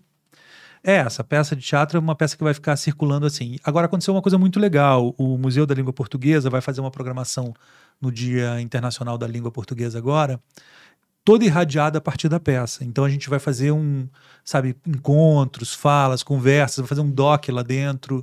É, um- é uma programação muito legal e que foi, eu tenho muito orgulho de dizer que foi irradiada a partir da, do trabalho da peça. Então, a gente, eu estou preparando isso agora, é o que eu estou fazendo agora, na verdade. E assim, você, pô, você fez 56 peças, fez um monte- tem alguma coisa que você quer... Ruim, fiz muito. Não, tô não. brincando. Alguma coisa que você tem muita vontade de fazer ainda, assim, que você nunca fez, sei lá? Em teatro, se diz? Cara, se, se eu não tivesse, eu não fazia a próxima. Entendeu? Aham. Se eu não tivesse, eu não fazia a próxima. Eu não sei te dizer o que agora, mas assim, qualquer coisa que eu comece é porque criou uma excitação em mim de alguma coisa que eu não tenha feito. E, e você faz sempre nesse... Esqueci, você, você, você planeja, ah, daqui tanto eu não quero fazer uma coisa assim, Eu ou não, você- cara, é? eu sou péssimo, não é em planejar. Aham. Eu sou péssimo numa coisa que me causa muito problema. Eu sou péssimo em fazer coisa a longo prazo. Eu, eu odeio, eu quero fazer a coisa amanhã. Uhum. E isso é um problema também na, na área audi- audiovisual para mim, né? Uhum. Quando as pessoas falam assim, ah, esse é um filme para 2026, eu falo, É cara, não dá pra gente começar amanhã com, sabe? Uhum. Ah, tem que custar um milhão, vamos fazer com dois mil reais e amanhã? Cara, porque realmente assim é difícil foda, pra mim. né? É, é. É, vamos chamar os atores É. para promover o filme. Ah, eles já morreram. já passou tanto tempo. Eu tenho, eu tenho, eu tenho, cara, eu tenho dificuldade com isso. Eu confesso assim que eu sou É. muito porque você fica apaixonado, você fica louco, cara. Você quer fazer o negócio acontecer, entendeu? Aí você vai estudar profundamente, você vai fazer, mas é muito legal quando você pode fazer logo. Agora, a coisa que se planeja para vir. É, é difícil você manter essa energia de uma paixão que você está querendo fazer um negócio É, três anos, é, cinco anos é. depois. Eu sabe? admiro muito esses escritores que É. escrevem assim, cara, mas eles estão escrevendo, né? É. Mas essa coisa de planejar, tipo, 2026 eu vou fazer uma coisa. É Cara, eu não sei né? se eu tenho saúde para isso. E eu sofro com isso, principalmente na área do audiovisual. Uhum. É, mas Porque eu, eu acho que- eu sempre sou aquele chato que tá falando assim, jura, cara, jura que é só ano que vem. É foda. falo, cara, é isso, meu. Audiovisual é isso. Tem que levantar uma grana, tem que. Né? Eu sofro muito. Ah, uma coisa que eu ia perguntar, você, tipo, você usa muito música mesmo. Uso em muita droga. Além. Mas o que você tem escutado de ultimamente? Música? É. Você escuta Cara, coisa nova, assim? Como Escuto, você... é? escuto. Escuto, eu escuto, cara, eu, eu sou curador também de umas coisas, né? Uhum. Tem um festival muito legal que a gente fez antes da pandemia, em 2019, que vai voltar agora, que chama, tem um, nome que eu não curto, cara, que Hum. não, não, me leve a mal os, os, os, os, os- organizadores, que é Dogma. Aham. Mas, mas, cara, mas o festival é foda. A gente trouxe o Yves Tumor, a gente trouxe... Ah, que legal. é, o Yves Tumor foi foda, o show dele. O Nakane, a gente trouxe... Puta, faz três anos eu não lembro, vou lembrar a programação, mas teve muita coisa boa que a gente trouxe. É foda, a gente tá preparando novo agora, então eu tenho que escutar. Eu escuto. Tem que escutar, não. Eu sempre escuto, cara. Eu sempre faço. Todo ano eu faço com meus amigos uma brincadeirinha de lista né, dos 50 melhores discos do ano. Eu escuto pra caramba música nova. Escuto, escuto muita música nova. E escuto, eu escuto muita música, cara. Todos os tipos. Muita música, assim. O que, que você tem escutado ultimamente? Você recomenda? Até aí? por isso é difícil, né? Porque eu escuto tanta coisa que, que, que escutar uma coisa só, assim. No Brasil, cara, no Brasil, assim. é, os últimos. Eu sigo muito os, os últimos discos do Kiko, né? Juliette, De você Nucci. falou que tô ouvindo? Juliette, cara, Juliette. foda. Ele, ela, ela lançou um disco agora, né? Ah, tá lançando, Eu não sei. tá bombando aí. Eu, eu, não escutei. Kiko, É, o quê que você disse? Cara, o Kiko de Nucci, né? Aham. Que, é um, que, é um, que eu acho que lançou uns discos muito bons agora. O, disco, o último- o último disco da Jussara Marçal é foda, né? É foda. É muito lindo. Os discos do Kiko. Fora, é, o Ives acabou de lançar um disco.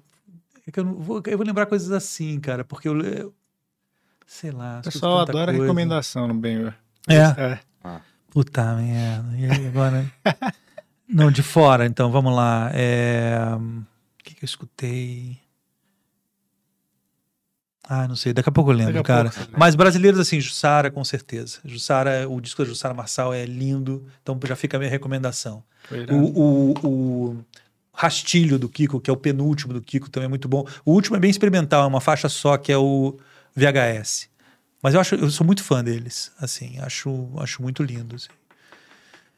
E que, ai meu Deus, de fora, de fora, o que eu escutei esse ano? Ah, cara, eu não sei, eu acho que aí, eu acho cansaço mental mesmo, porque eu com certeza eu daria 10. Eu vou mandar aqui depois, 20, Tá bom. 20 Não, discos. relaxa, tudo bem. Ô, Tony, vamos fazer umas perguntas?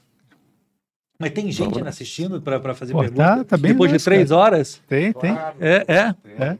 Porra, depois de três horas Ah. alguém ainda faz pergunta, cara. Não sei, mas me É, parece. quase três horas, né, Tony? Quanto tempo? Agora acho que é bom colocar o fone, hein, Felipe? Vamos lá. Quanto tempo a gente tá, Tony?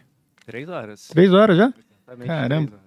Tá com um visual meio Abraham Lincoln hoje, hein, Tony? É, tá meio Lincoln mesmo. Ele muda o visual, cara, de semana em semana completamente. Pô, se tivesse com meu telefone aqui, eu abria o Spotify e falava todas as dicas, mas eu desliguei ali. Não, mas tudo bem, acho que. Depois eu mando, depois eu mando. É, a galera já, já anotou esses que você É. falou, já, Tá bom, tá bom. já ajuda bastante. Eu Ó, o vamos lá pro também. primeiro. É, o Emerson do Recortes Furo, ele pergunta assim, Felipe, é, qual sua opinião pessoal para os filmes Predador 2? Ele mandou uma listinha aqui, mas eu vou fazendo, acho que é parando, Cara, né? é um filme, é um filme sobre esse governo, não é isso? O filme Eu, eu espero que não tenha o dois, na verdade, né? É, E o A Rocha, você assistiu? É do Michael Bay. A rocha, É eu achei que- que... era uma, eu achei que era aquela dança, não tem uma dança, a É, rocha? tem. É que são filmes que o. É um que o musical, Bender- a rocha, né? A gente faz o Pix Show aqui e geralmente, tipo assim, cada semana um indica um filme pro outro. Só que a gente só briga. A gente Ah, nenhum é? gosta do filme do outro e ninguém. E daí Entendi. a Rocha e o Predador foram uns que a gente brigou bastante. Brigou Já bastante. viu a Rocha? Não, a Rocha eu imaginei que era um musical sobre a, sobre a Não, Rocha. é um filme maravilhoso. É maravilhoso? É, Então verei. Sean Connery e Nicolas Cage na época que eles estavam no Tem. auge, né? Então tá, então eu vou ver e não vou. É um super. tirar Você gosta do Sean Connery? Pô, claro. Claro, pô. Claro. Eu, Yuri. Esse cara odeia Sean Connery. Odeia Sean Connery, sério? odeio o Sean Não, é uma questão do 007, é isso? Não, não, é que ele fez esse filme A Rocha. Eu acho engraçado. Tem a Rocha. ó. Eu acho, eu acho engraçado o Sean Connery, que não importa qual personagem que ele faz, ele tá sempre com sotaque escocês e foda-se. Claro, foda-se. né? O cara faz o. Highlander, ele é tipo o espanhol. assim, é. Mas, cara, se ele fosse chamado pra É. filmes assim de entretenimento, eu acho que eu ia fazer a mesma coisa sempre É. também. Eu entrega aí, é isso aí que tem que entregar. O Schwarzenegger também. Tem sempre aquele sotaque austríaco É dele. muito maluco, E né, é um cara? puta ator. Governador, governador da É, Califórnia. Foi governador da. Califórnia. Ó, ele fa- falou mais três filmes aqui: Shrek, Duro de Matar 3 e Turma da Mônica Laços. Turma da Mônica é, é dirigido por um cara muito talentoso chamado Daniel Rezende. Então, puta editor, um cara incrível. Deve ser bom. Não vi, mas deve ser bom. Qual que é o outro? É, Shrek? Shrek é muito bom. O primeiro Yes! é foda. É foda o primeiro. É. Porque o- O Bento é a única pessoa que eu conheço que não, Que não gosta, gosta de Shrek. Shrek é bom. Mas, tipo assim, eu não... Nada de Shrek. eu O não- Shrek, eu não o Shrek, o Shrek, Ô, Beto, eu, eu confesso pra você que eu dei uma animada, assim, Sim. só pra. pra entendeu? Muito bom. É, cara. é. Não, o Shrek... É porque, porra, o cara que estão falando lá, como é que é o nome? É Predador 2, quando eu fui fazer Shrek, eu falei, cara, é uma obra-prima. Predador 2 também é bom, hein? Porra, Predador- Tá Predador sendo 2 é Predador- foda. É bom, é, É bom. bom. o é meu bom. argumento do Shrek, na verdade, assim, é... não é um filme que eu amo tal, assim, mas não tem como você não gostar de Shrek, é um filme... É um filme legal, é, É, um filme legal. Bem família. O- e Eu vou ter que, agora eu vou ter É. que assistir Predador 2 e a Rocha, esse é o meu problema, né? Não faz isso, cara. que mais? que mais? O Turma da Mônica Laços eu gostei bastante, os dois não gostaram. Não, Tanto- eu da Mônica Laça é do Daniel Rezende, O cara. Laço- É, ele é ótimo. O Bento odiou. Eu falei que é um Não filme honesto. Não é que eu odiei, é que eu, tecnicamente, eu acho o filme Aham. super é, competentíssimo co- tecnicamente, só que eu, num gosto pessoal, queria ver um tom diferente na Turma da Mônica, é só, só Eu queria isso. dizer o seguinte, todos esses filmes eu não assisti nenhum. Então, Ah, tá. assim, pra mim, assim, o Shrek eu assisti. O Shrek eu assisti. Shrek. Duro de Matar 3 também é, o outro. Duro de Matar 3, cara, não tenho nem ideia que seja. Eu sei É que é com Bruce Willis, não é isso? Acertou. É, ainda é? O É. 3 ainda é com ele? Claro, Bruce Willis? claro. É, nesse Pix Show dessa semana a gente vai É, discutir sobre ver isso. isso. Ah, o Duro de Matar 3. É. Puta merda. Depois eu vou ter que assistir Tava vendo cara. outro dia. Você gostou? Claro, pô. Eu, sempre É, o que ele que reassisto indicou. Ele que filmes, indicou, né? Ah, tá. Vamos lá. Ó, o Silvio Tavares mandou cincão, ele fala assim: Felipe, a reavaliação de clássicos antigos sob a ótica da época atual se tornou comum. Você pessoalmente reflete sobre isso ao ver e rever os filmes?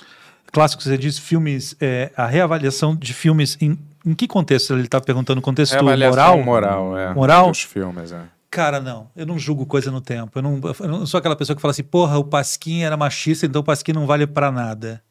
Não é isso, cara. O Pasquim tem uma, uma história absurda no nosso país, importantíssima. Tinha, obviamente, era machista, entendeu? E ó, então é isso. Não vai se fazer um outro jornal com, a, com aquela pegada.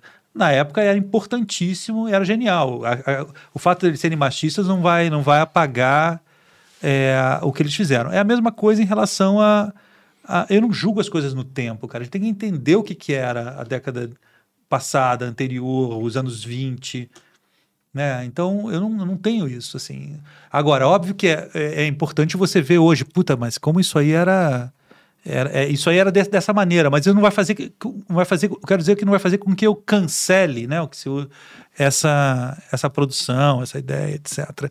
Eu, eu acho importantíssimo se ler é, é, é, Casa Grande Senzala, do Gilberto Freire. Eu acho importantíssimo se ler é, Sérgio Buarque. Eu acho importantíssimo se ler o Risério, ultimamente cancelado aí. Tem uma obra importantíssima, né, antes de enlouquecer. Com esse artigo. Com Ou também artigos. revisitar obras para recortar elas de novo. É, Monteiro Lobato, elas, essas é, coisas assim, corrigir né? obras. É, o Monteiro Lobato, ele, ele tem essa. tem- é, um, é, é um assunto um pouco complexo, não, não tem que se corrigir obra nenhuma. Mas é um assunto complexo, assim, porque ele era, de fato, ele, eu acho que ele assi- assinou documentos de eugenia, né? Ele era racistão, né? É, eu acho que ele assinou documentos de eugenia. E com o doutor Arnaldo, famoso aí, né? Até onde eu sei. Então posso estar falando também uma besteira. Mas, é, mas eu acho que a obra não tem que ser revi... é, a obra tem que ser pensada para esse tempo, sim, mas ela não tem que ser julgada no tempo dela, entendeu? Boa. Ó, o Pedro C mandou 10 reais e faz uma pergunta pro Bento aqui, ó. Bento, será que a Fernanda Torres nutriu um amor secreto por você e te deu aquela alfinetada pra chamar sua atenção? Acho que não. Ligue pra ela, pra tirar essa história limpo. Aliás, a peça eh, da, da Fernanda Torres, que estava com Budas. Budas, tinha um conceito parecido com o que você falou, né? Um único cenário, uma única pessoa. Ela é baseada, na verdade, num cara. Ela era. é, a- a- o cenário é da Dani, né? A direção do Domingos Oliveira. Outro gênio, outra pessoa que eu amo, que se foi. E do teu pai, o texto. um livro maravilhoso. Mas era baseada num cara chamado Spalding Gray, que era um cara que fazia um tipo de teatro que era esse teatro. Era um teatro que ele sentava num- num- numa mesa e contava experiências da vida dele. Coisa bem década de 70, Nova York, um, um gênio. Ele tem alguns filmes, inclusive, esse cara, é, que foram filmadas de peças dele, e o Buda de Tosos tem essa influência Tem essa da, do, dessa estética e essa ideia de usar aquela mulher, né, que conta as experiências da vida dela, como se fosse um Spalding Gray. É, tem um outro cara também que fazia teatro nessa época, em Nova York, que- que era muito legal. Ele, o, o título da peça dele é Como, Como Eu Pago Meu Aluguel. Ele fazia Como Eu Pago Meu Aluguel 1, Como Eu Pago Meu Aluguel 2, de tantos em tantos meses, ele contava os seis últimos meses da, da, da vida dele. E ele chamava de Como Eu Pago Aluguel. E tinha um- também uma estética meio Spalding Gray. Quase um stand-up, né? É, meio, né? quase stand-up, exatamente. Maneiro. Ó, algumas que vieram pro Pix aqui. É, Yuri da Silva mandou 3 reais, obrigado. Falou, Felipe, o Bento tá curioso pra saber, mas é tímido. Qual o seu personagem favorito do Shrek? Cara, eu não chato, lembro, cara. Eu não lembro. Eu, eu assisti o Shrek, mas eu não lembro nada do Shrek, cara. Eu não É, lembro. né? Desculpa, eu acho que é o Shrek mesmo. Isso mostra como as pessoas Ah. gostam desse Lucas Aquino mandou 6 Eu queria saber a- a- o que é a alfinetada da, da Nanda. Ah, conta, conta. é uma história antiga. Conta já. resumidamente. É, uma vez ela andava lá em casa nessa época do, negócio, Uhum. e aí é, Você tava morando com teu tava pai? no programa na MTV também, Uhum. Falando besteira, torta e à direita, e ela escreveu uma crônica dela lá, é, pseudo-intelectualoide, né? Não, não, desculpa, não é, vai. Mas olha, ela escreveu lá a crônica dela, pá, e aí tava, olha, João Baldo, não sei o que lá, é, o pai dele sempre muito severo, o obrigou é, João a ler desde criança, os clássicos, e obrigava com punho. E hoje João Baldo é um gênio e não fez o mesmo com seu filho. Tem uma parada assim, não tinha nada mais. pô. É, eu falei, é, É, é, o pior é que eu achei que ele tava exagerando, mas acharam essa crônica e mandaram pra gente realmente é estranha, né? É, então, sei lá, qual é? Eu devo ter falado alguma, besta, alguma piada idiota. Ela, numa noite inspirada, escrevendo, falou, por que não, né? Pô, Fernanda, vem aqui pra gente esclarecer isso. E aí eu falei assim, pô, rapaz, aí eu falei, pô, rapaz, é isso mesmo? É, ela- é, eu falei, é isso mesmo? Vai, vai, é, ela escreveu isso, você não, você não leu? Que eu, que eu não estudo e provavelmente É tua por isso que eu culpa. saí burro. Aí é, aí ele falou, ué, Piorou. Foi isso. Agora, peraí, ela não fez um. Ela fez um programa com o teu pai, né? O, o- um- programa não sei. fez uma coisa chamada. Não era os ignorantes, alguma coisa assim. Os normais não era do meu pai, não. Não, não era os normais. Ah. Eu conheço bem a obra do teu pai. Não, não. Era um programa que ela se demonstrava, entre aspas, ignorante e ela aprendia. Vocês vão. É uma coisa. Hum. Não faz tanto tempo, faz uns. E ela chegou a gravar com teu pai, teu pai morreu, e ela. Foi o primeiro episódio que foi ao ar, foi com teu pai. Caramba, eu não sei também. E é muito legal. Então veja, porque tem, tem lá um- uma entrevista com teu pai incrível. Será que não é alguma coisa do GNT, algum desses docu- É, pode coisas ser. documentais? É, pode assim, ser, falam? pode ser. sei. É, pode ser, Ela, sei. é, são cinco ou seis episódios e um era com teu pai. Olha, É documental, então. É, um- é, um, é um programa muito original. É um programa que ela se mostra ignorante em algum assunto Uhum. e ela e ela fala, conversa com essa pessoa. E eu acho que o primeiro episódio era com o João. É basicamente a gente aqui É. nesse programa. É o bem. Somos Minha todos nós o tempo estupidez todo, né? seria? Minha estupidez. Boa. Minha estupidez. Ó, o Felipe mandou 666. F- Felipe não, Lucas, desculpa. Ele falou: Felipe, o que você acha do trabalho do Jared Leto? O Bento detesta. Eu não detesto. Caramba, cara. Por que eu, fala é- mal do Jared Leto? Eu Ah, só do não gosto Coringa, dele né? no Coringa, lá, É. naquele filme que ele fez do Coringa. É. Mas eu não acho. Eu acho Ele, é, ele, ele bom é ator. daqueles atores é, que mergulham, né? né, É, de método, enlouquecem. Não é, é um método, mas é um método meio. O Daniel Day-Lewis também são. Eles são assim. Tem né? Zéu, eu me lembro que também. Você gosta do Daniel Day-Lewis? É um puta ator, né? Eu acho ele Incrível. demais. né? É, um puta ator incrível, genial, né? É. Fantástico. Qual que é o seu ator favorito? Não precisa ser brasileiro, só pra não te deixar em é foda. saia um justa. favorito é foda. né? Cara, um favorito é muito É. foda. Alguns. Ah, sei lá, o Toshiro Mifune. É, sei lá, uns caras, não sei, vou chutar, cara, porque eu nunca. Mastroianni, esses John caras. Travolta. É, John Travolta, puta ator. Viu? Mas vocês tinham dúvida? Esse é um Não, não, mesmo. que ele queria só falar Não, o nome que que ele gosta. você- É, é. puta ator legal, cara. Mas, Não, não sei, cara, eu sou muito. eu- Realmente, assim, é difícil, assim, eleger essas coisas. né? mas o Jared Leto você gosta ou não? Cara, um dos atores que me chamam mais atenção, assim. Ele é bom, assim, É, é, dependendo do papel é, que ele é. faz, se ele tiver Mas é um- inspirado, ele mas é um bom. bom ator, né? Mas é um Um bom bom ator, ator. né? Nossa, no caso, a Gucci tava foda, você viu? Não. Nossa. É um velho. ator. Mas ele é, não, ele é. Não, foda de Mas o ruim. Daniel Day-Lewis, assim, Daniel Day-Lewis é um ator... Não, é, pra mim, É, assim. é, Cara, não- De Niro, Daniel Day-Lewis, Jack Nicholson, Dustin Hoffman, quem mais? É, né? aí- tá Al falando- Pacino, você é. tá falando em outra, É, outra liga de outra- atores, outra- né? outra- É. Samuel Jackson, pô, nessa Não, lista às o- vezes. até o Daniel Day-Lewis eu acho que é fora de. é- não tem ninguém que nem ele, assim, velho. Eu Acho esses caras bem... é, É, não, tipo, o De Niro eu amo tal, assim, todo mundo amo, assim, desse que você falou, mas, porra, o dele. É, o Irishman era, era lindo, É. né? Você vê os É? caras juntos, né? Você, Sim. Porra, você fala, cara, já começa. Eu não tenho. Eu, eu sou muito vendido, cara, quando eu vejo esses velhos reunidos, sabe? Uhum. Eu olho assim, o filme pode ser. Não é o caso, esse filme é um filmaço, mas. Se, cara, você olha, você já, eu já começo, pô, cara, fazem, façam o que vocês quiserem aí, que pra mim já tô, já tô Não, você vendido. tem esses caras que eu falei, É, praticamente já eu tô assisto vendido, qualquer qualquer coisa, coisa, fazem, exatamente. sabia? Também sou. Ó, vamos ver. Ah, Shrek já. Jared Leto.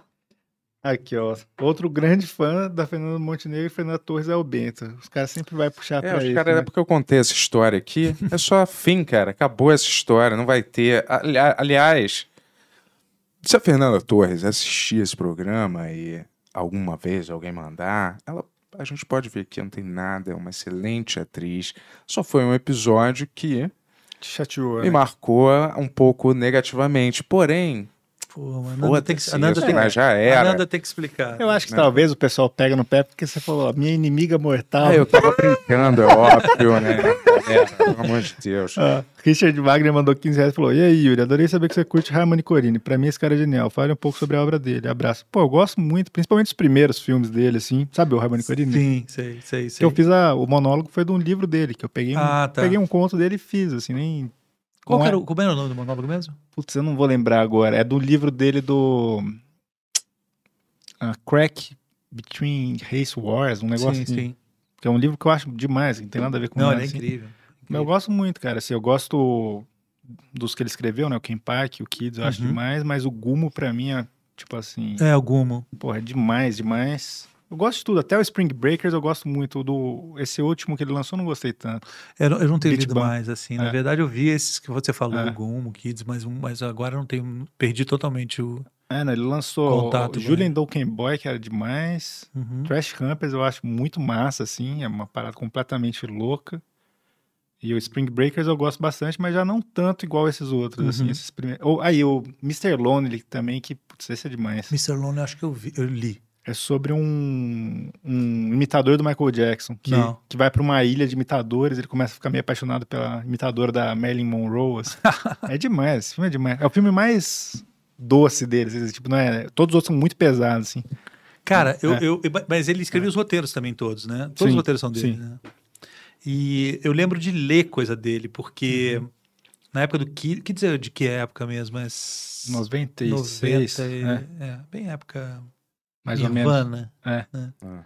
E eh, eu lembro de ler coisas dele, assim, porque eu acho que ele escrevia também, É, ele, né? ele escreveu o Kids, o Larry Clark dirigiu, mas ele escreveu com 19 anos, É, cara. 19 anos. É, ele, eu li roteiro dele. O Larry Clark ficava na Praça Roosevelt lá de Nova York, É. vendo os skatistas. Ele falou, ah, eu sou roteirista, não sei o que ele escreveu. E É. fizeram um filme, loucura total, assim. É. Não, é, um- é legal. Esse filme é muito bonito, né? É, é, um filme, é um filme É pesado. pesado, né? Mas é, um É. filme bonito, é um filme muito legal. E ele, uma coisa que eu acho doida é que o jeito dele escrever os livros, as coisas assim, eu, eu gosto muito, eu nunca tinha visto ninguém muito com o estilo dele escrever. Uhum. E o Daniel Carmes, cara, eu tava lendo, eh, semana passada eu tava lendo coisa do Daniel Carmes, eu falei, cara, lembra pra caramba o que o Harmony Corine faz, Uhum. em escrita, assim. Não, e tem, aí tem É. é, o Kids me lembra muito também as fotos da Tracy Emin. Ele, ele tem essa. Você já foi na Eutin, não? Não fui. Eu Tinha queria. uma, uma. Eu não sei se está lá ainda, Uhum. faz muitos anos que eu não for.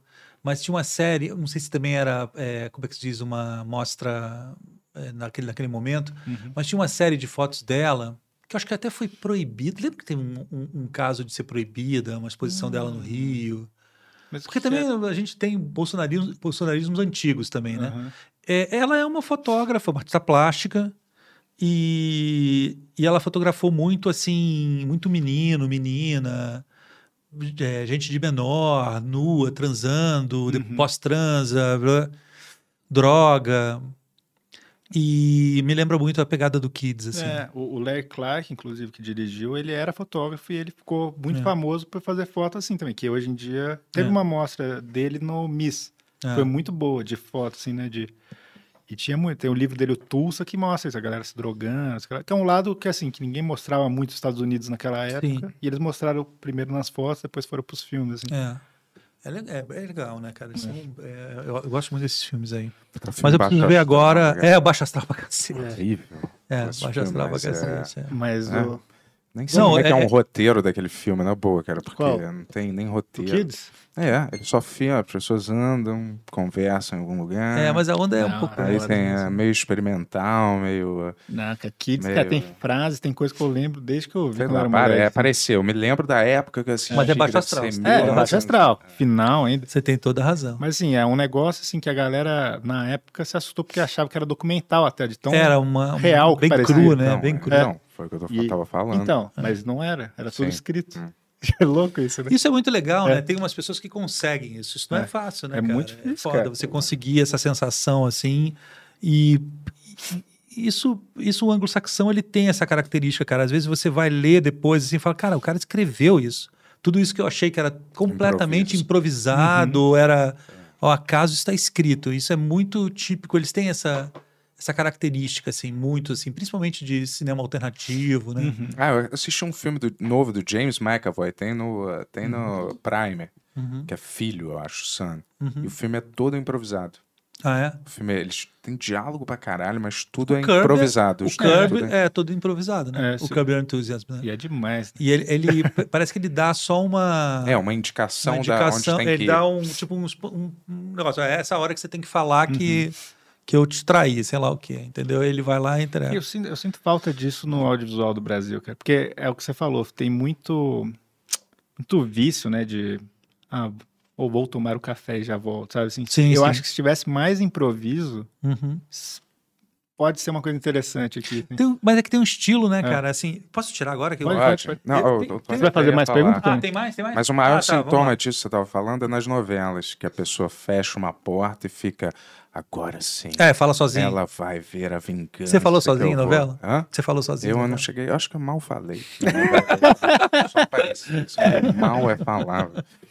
É, falar sozinho em novela, né? Escorregar pela parede, esse tipo de coisa É, que é bem então. típico de, de, de novela. Os ricos de novela brasileira é muito incrível, né? Porque assim, tipo, passa geleia, esse tipo de coisa que, né? uma- geralmente é um café da manhã, né? Porque a pessoa tem comida demais na mesa. Isso. É, é bem Uma empregada vestida com Empregada vestida aquele uniforme, Indo tipo pro de coisa. quarto de empregada, né? Uma parada que não É, existe uma em coisa horrorosa. Sabe que em Portugal está começando a ter edifício com área de serviço, né? Que era uma coisa que não existia, mas tem tanto brasileiro que está começando a ter. Olha, Cara, é foda, né, doideira, cara? né? o cara en- chega lá e aqui não tem quarto de empregada, gente. É, vocês não tem quarto de empregada, não tem banheiro Caralho, de é. empregada. E era sempre assim Foda, um muito quarto triste. horrível que era pra pessoa ficar ali, né? É, meio- muito triste.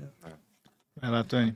Vamos lá. Então, ó, pra fechar aqui, a Renatinha Vasconcelos mandou cinco reais. Opa, obrigado. E fala assim, ó, somente para ressaltar que os assuntos de hoje foram excelentes e necessários. Necessário? Necessários.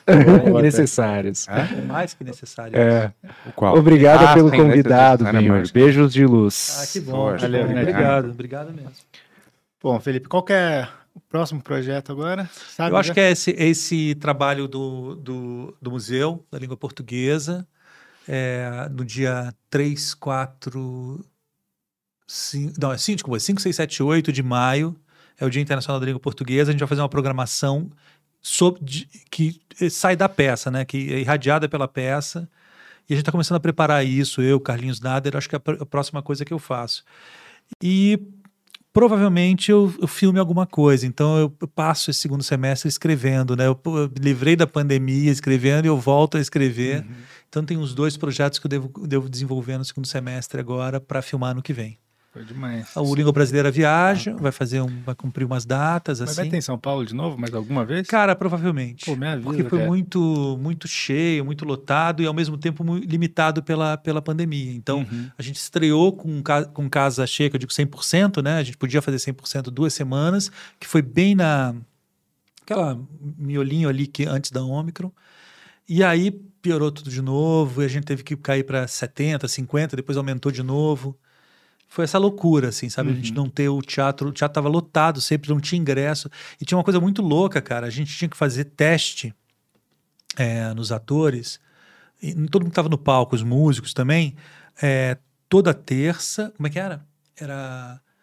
Eu não lembro direito o dia, mas eles faziam teste. Três dias depois, quando a gente via que tá todo mundo negativado, com- começava a vender ingresso. Então vendia ingresso em um dia, tinha que vender tudo. Caramba, né? Então a gente nunca sabia se ia ter o espetáculo. Teve uma semana que não teve. Entendi. De fato, porque teve uma atriz que pegou. Mas, uma loucura. Na ópera, agora em Portugal, eu fazia do- de dois em dois dias teste. Eu perdi 15 pessoas do elenco. Caramba. Cinco é, cantores nunca, graças a Deus. Cinco bailarinos, dois é, técnicos de luz, é, produtor, 15 pessoas Caramba. durante o processo. Teve dois dias lá que eu falei, cara, eu tô com certeza com esse negócio. Nunca aconteceu de eu ficar na cama me sentindo mal mesmo. E eu, a Crista, que, é minha, que era minha assistente lá, que fez, segurou a onda, mas não era. Era uma, tipo uma virose. A gente esquece que existem outras coisas no mundo, né? E era uma outra coisa. Sei lá, dois dias depois eu estava bem e voltei para os ensaios. Fiz teste e voltei para os ensaios. Ó, que bom. É, é muito. Cara, a gente viveu um período. Você deve ter Maluco, vivido também, né? Muito complicado. Tomara que isso se- a gente livre disso, né, cara? Para entrar no palco, se expor, é, a isso tudo. Sete, cara. Para uma produção acontecer, tinha pô, 10%, 20% a mais de, de orçamento só para teste, para né, para você garantir que as pessoas estavam saudáveis no, para filmar ou para então foi, foi tem sido muito difícil. Agora talvez a gente comece a melhorar, mas tem uma onda vindo também de novo aí. Não sei se vai ser forte, mas uma onda Pô, ninguém aguenta, que mas tomara ninguém que não, aguenta né? mais, né, Tomara cara? que. Mas, mas tá, tem uma onda aí ainda que a gente vai ter que passar e a gente vai ter que aprender a conviver com essa, com essa doença meio, meio como é que se diz? É, sazonalmente, né? Para tomar essa vacina aí sempre. E tem que ter vacina esse ano, né? Sobretudo tem que ter vacina. E eh, se as pessoas quiserem te seguir no TikTok. Cara, eu, eu, eu coloco todas as minhas danças às sextas-feiras, que eu faço as coreografias, tá? É, e vou fazer agora uma homenagem ao, ao, ao Ben-Hur. Opa. Não, cara, eu, eu sou muito ruim de rede social. Tem meu Instagram lá, que é, o- que é, um, que é um local que eu coloco o que eu tô fazendo. E é a única coisa. Nem, nem Twitter eu tive. Às vezes eu tenho vontade, pô, eu devia ter um Twitter porque eu tenho uma coisa boa para falar. Uma vez, mas acontece uma vez a cada É. dois meses, Tipo então não vale a pena tapa. manter uma. Hã? Tapa do Will Smith. Já, Exatamente. é. É, vou, é, exatamente. Preciso me manifestar É. hoje sobre esse tapa. É. isso, cara. Infelizmente a gente vai ter que discutir agora um mês esse tapa, entendeu? Vai ser mesmo. é. Mas É qual uma é o seu. Instagram? Meu Instagram é Felipe Hirsch. Felipe Rich. Só, só. Felipe Hirsch. Tem que escrever Hirsch certo, só isso pra me achar lá. HI beleza, recebe. então. 2022 na HBO Max. É o meu jabá que eu tenho que fazer Boa, aqui. boa. 2022 Assistam. na 2022 na HBO Max. Assistam. Vou ver. Porque é foda, é muito bonito. E não é foda porque eu fiz junto com a Monique Gardenberg. É foda porque tem 50 artistas geniais lá. É, fazendo, cara, um repertório lindo de música brasileira. Veremos. Felipe, Todos. muito obrigado por ter Obrigado, vindo, Felipe. cara. Obrigado demais. Tamo junto. parceiro. E Obrigado. eu, né? porra, eu, eu assistia mesmo, cara. Vocês podem ter certeza Legal, que cara. antes, muito antes de Poxa. vocês me convidarem, eu assisti algumas, algumas. Não assisti todos, são cento Sim. e tantos já? Putz, É, já tem Qual que é o número desse, Tony? 120. 129. Caramba. É, mas todos têm apenas três horas, quatro. Caralho, é cara, vocês E tem, ficam e, bastante tem o, tempo- e tem o Pix Show também, que não entra nessa contagem, É, né? não já tá no tem 30 já. Vocês ficam bastante tempo nesse, nesse É. cenário da vida de vocês aqui. É. Melhor do que ficar vendo no sofá série, gente. Boa. Muito obrigado. Obrigado, Felipe. obrigado estão lá 2022. Me avisa quando voltar a peça. Eu quero, Sim, tô eu louco ver, aviso, eu cara. aviso sim. A gente vai ficar em contato sempre. Demais. Valeu, galera. Então é isso. Acabou. Vamos pra casa, né?